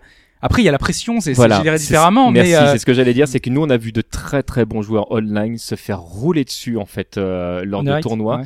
Et c'est normal parce que ju- juste il y a, il y a une pression qui est vraiment différente. Pourtant elle existe hein, online. hein. Il y a, y a, on peut pas dire que quand tu te mets à jouer, c'est différent de, de, de, de risquer tes points que de jouer avec un copain quand t'es côte à côte. Ça, ça je, je ne dis pas le contraire. Mais la pression online, particulièrement quand tu arrives et que tu es projeté sur grand écran.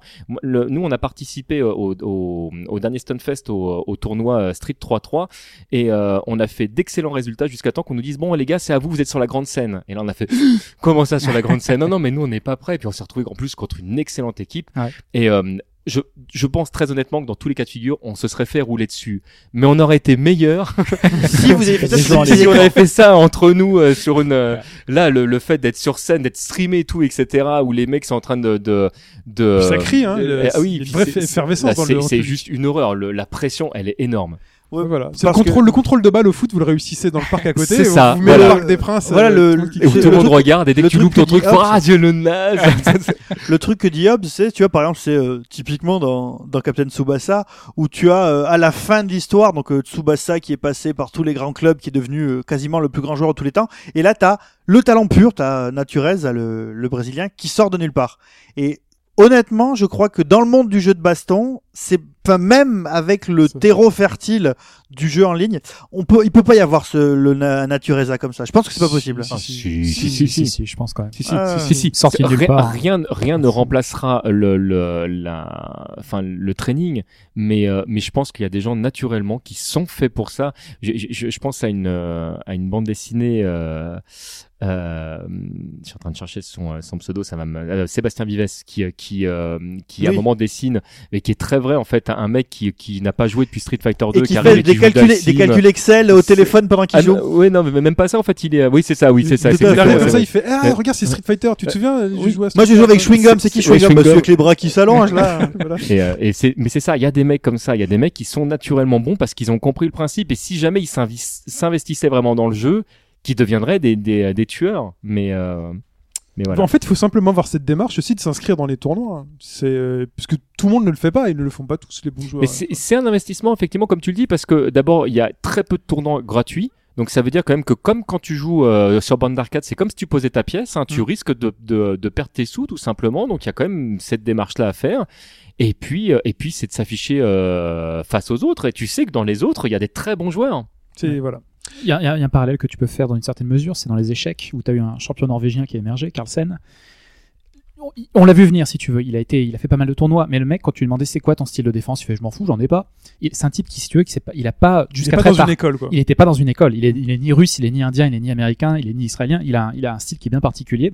Et c'est un type qui a émergé au fur et à mesure et qui, euh, c'est très- sur le tard, très très tard, que le mec a commencé à se fader les parties des maîtres pour savoir comment évoluer comme ça.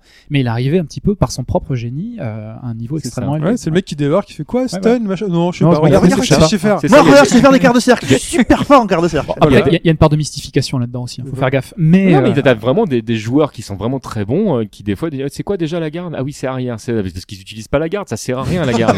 c'est mais non, mais tout est dit quoi. Moi, je ne donc, euh, défends pas dans Street Fighter. Voilà. Euh, pourquoi le street-like plutôt que autre chose euh, dans les dans la vedette? Pourquoi street et euh, Bah parce que c'est le papa, c'est euh, c'est c'est lui qui est arrivé, c'est lui qui a porté la bonne parole quoi. Je veux dire, euh, tu parles de tu parles de Doom like parce que c'est le premier qui a révolutionné. Tu parles pas de Wolfenstein like, tu vois. Tu tu parles, enfin euh, même par, enfin en face de Street Fighter, il y avait quoi Il y avait rien à ce moment-là. Donc c'est le que dès premier. que Street Fighter revient, ils reprennent le lead. Mais il y a, y a même pas que ça en fait. Je pense c'est surtout que Capcom est très fort sur, sur un élément essentiel du gameplay, c'est que tous leurs jeux de combat ont cette courbe de progression qui permet à n'importe qui de rentrer dedans. Euh, Je parle des, Street Fighter. hein. Si on met Street Fighter 3 entre parenthèses, le, quand, quand, tu, quand tu rentres dans Street Fighter 4, dans Street Fighter 2, dans Street Fighter EX, dans Street Fighter Alpha, tu peux faire les coups de base sans être un génie. Il n'y a aucun problème. Et tu peux prendre du plaisir en fait dans ça. Et t'as, t'as d'autres, t'as d'autres jeux euh, qui n'offrent pas ces possibilités. Mais Tekken offre exactement la même chose. Hein. Le n'importe qui peut jouer à Tekken de En fait, base. c'est un héritage d'expérience qu'on ressort plus facilement. Tout à fait. Ouais. Et le, le- c'est, mais même, même si tu as jamais joué, c'est des trucs euh, n'importe qui peut, peut, peut jouer à Tekken sans avoir euh, même jamais joué à un jeu vidéo d'ailleurs. Mhm. hein. N'importe qui ne peut pas jouer à Art of Fighting, c'est sûr. Mais voilà, mais n'importe qui peut pas jouer à Fatal Fury, à Art of Fighting, même à KOF. C'est, c'est des, c'est des jeux en fait Blue, encore qui, bah, qui vont te demander en fait euh, une courbe de progression qui est plus rapide. Virtua Fighter, Bah, si par tu- exemple. Virtua Fighter, enfin moi j'ai attaqué Virtua Fighter après les Tekken, après euh, Bloody Roar, après tout ça, et j'ai commencé, j'ai fait mais pourquoi je peux pas mettre deux coups d'affilée? Parce que c'est pas les deux bons coups. Ton personnage n'a pas une pose naturelle. Alphonse, pour Ouais, finir. un, un petit focus là-dessus. Euh, en économie, y, il y a des théories, si tu veux, il y a des phénomènes qui expliquent pourquoi parfois il ne peut y avoir qu'une licence dominante, pourquoi il y a une boîte qui l'emporte toujours sur les autres, pourquoi il y a un produit que personne n'arrive à déloger. Tu as trois aspects. Il y a un, aspect, une- un concept que tu as mentionné qui est assez proche, c'est le, pro- le concept de la courbe d'expérience ou de la courbe d'apprentissage. Euh, c'est un concept qui avait été développé à la fin euh, du 19e siècle. À l'origine, pour savoir, c'était euh, à des fins purement, comment dire, de, des sciences de l'apprentissage, c'est-à-dire euh, qu'est-ce qui fait que les gens apprennent pas ou vite. Et, je crois même qu'il y avait des, des tests très militaires d'ailleurs autour de ça à l'époque, si je dis pas d'annerie, où vous avez expliqué comment apprendre rapidement justement. langues, euh, euh, le- ouais. Oh oui, t'avais dit, langues dit- ou la trigonométrie, c'était surtout la trigonométrie dans l'artillerie, c'était ça.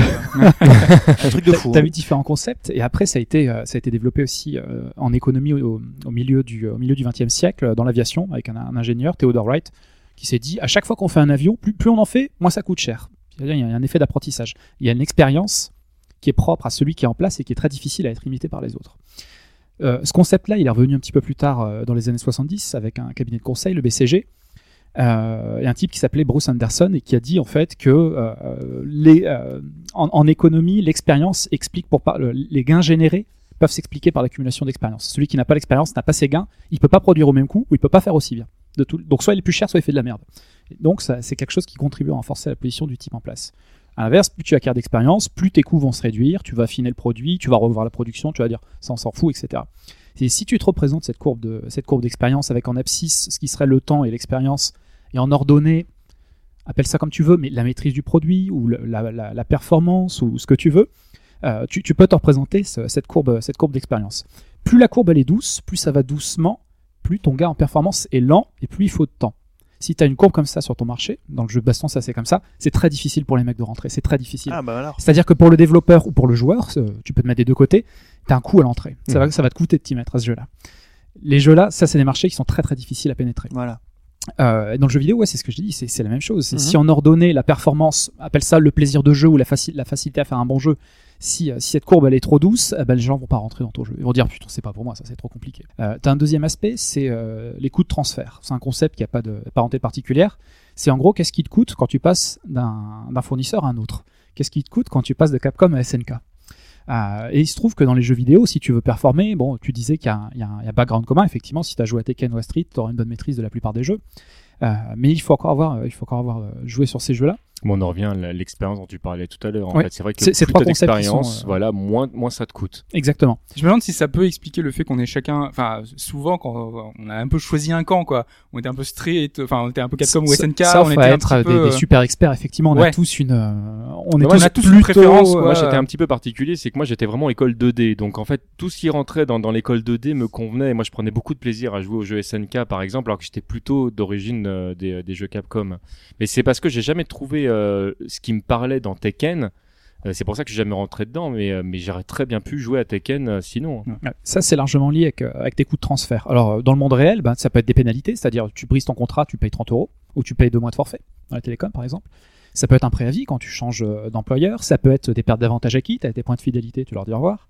Ton classement, ton classement Ton- à Street Fighter en ligne. Ton classement à Street Fighter en ligne, on, partait- on parlait euh, des coûts d'apprentissage, euh, de la période de vide aussi, quand tu passes d'un autre, à un- quand tu passes d'un jeu que tu maîtrises et où tu es fort, ou tu passes à un jeu que tu maîtrises pas où tu perds, bah, tu es dans une période qui est un petit peu délicate. C'est comme quand Mais tu changes de perso. C'est pour ça qu'il y a beaucoup, beaucoup de joueurs 2D qui ne sont jamais passés à la Bien sûr. 3D. Parce que, parce que en fait, ils passaient d'un, niveau où ils poutraient tout le monde, et là, tout d'un coup, on leur dit tiens, euh, bah, tout le monde est au même niveau. Ah, bah non, euh, il est où mon Hadoken et comment je fais mon, mon anti-saut? Exactement, c'est ce que c'est ce que tout le monde se dit quand on passe à un nouveau jeu pour de ça qu'il fallait jouer à Street EX plus Alpha. c'est qu'est-ce qu'est-ce que ça me coûte de passer euh, d'un jeu à, d'un jeu à un autre? Dans un jeu dans un jeu qui est multijoueur qui est compétitif qui est de niche qui est plutôt joué par des, des types qui savent euh, qui savent ce que c'est bah, ça coûte beaucoup de passer d'une licence à une autre et, euh, et dans le jeu vidéo c'est la même chose quand tu passes d'une licence à une autre bah tu vas passer par une période euh, d'humiliation de pas de casser de pourquoi ça sort pas et de euh, c'est quoi cette frame ou pourquoi lui il a une priorité terme impur on l'a compris pourquoi, pour- lui il m'a frappé d'abord, etc. Ça, ça coûte très cher. Et il y a un troisième, troisième aspect qui, qui explique le caractère dominant d'une licence par période, c'est le concept des effets de réseau. Un effet de réseau, c'est un effet qui consiste à renforcer la valeur d'un bien si ce bien est possédé par d'autres personnes. Le, le cas théorique de ça, c'était les télécommunications. Si tu es le seul à avoir avec le téléphone, euh, je sais pas qui est-ce que tu vas appeler. Ouais. Plus il y a de téléphone, plus la valeur du bien augmente. C'est la, la loi de Metcalfe, ça s'appelle. C'est une loi empirique. Et pour aller complètement dans ton sens, euh, il y, a, il y a quelques années, on a dit que le jeu de combat était mort, on l'a dit tout à l'heure, parce que euh, il y avait plus de Street Fighter en arcade. Le jeu de combat n'a jamais été mort euh, à ce moment-là. D'ailleurs, il a jamais été mort tout court. Non, bien sûr. Mais là, tout d'un coup, effectivement, un nouveau Street arrive, on dit le, le jeu de combat est à nouveau devant de la scène et, et c'est beaucoup plus subtil mais- que ça. Ouais. Et ces, ces effets de réseau expliquent, par exemple, euh, tu, tu prends d'autres exemples hors jeux vidéo, plus tu as de contenu sur Facebook, plus Facebook a de valeur. Plus tu as de copains qui sont dessus, plus il y a d'éditeurs qui peuvent euh, top brevet news, bon, plus, c'est- plus c'est un peu intéressant. La télé, euh, plus il y a de gens qui regardent TF1, plus TF1 euh, vend cette audience auprès des publicitaires, plus ça fait de fric, plus normalement ils sont censés acheter de bons programmes. Il y a des effets vertueux. Oui, Vous voyez normalement, il faut, théoriquement. il faut, en gros, la valeur du bien augmente avec la population. Ça peut être des populations identiques de joueurs, ça peut être des populations différentes, des annonceurs et euh, des téléspectateurs, par exemple. Euh, là je voulais faire des blagues en balançant des, des, des noms d'émissions de TF1, puis dans ma cerveau, je dis, tu regardes pas assez TF1, tu n'en as pas. Bon, alors je me tais. Bah, tu vois, c'est peut-être pas plus mal. hein. Euh, de la même manière, plus il y a de femmes sur Mythique, mieux c'est euh, pour les hommes ou euh, pour certaines femmes aussi.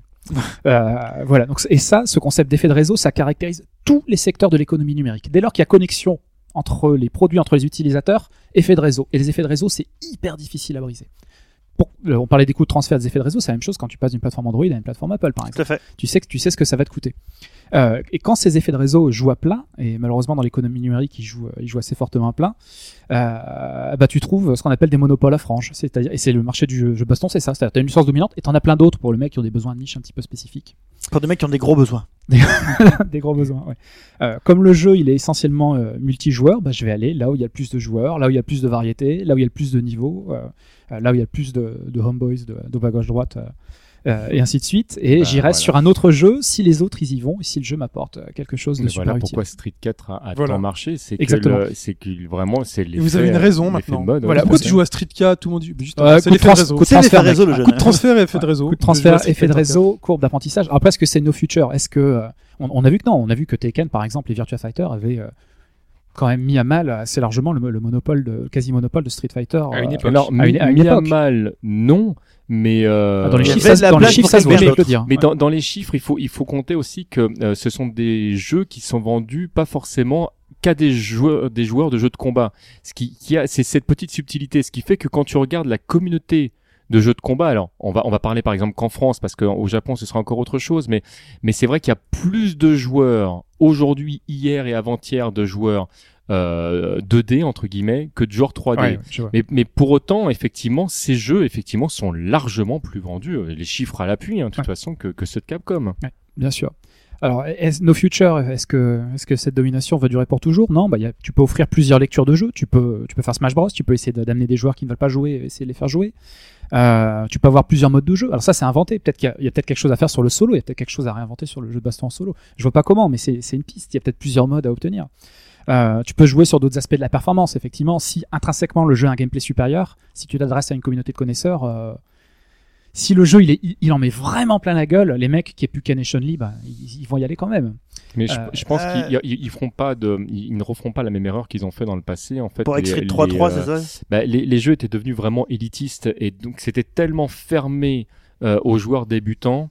Euh, pourtant, ils ont essayé d'ouvrir. hein. Je, je prends les, les- les cas des, des Street Fighter Alpha ou même de certains Darkstalkers où euh, où il y avait des modes auto ou débutants qui permettaient vraiment aux joueurs qui, qui ne connaissaient pas d'avoir ou une garde automatique ou des combos automatiques ou des choses comme ça. Et en fait, c'est des modes qu'ils ont fini par virer parce que de toute façon, même ça, ça ne suffisait pas en fait à rentrer à dans. euh, euh, à- mais c'est ça, c'est que le un une des alors je sais pas comment ça s'est fait entre les, les Street 0 et les Street 3 les deux étaient en parallèle ou il y a eu enfin il y a eu un chevauchement à un moment? Alors oui, il y a eu un chevauchement. En fait, la, la petite histoire, euh, qui, quoi, comment, euh, euh, le développement de Street 3 a commencé après Street 2. Mais en fait, le jeu est sorti qu'en 97 parce qu'ils sont passés par plein d'étapes de développement différents. Ils ont, ils ont fait plein de pistes. Mhm. Et en attendant, ils se sont dit, on va faire un produit facile à faire, euh, qu'on vendra le temps de faire patienter les joueurs. C'était Street 0, en disant, donc chez nous, Street Fighter Alpha. Le, ils se sont dit, voilà, c'est un, c'est un jeu qui raconte vite fait ce qui se passe avant Street 2. Comme ça, on arrive avec Street 3. En fait, ce qui s'est passé, c'est que euh, Street Zero, les, les joueurs, enfin certains joueurs ont dit ouais votre truc il est pas mal, mais franchement ça fait un peu produit pas fini quoi. Oui, bon ils ont pas tout à fait tort. Ah, le on- premier était horrible hein. on, bah, il était pas horrible, mais euh, enfin bon, là après on va pas rentrer dans, Ouais. dans, dans, dans ce genre de débat, Ouais, mais parce le- que on va y mais- venir après. mais- Là, le début de ta discussion, euh, c'est super intéressant. Mais alors déjà, moi, je suis pas très street. Je suis complètement perdu. Tu parles de Street 0, tu parles de Street Alpha, de, de, enfin, de, de tous ces streets. Et c'est- là qu'on voit que- en- Euh, tu vois, Capcom, ils sont allés tellement loin dans leur délire. Ils ont sorti, sorti tellement d'itérations. Ils ont fait des trucs en ça, parallèle. en fait. Quand tu regardes le nombre de Tekken, en fait, quoi. tu te rends compte qu'il n'y a pas eu tant de streets que ça. C'est en fait, t'as vraiment des, des, des streets majeurs, et puis après t'as les déclinaisons. Oui, bah, t'as les déclinaisons sur- qui font que ça, sur, ça, sur ça console ou pas. enfin, euh, c'est- Et en fait, ce qu'il y a, c'est que s'il y a eu un Street Alpha 2 qui n'était pas prévu au départ, c'est parce que Capcom aime bien avoir une bonne image auprès des joueurs. Et ils se sont dit, ok, notre, premier jeu, il a pas une bonne image, on fait un bon jeu, tout, etc. On fait un truc tout fini. Et d'ailleurs, ça a été un franc succès. Et euh, pendant ce temps-là, ils ont sorti Street Fighter 3. Mais les joueurs de la série Street Fighter Alpha n'étaient pas forcément les mêmes que ceux de Street Fighter 3. Donc en fait, ils se sont retrouvés avec euh, euh, 10 itérations euh, parallèles et ils se sont dit, ok, bon, bah on va leur sortir un Street Fighter Alpha 3 parce que de toute façon, nous, on a de l'argent à se faire, que eux sont demandeurs et puis par rapport à ça, bah, on va sortir notre second impact parce qu'effectivement, les joueurs trouvent que le Street Fighter 3 premier du nom n'a pas été poussé euh, non plus assez. Mm. Donc euh, Street et Alpha c'était 3 parti. il était il était génial Street Alpha bien. 3 il est d'une richesse bon alors Bah t'as deux, t'as deux écoles. T'as Ouais. ceux euh, qui comme moi préfèrent l'Alpha 2 et euh, t'as ceux qui préfèrent Ah l'Alpha 3 et, euh, et on a Ah. chacun de nos bonnes raisons pour euh, pour préférer l'un ou l'autre. Mais le, le Alpha 3 en fait de tout ce qu'on a cité jusque là il avait donc l'enrobage tu sais avec les débuts de combat alors, Triumph or ça, c'était juste parfait. ça, ça pétait enfin le l'enrobage était génial et puis après c'est bon le problème aussi c'est que tu pouvais personnaliser de A à Z pratiquement ton style de jeu donc il y en avait peut-être un petit peu trop C'est pas tant ça en fait. Ce qui moi, ce qui m'embêtait, c'est que euh, le, le jeu était vraiment craqué parce qu'il n'avait pas été assez testé sur les euh, sur les VISM et que si tu sais bien jouer avec certains personnages en VISM, on ne peut pas te toucher. C'est Ah ouais, impossible. carrément Bah des, des persos comme comme Ryu par exemple ou comme Akuma. T'imagines Akuma, tu es en l'air. À un moment donné, tu vas pouvoir envoyer quatre boules de feu. Le temps qu'elles atterrissent sur ton personnage, tu es déjà au corps à corps et là tu as le choix parce que l'autre est obligé de bloquer. Il a il a pas d'autre choix que ça ou de les prendre. C'est où il les prend, bah il prend des coups, ce qui peut-être d'ailleurs lui coûtera le moins cher. Ou il les prend pas et là tu peux l'enchaîner derrière le parce que tu tu peux le choper. Tu peux non c'est Alors juste pour le, parce que je, je vois des regards un peu à droite à gauche. En gros, il y avait trois systèmes qui étaient les ISM. Donc il y avait le AISM, qui était un système avec une barre de spécial à trois niveaux, qui était lié à pour Alpha en fait, qui Voilà. était lié à la série Street Fighter Alpha. avec à trois niveaux, et donc et tu pouvais, ben, comme dans Street Fighter EX, enchaîner des, des ultras, grosso modo, en fonction. Non, tu pouvais pas faire ça dans euh, dans l'Alpha. C'était Non, c'était tu, comment tu, tu pouvais, enfin, tu, tu pouvais faire tes trois super. Tu pouvais faire trois fois, faire ouais. un sub, mais, mais tu pouvais pas les enchaîner. Tu peux d'accord, tu peux pas les enchaîner. T'avais ça. Bon après t'avais les alpha cancel partout, mais ça voilà. Pas partout, non. Tu les avais pas dans tous les ISM. Ah bah voilà. T'avais une garde en l'air dans. pas le truc. T'avais une garde en l'air dans, dans l'alpha que tu n'avais pas dans, il y avait dans trois les modes de autres. Il y avait Voilà. trois modes, Voilà, trois modes de combat Après différents. il y avait le, le X, XXM. X qui ressemble à Street Fighter 4 aujourd'hui. Street Fighter 2X en fait. 2X, c'est d'où vient, d'où vient le X. Ok. Et après il y avait le V, donc dont tu parles. Le V c'est qu'en gros euh, Variable. quand ta truc est pleine, t'appuies sur deux boutons et t'as un ghost qui apparaît derrière toi, un peu comme dans euh, notre ami euh, JoJo's Bizarre Adventure. Et du coup, tous tes coups sont prolongés. Et alors, suivant les coups que tu as utilisés, où le ghost est très proche de toi, ou il est plus éloigné. Donc, quand tu te mets à faire certains coups avec certains personnages, si jamais t'enchaînes en fait une balayette avec un casse-garde, ben en fait, au moment où ta balayette va arriver, le casse-garde va arriver en même temps, ce qui fait que c'est imbloquable. Ok. C'est une belle saloperie. Ouais. Ça, c'est- On peut le dire. les accords de Genève ont interdit ce genre de truc là. Très bien, bah, c'est tout pour cette euh, partie, Alphonse? Très bien. Bah, écoutez, je vous remercie. On passe à la partie d'après. où, Justement, on va se poser la question de savoir si euh, le genre est sur le déclin. Tin, tin,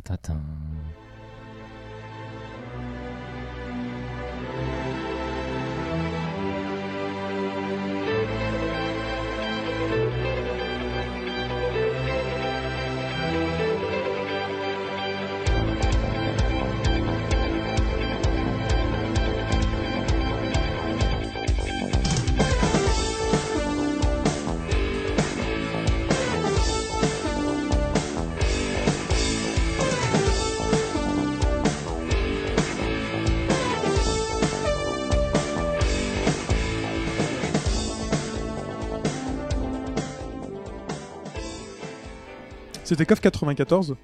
Euh, pourquoi on a choisi KOF 94 pour cette partie?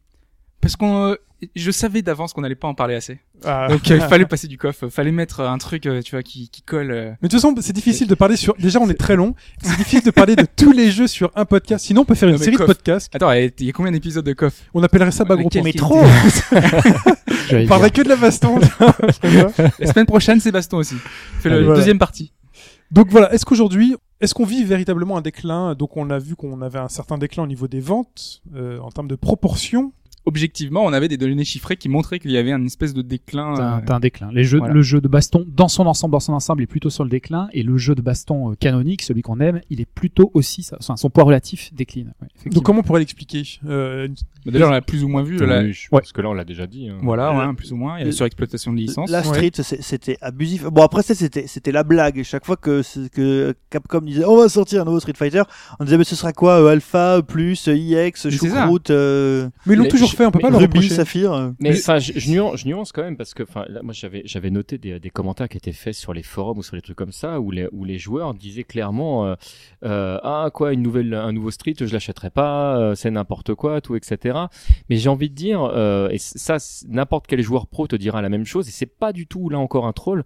On s'en fout que ces gens-là les achètent pas parce que, le- en fait, c'est, c'est pas les gens avec qui on va jouer réellement, les gens qui ne sont pas investis, qui n'ont pas envie. Tu vois, c'est, on parlait tout à l'heure de, des MMORPG ou de, ou de, ou de jeux de sport on se pose pas la question de savoir s'il faut acheter le nouvel épisode. euh, bien sûr que tu vas l'acheter parce que c'est là où tout le monde va être. C'est une, c'est une nouveauté. Il va falloir que tu réapprennes à jouer ton personnage. Ça t'amène de la nouveauté. Il y aura peut-être de nouveaux personnages qui seront proposés.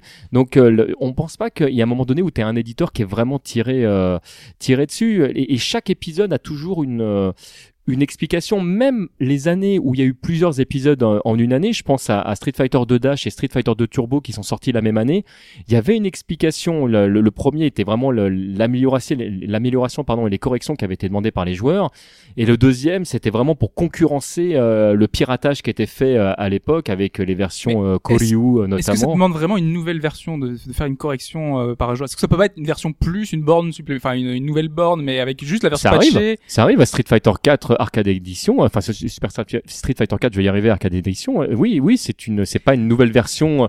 euh, Sauf qu'à l'époque, on a eu, enfin voilà, on avait, on avait euh, Street 2, après on a Super Street 2, enfin après on avait la version EX qui était la version 3D, après on avait l'Alpha, après on avait la 0, on avait. Mais Moi, je, je suivais plus Alpha du tout le 16-0. truc, quoi. Mais il y avait des vrais changements à mais- chaque mais fois. oui, mais attendez, Est-ce que c'est des changements suffisants C'est Ah comme oui, aujourd'hui, enfin, chaque clairement, année oui. on a un nouveau Call of, on a un nouveau Assassin's Creed, on se pose la question, est-ce que c'est pas l'épisode de trop? Est-ce que dans la baston, c'était pas l'épisode de trop finalement? Bah, Est-ce que ça, ça vaut le coup de s'investir dans un jeu qui qui en a apporté plus. un- juste un nouveau petit truc? Street Fighter 2, Street Mais Fighter c'est 2 jamais un petit truc en fait. C'est ça et même des fois c'est quand c'est un tout petit mécanisme qui évolue, comme on le disait tout à l'heure avec un personnage, ça peut complètement te changer le jeu.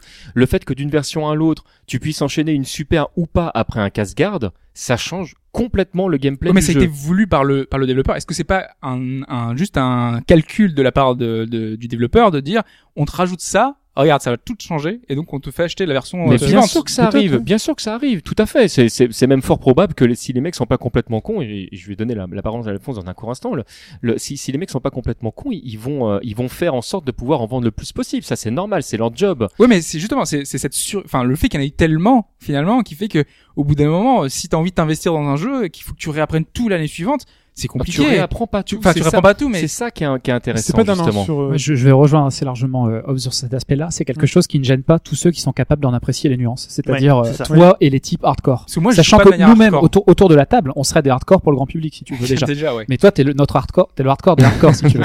Pour cette population-là, ça passe. Les mecs, on la pro- ils ont le, comment dire, ils savent qu'ils vont payer, on peut leur demander, ils vont le faire. Ils vont être capables de voir, euh, de voir les changements.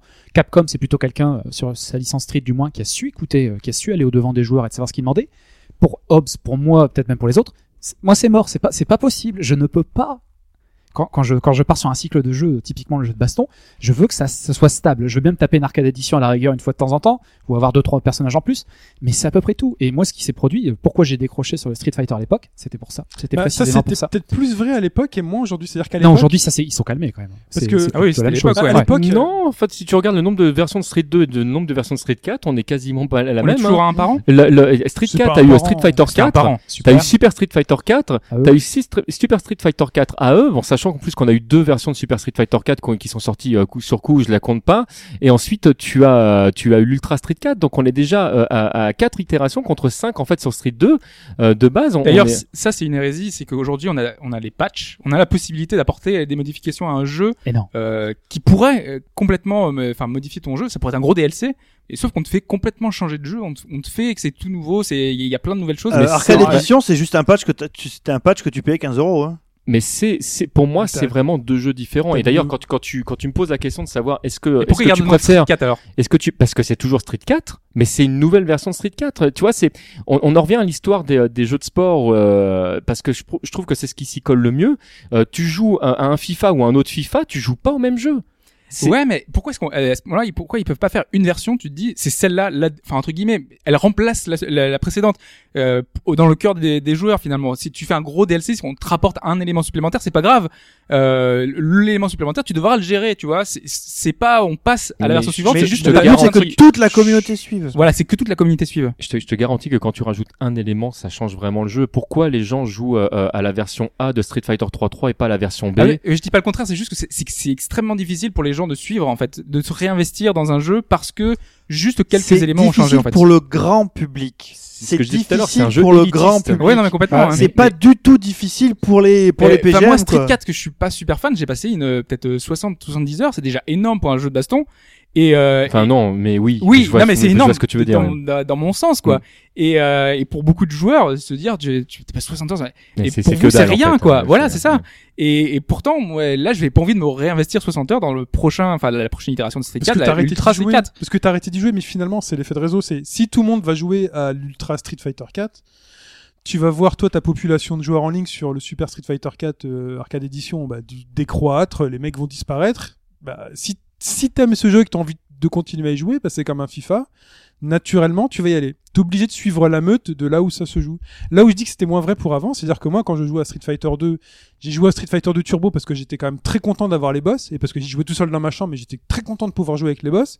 Je comprenais pas du tout les différences entre le prime et le turbo. Donc là, pour moi, la seule différence, c'est qu'il y en a un qui était sur Mega Drive et l'autre qui était sur Super Nintendo. En fait, c'est les, c'est deux, deux fois les deux mêmes jeux. C'est-à-dire que dans les deux cartouches, tu as les mêmes jeux. En fait, tu as le prime et le turbo dans les deux, les deux cartouches. Voilà. Donc après, il y a le super. Je suis content, j'ai des nouveaux personnages. Voilà. Mais après, les alpha, alpha 2, alpha 3. Moi, j'ai joué peut-être à alpha, le alpha et le alpha 3. Pourquoi? Parce qu'un jour, j'étais dans une boutique de, de, d'occasion à la défense et que j'ai échangé un jeu. Je fais, tiens, Street Fighter. Quoi? C'est quoi? Alpha? Je fais, je connais pas, mais c'est un Street Fighter. Euh, je regarde le dos de la jaquette, je vois que les, les persos sont plus cartoon, Ken a les cheveux longs et tout, c'est la classe.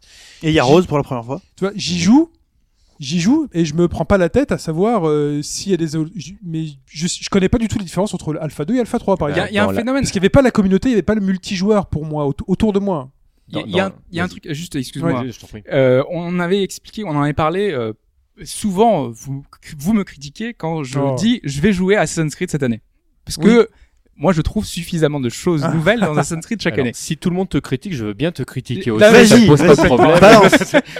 Lâchement. Non, et souvent vous prenez comme exemple le fait que euh, vous avez un GTA qui sort tous les les 4 5 c'est ans. tous les 5 ans Vous avez votre épisode canonique qui est super euh, génial, c'est travaillé, c'est fait avec amour.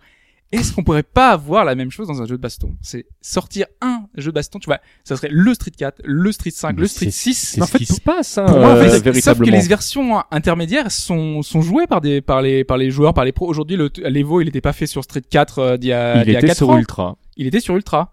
Donc du coup, Et ça a mieux. remplacé ça a remplacé Street 4. Et oui, mais du coup, c'est ça. Moi, je dis euh, pourquoi est-ce que c'est pas devenu un Street 5 Tu vois, c'est- compliqué Parce de que, parce suivre. que, y a- est-ce que, est-ce Là, que, si je veux C'est jouer le à Street roster, 4, je vais jouer vraiment le roster à mon Vi- avis. Visuellement, mais c'est même pas que ça, c'est visuellement, et je, l'ai- exprimé tout à l'heure, le- chaque épisode apporte quelque chose de, de tellement important dans le gameplay que ça change complètement le, le gameplay. Et euh, visuellement, effectivement, on te met un épisode de Street Fighter, de la série Alpha, de la série Street Fighter 2, de la série euh, Street Fighter 3 ou de la série Street Fighter 4, tu sais tout de suite où tu es. Tu- ton ouais. cerveau ne se pose même pas la Mm. question.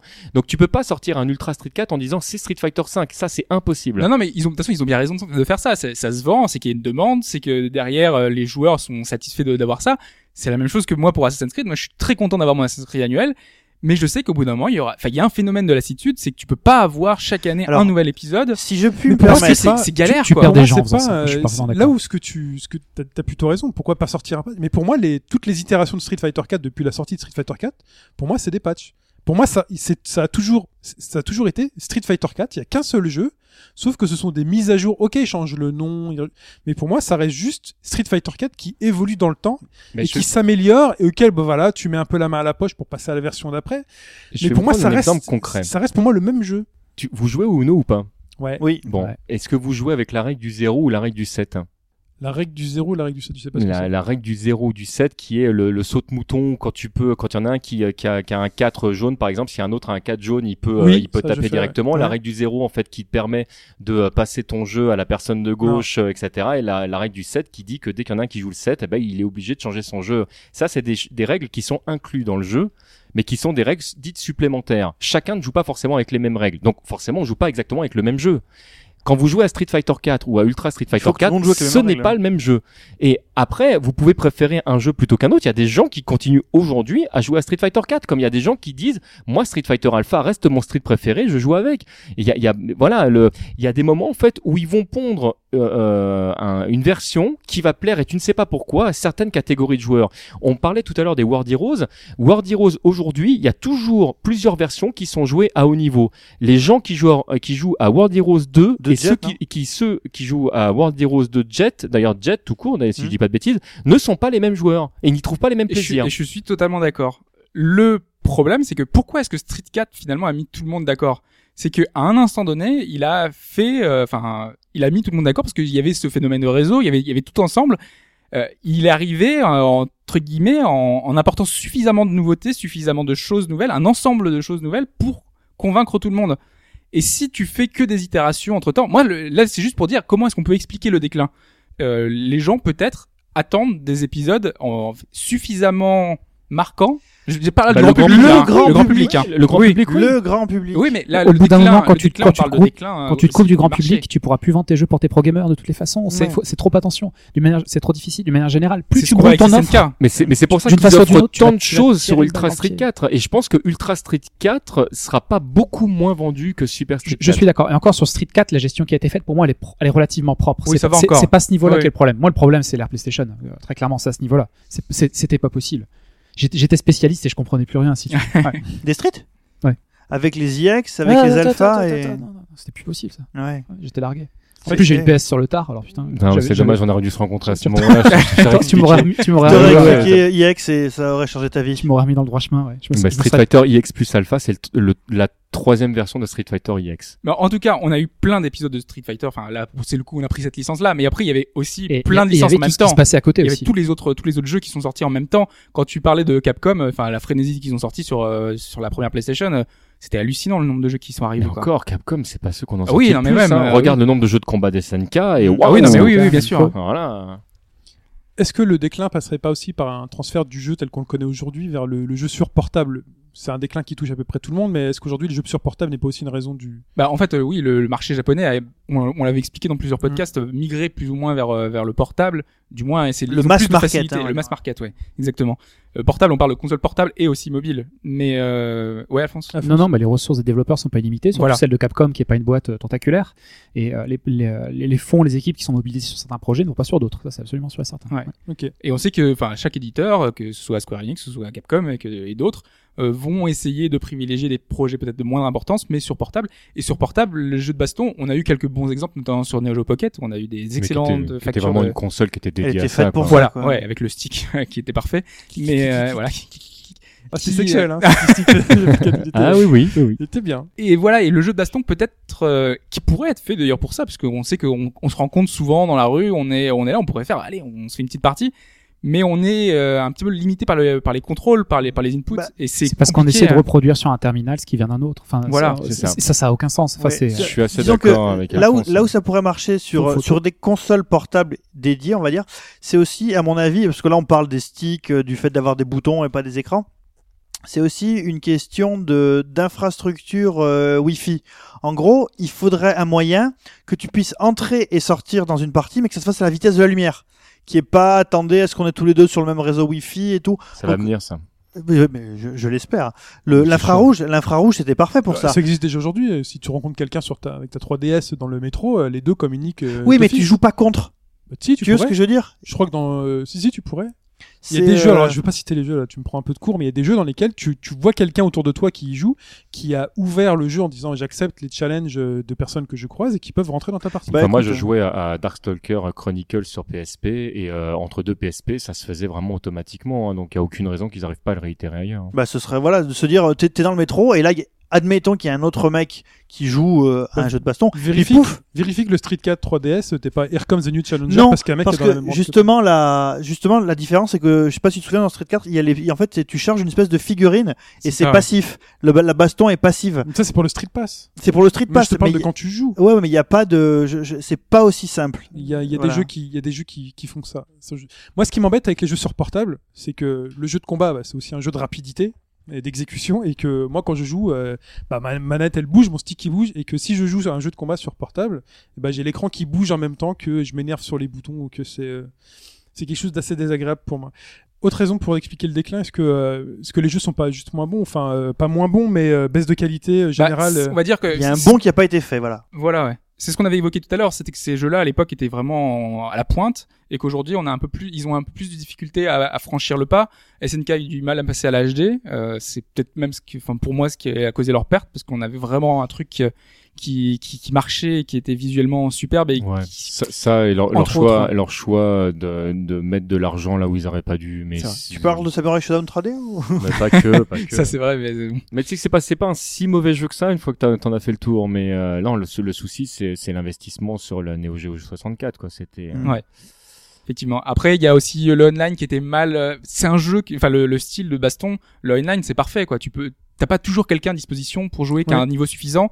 Là, tu te dis qu'il y a un système de matchmaking, un truc euh, à disposition automatiquement. L'online c'est arrivé très tôt avec euh, avant la Dreamcast euh, déjà sur la Saturn on avait déjà un, balbutiement. Il y a rien eu pendant très très longtemps. Il a fallu attendre euh, bah, Street 4 pour avoir vraiment un matchmaking efficace. C'est c'est- c'est- c'était trop long, c'était c'était trop trop lent, c'est- on Euh, s'était dépassé. Il y avait tous les FPS qui étaient sortis avant. un il y avait des exemple de choses. sur euh, sur Tatsunoko versus Capcom euh, sur Wii. Je crois qu'il y avait pas de matchmaking en fait. On te filait juste euh, le mec dispo à ce moment-là dans c'est l'histoire ça. et euh, pas des fois t'avais des mecs qui étaient pas foutus sur un coup de pied. Donc tu te faisais un peu chier parce que tu leur roulais dessus en boucle et puis des fois il y avait un mec Si t'avais la chance d'être sur une bonne connexion, Voilà. euh, vraiment. euh, tu, avais, tu tombais sur euh, tu tombais sur un mec et il faisait des choses avec le même personnage que toi et, et c'est des trucs que tu savais pas faire tu mec il comprend pas et c'est toi qui te faisais rouler dessus tu vois donc euh, zéro matchmaking quoi Ok. Et puis euh, finalement, le jeu de baston est resté relativement euh, sur les mêmes bases. On l'a dit, enfin, on rejoue à Street 2 aujourd'hui, il est encore très bon, même si on a des fi- difficultés à sortir les coups parce qu'il est vraiment exigeant. Voilà, c'est un jeu exigeant, c'est un jeu qui est comme ça. Et aujourd'hui, on joue au jeu récent. Qu'est-ce qu'ils apportent vraiment de mieux, à part des détails, des détails qui font toute la différence, mais qui sont encore très très proches de l'original presque. C'est, on est presque sur des clones euh, universels à chaque fois qui sortent et qui Bah, là font pour Street que 4 c'est même voulu hein. le, Ouais. le- le- l'arc de base de Street 4 C'est Street c'est 2. euh, c'est Street c'est Street 2 donc euh, le- C'est pour ça que c'est très compliqué de se dire est-ce que le jeu de baston n'a pas aurait pas dû franchir un cap, essayer de euh, il y a plein de genres qui ont pris un peu de partout et pour faire quelque chose de nouveau. C'est franchir, c'est franchir un cap, mais un cap pour qui? Je veux dire, est-ce que c'est franchir un cap euh, à la manière, je dirais, des Assassin's Creed, où tu as un gameplay super accessible, une grande histoire à chaque fois, et beaucoup d'esbrouf, ou, euh, enfin. le, je, trouver je reviens, je reviens, je reviens, tout- je reviens tout- toujours à la- au, au même exemple, mais, mais le pari, c'est un cap. Le pari en soi, c'est un cap. Sauf que tu peux pas dire, tu peux pas faire des pubs en disant, on a ajouté le pari. On a ajouté le fait que si tu fais avant au moment où le mec tape, ça change Mais tu complètement peux changer, jeu, tu peux changer le cadre. Par exemple, la semaine dernière, on a parlé d'Abyss Odyssey, d'Abyss Odyssey qui est donc euh, un jeu un peu barré, qui mélange plein de genres différents. Et le jeu principal, c'est de la baston. C'est vraiment, on avance dans un système, euh, on- dans un roguelike, on a des niveaux, on, avance au fur et à mesure. Parce qu'on on n'est pas dans le beat'em parce qu'on a un vrai système de baston un contre un avec euh, avec euh, de la- des gardes, avec euh, plein plein de, de, de, de choses qui sont empruntées du jeu de baston et qui sont- c'est un jeu de baston mais sauf qu'il va plus loin, il essaye d'apporter des choses. Alors c'est raté parce que pour plein de raisons, parce que le, le- le- les mouvements sont un peu lourds, parce que c'est flottant, parce que c'est c'est pas précis. Mais derrière, il y a peut-être une, une volonté de faire quelque chose de nouveau. Et moi, j'aurais aimé voir des choses un peu plus nouvelles sur euh, ces dernières, an- dernières années. Ouais, c'est aussi. difficile de faire du neuf euh, avec certains types de licences. Et pourquoi, pourquoi euh, Capcom a créé des licences comme Darkstalker ou euh, Rival School? C'est parce que justement, ils ne voulaient pas abîmer euh, leur série Street Fighter. Et euh, Street Fighter doit rester Street Fighter. C'est-à-dire que le jour où il y a Street Fighter 5 qui sort, euh, il faut que il faut que tu puisses jouer à Street Fighter et Vous pas, attendez et pas à la un autre jeu. révolution, quoi. Mais d'ailleurs, c'est même pas ce qu'on lui demande. Ouais. Le jour où, où Capcom révolutionne complètement Street Fighter, je pense que c'est un jeu qui sera boudé. Vraiment, je le pense. Bah, D'ailleurs, enfin, il y a eu beaucoup de critiques quand on a vu les premiers screens de Street 4. Oulala, ça ressemble pas trop à des persos de Street. euh, Blablabla, ils ont des gros La pieds. 3D, euh, euh, Bah, ils ont toujours eu des gros pieds pourtant. Ouais. mais bon. Je trouve qu'ils ont un peu les pieds de des Mais avec de une autre licence, peut-être qu'on peut faire autre chose. Des Non, guignols. Ouais, mais Ouais. c'est pour ça, mais c'est pour ça d'ailleurs que moi j'ai j'ai tant euh, bavé euh, et, et craché sur Street Cross Tekken. Ils se sont trompés dans le choix de la licence complètement. Et C'est la licence pour moi qui a tué euh, qui a tué le jeu parce qu'il y a plein de bonnes idées dans le jeu. Mais ils auraient fait un un Namco Cross Capcom par exemple. Mais ils, ils pouvaient faire ce qu'ils voulaient derrière. Ils étaient pas limités par le nom des jeux. Euh, Ils auraient attends, pas dû appeler toi, ça Street en fait. Mais parce que, enfin, moi, ce que je reproche à Street Cross Tekken, pour ce que j'en ai vu, c'est que c'est le jeu de l'abus. Je veux dire, en gros, euh, c'est, il y a des trucs hyper déséquilibrés. Donc, euh, c'est, si tu, si t'as le bon roster, euh, il peut rien t'arriver, quoi. Mais ce serait bien si c'était que ça. Non, le souci, c'est qu'en fait, c'est un jeu où t'as où t'as plein d'idées et aucune ne sont menées jusqu'au bout. Ce qui fait que t'as plein de mécaniques, dont certaines du coup qui ne servent à C'est rien. un jeu que je déteste, hein, il faut le te savoir, pas de jouer. Mais on est quelques-uns à pas Alphonse, oui. si jamais tu as du neuf, si jamais tu as une grosse rupture, ça viendra jamais des opérateurs en place. Ça peut se produire de façon extrêmement rare. hein. Il y a des boîtes qui arrivent plusieurs fois à se réinventer, etc., à créer elles-mêmes, euh, sauter d'une plateforme à une autre. C'est comme si tu passes d'un bateau à un autre et que l'autre est en train de couler, mais c'est toi qui coules ton propre bateau, tu, sais, tu passes sur un autre. Euh, mais c'est quand, c'est quand même très rare. Donc s'il y a du neuf, ça viendra d'ailleurs. Très Faudrait, probablement. faudrait que Platinum fasse un jeu de combat. Du Mais gros gros le, neuf. le neuf fait pas forcément couler l'ancien. Quand, quand, euh, quand ça dépend, pas Darkstalker- dans tous les, pas ouais. dans tous les cas. Non, Quand Darkstalker est sorti, ça n'a pas coulé Street. Non, quand tu- KOF tu- est tu sorti, peux ça n'a avoir un pas effet, coulé euh, Fatal Fury. tu peux avoir un effet des vertueux au contraire. Tu peux, faire, hein. peux faire venir des gens en plus qui n'étaient pas intéressés. Non, il y a des, aspects Mhm. vertueux, mais euh, très souvent il y a un aspect de destruction. Peut-être pas au, sens du, du Mais du En tout cas, en tout Capcom y croit parce que le, euh, ils ont ils ont ramené des gens chez eux pour le développement et Street Fighter 5 sera développé par Capcom, ce qui n'était pas le cas Street Fighter 4 parce qu'il était co-développé par Dimps et donc euh, on l'a, enfin, on sent vraiment qu'ils ont qu'ils ont volonté de faire quelque chose de bien. Surexploitation, baisse de qualité, complexification, on l'a dit. Le jeu sur portable qui tue un peu le jeu. Euh, Est-ce que la scène indépendante va venir sauver un peu le... C'est un peu la, la bouée de sauvetage qu'on donne un peu pour Bah, tout le monde. Mais crois Mais, pas. du mais tout. là- si, si on réfléchit sur, sur ce que dit, euh, Est-ce que Skullgirl, Skullgirl est considéré comme un jeu indépendant Un, un jeu indépendant, un excellent jeu, mais c'est pas Skullgirls qui va sauver l'industrie du jeu de combat, non ça non. Mais, Mais- il s'agit pas de sauver, il s'agit juste de, de rénover, Voilà, de ouais. de Enfin, faire venir d'autres têtes, que- mais- changer des mécaniques, trouver d'autres choses. Skull, Après, Skullgirl, le segment lui-même, il... est-ce que c'est Oui, enfin, c'est c'est rela- non, enfin, ça reste, ça reste, euh, c'est pas une quelque chose qui sort de nulle part. C'est pas complètement nouveau. euh, Ça réutilise beaucoup de choses qu'on connaît déjà. Ça, Ça, le ouais. fait très très bien. C'est très propre, c'est très carré. En plus, c'est très bien expliqué et tout. Le jeu est très Ah, il complet. très didactique, euh, euh, voilà. ouais. Et sinon, il y a euh, comment il s'appelle euh, ce jeu J'y pense là maintenant. Le jeu qui est considéré actuellement comme peut-être le plus mauvais jeu jamais sorti et qui vient de sortir. Euh, Necro, Necro, aidez-moi. Ah, euh, euh, non. euh, Non, pas né- pas Non, c'est- Descargot. bon jeu ça. Descargot, Escargot, voilà. fait par Necrostorm. Voilà. Voilà, qui est euh, Qui est un une- Mortal Kombat du jeu d'aujourd'hui en fait. qui est un J'ai vu mortal, mais c'est même pas un Mortal Kombat du Non. pauvre, Ça c'est un. s'écrase, hein. Non, mais c'est en fait, oui, enfin, je sais pas trop quoi dire sur ce jeu parce que nous on l'a, on l'a vraiment, enfin, euh, il, il nous a accompagnés pendant tous nos toasties d'escargot. À chaque fois qu'on avait des nouvelles news, on était content, on pouvait dire tiens, il y a une nouvelle info sur d'escargot. Euh, D'escargot. on était les premiers à l'avoir en France, donc on a, on a, on a même fait des vidéos dessus, etc. Mais le fait est que c'est un jeu qui est pas fini, quoi. donc, C'est euh, vrai qu'empiriquement, si tu fais la, si tu fais une espèce de petit classement des jeux les plus pourris de tous les temps, euh, je crois que le jeu de baston doit être sur- surreprésenté quand même. Ah, dans des jeux de baston ultra pourris. Ultra euh, pourri, il y en a un bon paquet. mais c'est facile de faire un mauvais jeu. hein. Mais oui. Un jeu, un de baston, c'est encore plus simple, donc. euh, Ouais, complètement. Tu, tu penses qu'en faisant juste du graphisme. Et puis, par contre, de la, me- dans, dans l'autre sens, il y a des très très bons jeux, mais qui sont, Qui complètement passés sous, non, qui sont complètement, non, qui sont complètement passés sous le radar, des très bons jeux de baston. Matrimili. Pardon? Matrimili, par exemple. Ah Un ouais. excellent jeu de Mhm. baston. Je connais pas. Moi, j'aimais bien les, euh, ah, euh, le, le fameux jeu Balloon, Balloon. J'aimais bien. Ah, je trouvais vachement euh, bien. Carnov. Carnov, voilà. Hobbs. Ouais, en fait, si on si t'évoquais cette question du, du jeu Oui. indépendant, c'est parce que aujourd'hui, euh, le quand on voit Kickstarter, quand on voit des, des, des offres comme ça de crowdfunding, on se dit c'est comme ça que peuvent naître des idées que les éditeurs ne peuvent plus se permettre. On peut se dire, tu, tu parlais de Capcom, peut plus prendre de risques sur certaines licences parce qu'ils sont obligés de répondre à des fans, à des attentes précises. Donc on se dit peut-être que bah, des, des créateurs, peut-être que euh, et certains rêvent d'un d'un Shenmue 3 tu vois, sur une plateforme de crowdfunding. On se dit que Shenmue ça 3 peut venir en jeu de baston. Non mais euh, c'est pour dire que derrière il y a une peut-être une euh, a- le, le crowdfunding aide à re- faire ressortir certains genres certains on a vu de la plateforme euh, Je vais plein, de choses sont sortis euh, le RPG aujourd'hui on voit euh, Divinity qui est sorti il y a quelques quelques semaines qui est excellent.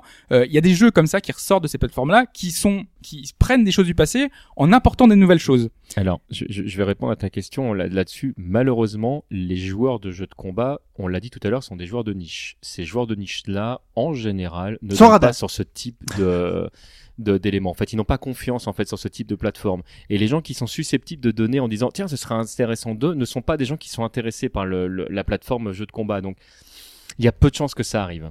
Alors moi quand même, enfin là-dessus, euh, je voulais juste revenir sur euh, un parallèle qu'on qu'on peut faire avec le JRPG.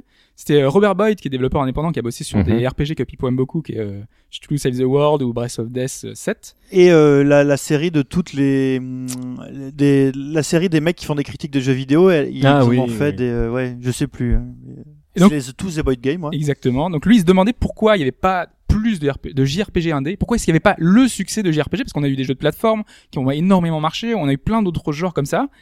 Et la la- l'hypothèse euh, qui est revenue la plus souvent quand, on- quand il a posé cette question à la communauté, aux gens, c'était pour dire que c'est un genre qui est beaucoup trop marqué, euh, enfin, du Japon. C'est c'est quelque chose de très très Il japonais. faut que ça vienne du Japon. Il faut que ça vienne du Japon, des, des je suis développeurs pas japonais. tout à fait d'accord avec lui là-dessus, mais bon. En partie, hein, Non, mais il a c'est- dit c'est un- une de ouais. ces, de ces idées-là. Et je pense que le, le jeu de baston aujourd'hui, euh, les, occidentaux ont pas encore euh, peut-être, euh, euh, enfin cette culture-là, ça peut venir. On a eu quelques exemples, on a Mortal Kombat, on a d'autres d'autres jeux comme ça, mais ça, ça viendra seulement d'eux. Si jamais il doit y avoir un succès. Et aujourd'hui, ils sont pas encore euh, assez euh, de ce côté-là. Euh, les seuls jeux qu'on a euh, entre guillemets amateurs ou euh, ou indés, euh, c'est des titres comme euh, Yatagaratsu euh, qui est euh, qui va être renommé en Legion Raven, euh, ce qui va sortir sur Vita et sur d'autres plateformes. Euh, on a euh, récemment qui est sorti sur Steam Vanguard Princess, euh, mais qui est un jeu qui est déjà plus ancien. C'est des euh, à l'origine c'est des Vanguard Cri- Ouais, complètement. Mais c'est des jeux qui sont sortis en amateur ou en voilà en indé sur la scène indépendante, qui sont là pour contenter contenter une niche qui est vraiment très restreinte Une niche dans la niche. une niche hein. complètement dans la niche et qui ne sort, qui risque de pas sortir tant qu'on n'a pas plus de visibilité, quand, tant qu'il y aura pas euh, des gens qui vont s'en emparer.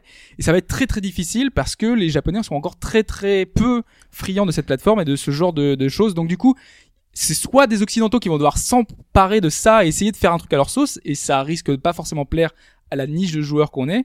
euh, soit bah, ça va venir du Japon. Et donc c'est pour ça que c'est très compliqué. La scène Bah- indépendante, c'est pas forcément la solution à tout. Mais il y a, y, a, y, a, deux autres aspects à ça. Enfin, un particulier, je pense, c'est tu, tu parlais tout à l'heure du jeu de plateforme. où Ouais. Il y a effectivement eu un renouveau aujourd'hui. Mais qu'est-ce qui a tué le jeu de plateforme à l'époque?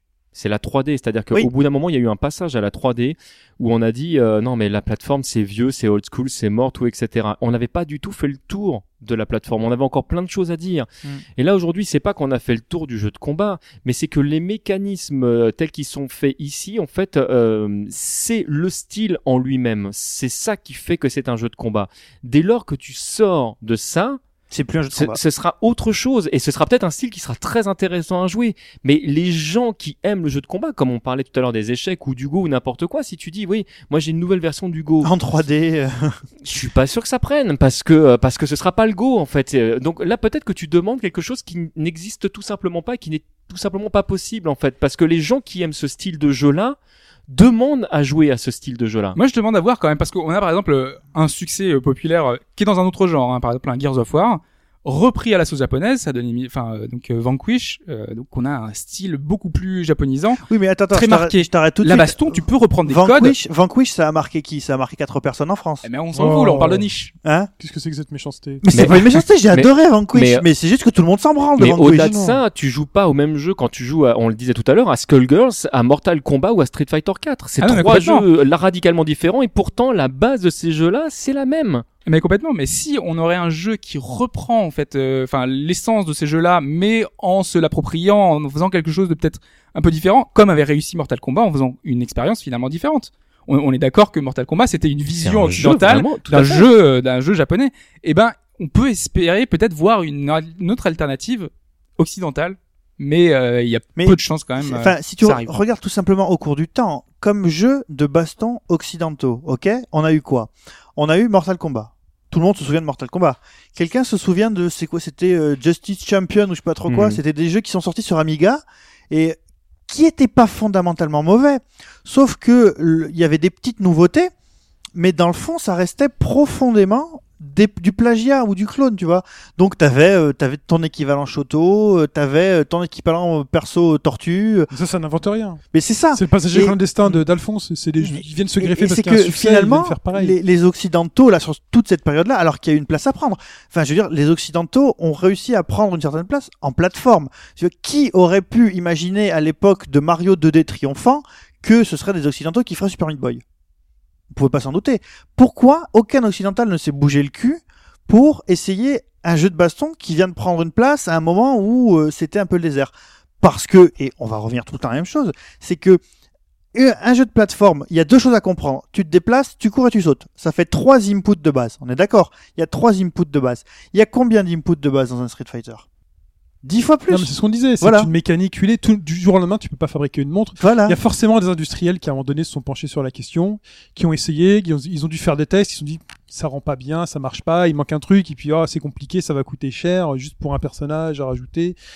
C'est, finalement, c'est un, c'est un travail d'artisan. Le, le, le, le, le jeu de combat, il y a un travail entre le- la personne qui va créer le charisme du personnage, qui va faire son design, qui va faire ses mouvements, et t'as la personne qui est là, qui pense le jeu et qui va se dire, attention, il faut que ce mouvement-là, il faut qu'il soit à la fois beau, mais il faut aussi qu'il soit efficace, qu'il rentre en Assez cohésion marqué pour le comprendre. voilà, Sauf soient ils en fait cohésion avec les autres. C'est un vrai travail de, c'est, c'est, enfin voilà. Bah, le dernier jeu complètement indépendant qui est né comme ça, d'un d'un projet sur sur Mugen, c'est Hyper Dragon Ball Z. Et, euh, et euh, bah, ils en sont à combien d'années de développement maintenant? 4, 5 euh, Et c'est toujours pas fini. Donc c'est juste, enfin, un jeu de combat, c'est une horreur à développer. C'est voilà. Dernière question avant de conclure parce qu'on fait vraiment très long.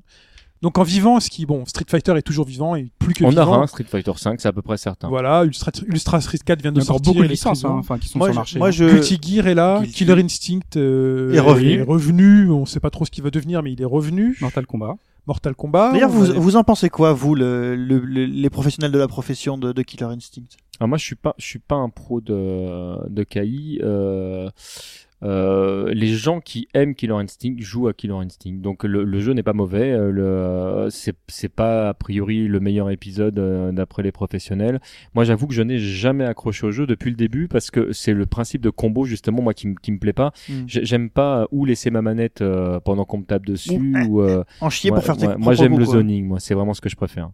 Donc c'est pas mon univers. Ah oui, d'ailleurs, on avait oublié, Killer Instinct, autre tentative euh, occidentale Ouais. du jeu de baston. Qui a bien marché. hein. Et qui était une Ah oui, oui, alternative euh, carrément hein. bien même. hein. Commercialement et même sur le, sur le plan du jeu, c'est pas ma cam non plus, mais c'était euh, t'avais quelque chose, t'avais une autre Mhm. approche. Ni- Ninten- enfin, Ah oui, là, Nintendo avait des sacrés billes. Bon, c'était rare, c'était rare, Mm. mais euh, il y avait des sacrés billes. King quoi. of Fighter est toujours sur la place. Ils sont là avec le 13 depuis un certain temps. Alors il y a, on attend, on attend euh, l'annonce d'un- d'une nouvelle, euh, d'une nouveauté. Alors est-ce que ça va être un, un CoF 15, un CoF 14, pardon? Est-ce que ça va être une nouvelle version de CoF 13 On sait pas trop. On sait surtout que SNK va, comme bien souvent très mal, qu'ils n'ont pas beaucoup d'argent et que quel que soit le projet qu'ils vont faire, euh, bah, ça va être compliqué pour eux. Mais ils préparent quelque chose. En gros, ils jouent leur vie à tous les coups là. C'est souvent ça, ouais. Donc euh, Arc 6 euh, donc est toujours là avec donc euh, j'ai donc j'ai dit que Guilty Gear. Guilty je, Gear Xrd, ouais.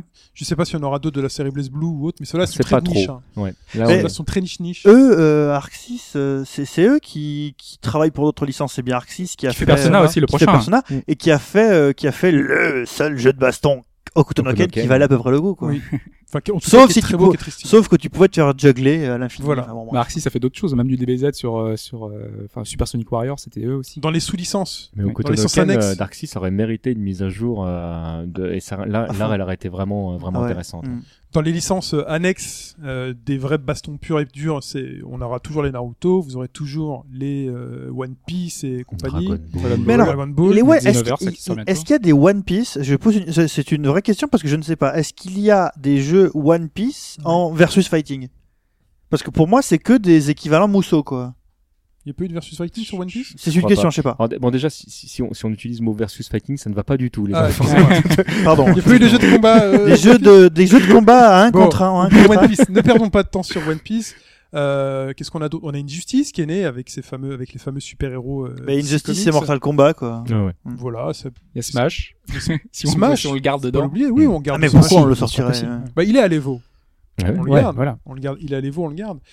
Euh, Qu'est-ce qu'il y a d'autre Il y a des petits nouveaux, il y a le euh, Dengenki euh, Bunko Fighting Climax qui va sortir, qui est basé sur des licences euh, Oui. de Den- Dengenki justement, avec euh, donc euh, pas mal de séries euh, connues, enfin d'animés. Hein, donc euh, forcément, ils vont essayer de faire leur, leur chemin parce que c'est ces gars qui s'en occupent. C'est comme les, les Jump euh, All Star machin Ouais, à la c'est grande le même époque. principe. ouais. et Jump c'était plutôt un brawl, là c'est plutôt un, enfin c'est plutôt un classique. euh. Ouais, ouais, on est plus, enfin, en, ter- en termes de jeu de combat, ouais, tout Ouais. à fait. Mais oui, le principe est le même dans le sens où c'est voilà, c'est plein mélangé. de stars de différents mangas. Alors, vos attentes pour le futur Je peux commencer? Vas-y. mhm. Ah bah moi, ce serait un Street Fighter en 2D, avec les techniques euh, qu'on voit aujourd'hui euh, chez Arc 6, tout simplement. Je rêverais de voir. Alors un... c'est plus de la 2D alors, Oui, c'est de la 3D. parce que c'est de la 3D. Non, Ah, c'est de la vraie 3D.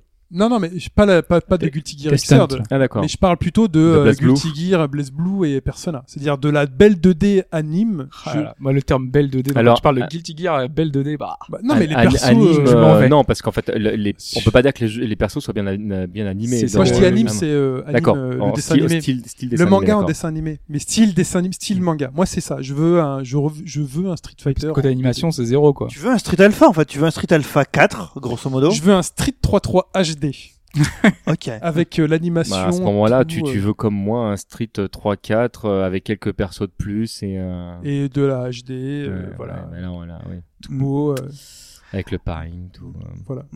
Moi je, je veux Ah, deux ou avec la gueule d'un KOF 13, tu sais, la même technique. Ah, mais euh, je, je rêverais d'un d'un Street Voilà. 5 comme Moi, c'est mon rêve. Je n'y crois absolument pas. Non, mais si, j'ai- si au moins ils pouvaient nous faire un, un- effectivement un Street 5 euh, vraiment avec déjà des effets de dessin comme le dernier Guilty, je- vraiment je serais, je serais aux anges.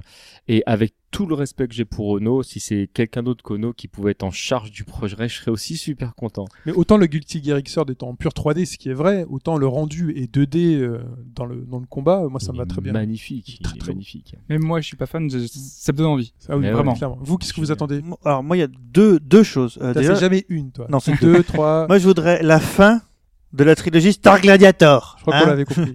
Deuxième chose. Je veux le volume 3 de Star Gladiator. Et eh ben, j'aimerais bien un petit retour de, de Darkstalker. Un vrai retour de Darkstalker. Un Tu peux nouveau. oublier. Ah oui, d'accord. Ça, le droit. Je peux oublier. Bon, bah, c'est dommage. Au revoir, Darkstalker. Pas tout de suite. Alphonse. J'en sais rien. Euh, non, je vois bien, je verrais bien, je sais pas, un truc genre une plateforme Mugen, tu sais, un truc open source qui permettrait, c'est, ça existe pas, c'est difficile de se représenter ce que ça serait, mais un truc qui permette à un maximum de gens de contribuer à développer de nouvelles façons de jouer au jeu de baston. Voilà.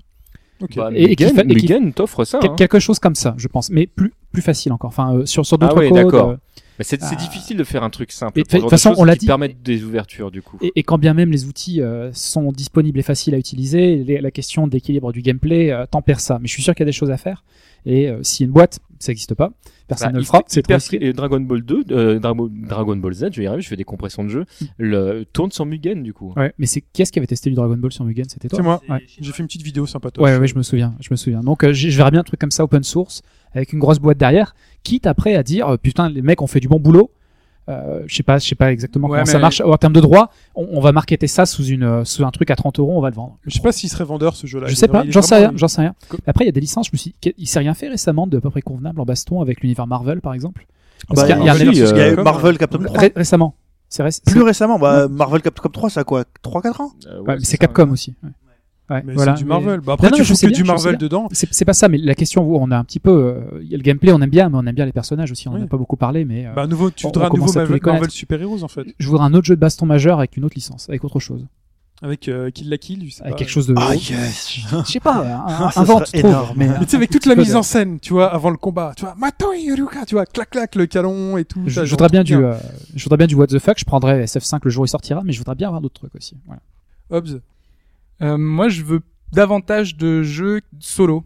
Euh, parce qu'aujourd'hui c'est de plus en plus en désuétude et parce qu'on te- on se dit que euh, les, les jeux maintenant les joueurs ce qu'ils veulent c'est c'est du multi c'est La compète. C'est du gameplay. c'est ça je vois le dernier Soul Calibur c'est une honte et, euh, et moi je veux j'aimerais qu'ils Pour aillent ce cas, je comprends ouais, que tu sois déçu. ouais. non mais complètement hein, mais c'est- dramatique parce que moi ce que pendant longtemps ce que j'ai cherché c'est justement c'est c'est le solo qui m'a tiré vers le jeu qui me faisait prendre du plaisir à essayer de voir euh, je sais pas une super cinématique c'était de voir le, suivre l'histoire d'un personnage Soul Calibur qui a été quand même un des premiers jeux, même le, enfin le premier qui a introduit autre chose dans le jeu de combat que simplement euh, Ready. Fight quoi, qui avec euh, une, une histoire. euh, mais moi dans KOF une c'est pour ça aussi que j'adorais c'est qu'il y avait Ah, des petites Coff, histoires une quête. c'était absolument génial Il y avait des scénarisations, j'adorais ça dans la scénarisation. T'arrivais face à un ennemi et puis euh, c'était pas juste balleux quoi. C'est attention, lui son point faible c'est que tu peux le taper que en juggle ou tu peux le taper que de sur le côté. C'était pas dans le mode histoire, ça c'était dans les dans les modes à côté quoi, les modes Oui, bah, labyrinthe. Oui, t'avais un mode de base. Pour moi, c'était le mode histoire de Soul Calibur et c'était, enfin là, c'était vraiment quelque chose d'intéressant. Hmm. J'ai plus Ouais. retrouvé en fait. C'est un beau levier d'innovation, ça. Ouais. Ouais, ça, je des choses à inventer. ouais. Des vraies Voilà. histoires, c'est une vraie scénarisation, tu vois, un peu à la shonen, tu vois. Attention, lui, il est très fort, son seul point faible, c'est là, tu vois. Où tu dois le trouver et puis tu te débrouilles pour essayer de le battre d'une telle manière et puis après il peut revenir s'il veut. Tu le bats d'une autre manière. hein. Sinon, deux petites choses. Euh, Le retour de Sega dans un jeu de baston, euh, soit un nouveau Virtua Fighter, soit un, soyez fou, un Fighter Mechanics 2, tu vois, qui ressortent Mhm. de- de- des limbes. Euh, et puis euh, l'autre, c'est euh, un nouveau Garou. Pourquoi pas Ah là là. Allez, moi je, je pareil, veux un ça, jeu je travaillé, mais ça c'est du Garou Garou, HD. Remix. c'est voilà, Turbo Alpha. c'est du rêve. Non, mais un Bah, Garou HD, imagine. Mais moi, je pense que si jamais je devais vraiment vouloir quelque chose de, de neuf, parce que je sais que Street Fighter V sortira, euh, j'aimerais bien un retour euh, de Rival School. C'est vraiment une série que j'aime Oh oui. bien. Ah et, ouais, euh, et je serais vraiment très content d'avoir un nouvel épisode. Et sinon, si je devais gagner au loto et que je pouvais aller voir Capcom et leur dire voilà, je prends une de vos licences et je fais mon propre jeu, je ferai un, un jeu qui s'appellerait Street Fighter Begin qui serait effectivement un jeu en full 2D qui raconterait euh, les prémices de toute la série, de pourquoi les personnages sont devenus comme ça. Donc tu aurais la genèse de, de pourquoi Bison est devenu euh, le, le personnage méchant qu'on a là, euh, euh, quelle était l'histoire de, de, de Guken et Gutetsu avant qu'il se fasse tuer par, euh, par Guki, ou genre de truc, et donc euh, comment est né Rose, comment et donc euh, de raconter l'histoire que, que peu de personnes connaissent, donc de pouvoir mettre ça en, en jeu de combat et de créer des, euh, des personnages. Du Dan, coup, tu pourrais pas parce qu'il faudrait demander à non, mais il y SNK aurait, il y aurait, euh, il y aurait, il y aurait son père dedans, bah parce oui. que ça raconterait l'histoire du père de Dan et pourquoi il est mort, tué par Sagat, par exemple. Et, euh, et donc ça, ça ferait un jeu qui, qui, aurait- qui proposerait un gameplay radicalement différent parce que tu aurais Sagat par exemple dans le jeu qui, qui ne connaît pas les boules de feu à l'époque, qui n'a pas sa cicatrice, qui a ses deux yeux, donc ce serait vraiment un nouveau personnage et, euh, Mhm. et ça demanderait aux joueurs vraiment de s'investir dans, dans, dans un gameplay que j'essayerais pour le coup de faire du neuf avec ce qui existe déjà. C'est pour ça que ce serait un, un épisode Gaiden. Enfin, bon, je te conseille l'euro million plutôt que le loto. Voilà. L'euro million gagne plus. Le loto, c'est un peu, c'est un peu petit. Bah, alors, le problème, c'est que je ne joue ni à l'un ni à l'autre, Ah, et là, ça démarre mal déjà. Mais écoute, Sinon, vous savez quoi m'offrir pour Pour mon vos rêves. anniversaire hop, tu peux mettre 10 euros si tu veux. En se cotisant là, je suis pas sûr que. Euh, Par contre, je ne prends que des tickets gagnants. Voilà, c'est important que vous le sachiez. Voilà, très bien. Bon bah il est temps de conclure ce podcast, messieurs, qui est déjà bien long, mais en tout cas, mais c'est pas grave, c'est l'été, vous êtes sur la plage, euh, ou vrai. dans le train, ou dans l'avion. euh, Nous aussi. Le départ des vacances peut-être. sous la pluie, voiture. si jamais vous n'êtes pas parti au bon endroit. Désolé, pardon. donc euh, au moins, en plus comme on est les seuls, je pense à faire du podcast pendant l'été, ça vous comblera à la place des autres. On va conclure. Donc la baston déjà, jouez-y. Intéressez-vous au moins en genre, au genre si vous ne le connaissez pas avec les débuts de clés qu'on vous a donnés. N'hésitez pas à aller voir Ken Bogard, allez voir dans les vieux podcasts de Point, mais vraiment allez voir toutes ces ressources, ça grouille de ressources sur Internet qui vous permettent justement de de comprendre le jeu de combat Il y a qui n'est plein de passionnés. ouais. voilà, qui n'est pas juste finalement de la violence dans un écran où on doit juste se taper. Non, non, il y a de la stratégie, il y a des gens qui réfléchissent derrière quand on y joue. Il y a des vrais, euh, il y a des vraies approches dramatiques sur les les- fins de combat. C'est les échecs et le football à la fois en fait. Ouais. C'est ça. c'est- si, si jamais je- dextérité on doit réexprimer ce qu'on a dit tout à l'heure, c'est il y a une vidéo par laquelle il faut commencer, c'est celle de Rufio, le jeu de baston expliqué à ta mère. Mm. Tout est dedans. Voilà. Ensuite, vous allez voir Daigo euh, 2000, euh, je sais pas combien, le Evo Moment, je sais pas combien, où vous voyez toute la ferveur et finalement le n'importe quoi de cette vidéo. Ouais. Euh, voilà. Et Tiens, puis, ça me fait penser qu'en termes de, on a parlé de la violence, mais sans s'apesantir dessus. euh, Tout le monde sait que les jeux vidéo rendent cons et violents à la fois. Euh, vrai. bizarrement, quand on parle de la violence dans les jeux vidéo, on a plutôt tendance à mettre le doigt sur le FPS que sur le jeu de baston au final. c'est vrai. Mais à bon, bien y réfléchir. Aujourd'hui, aujourd'hui, oui. Oui, Oui, c'est vrai qu'à ouais, l'époque de Street Fighter et de Famille de France, De euh, Mortal Kombat aussi. Mais je pense que tu laisseras les, tu verras des parents, des parents plus effrayés de voir deux personnes se battre à l'écran que le gamin jouer à, à tirer sur des, sur des gens avec un fusil. Non, non, tu, tu trouves plus facilement un, un- un fusil qu'un Oui, euh, qu'un maître Ouais, je sais spirituel qui va t'apprendre à faire des boules de feu. je pense que Je nous sais pas. devrions en parler avec Serge Tisseron. Les deux frères ou frères et sœurs qui s'amusent à se battre euh, dans la chambre comme tous les enfants, mais C'est dur, Shoryuken. Mais, mais un jour, j'es- j'espère que vous ferez un podcast sur pourquoi la pornographie est plus dangereuse que les FPS. Et vous m'inviterez, j'aurai plein de choses à dire. on peut étudier ce sujet. Je sais pas ce que t'en Non, penses, bah, euh, de toute façon, euh, moi, je, je des blagues salaces. pour dire Ça, euh, le- pourquoi le euh, porno. 7 à la maison est la série la plus mal, l'émission télévisuelle la plus malsaine de l'histoire de l'humanité. Ouais, c'est bien. C'est important. À Bon. suivre. on n'est pas dans un podcast d'actu, on n'a pas le droit de digresser sur les, sur, ce- sur les thématiques. Mais en tout cas, bah, je vous remercie pour ce très bon podcast. C'était très agréable. J'espère que TMDJC ça t'a Ah, plu. c'était super. Merci à vous. Désolé d'avoir été si long. non, non, non, bon, on dit tout bon, tu sais. C'est pas fini, on, peut- on est parti pour une heure de plus hein, si tu veux. Très bien. Bah écoute, n'hésite pas, tu reviens quand tu veux de toute manière. Eh ben, avec plaisir. Tu es ici chez toi. C'est ton émission. ton émission. C'est ton émission. Bon dimanche. Bah, en tout cas, bonne euh, fin de journée à, à tous. Alors, semaine prochaine euh, pour les autres, pour très chers auditeurs. C'était un nouveau thématique. On espère qu'il vous a plu. Vous pouvez réagir sur aubagaujoie.fr, sur le Facebook, sur le Twitter, HBGDFR. Partout. On est là, on est à votre disposition. continue On est là partout, le loto. euh, pardon. Je- Excusez-moi, un vieux réflexe. Euh, voilà. Donc, on continue ce débat tous ensemble euh, sur aubagaujoie.fr. On vous remercie. Salut les mecs. Merci Salut. beaucoup. Ciao. Bye bye. Ciao. Ciao.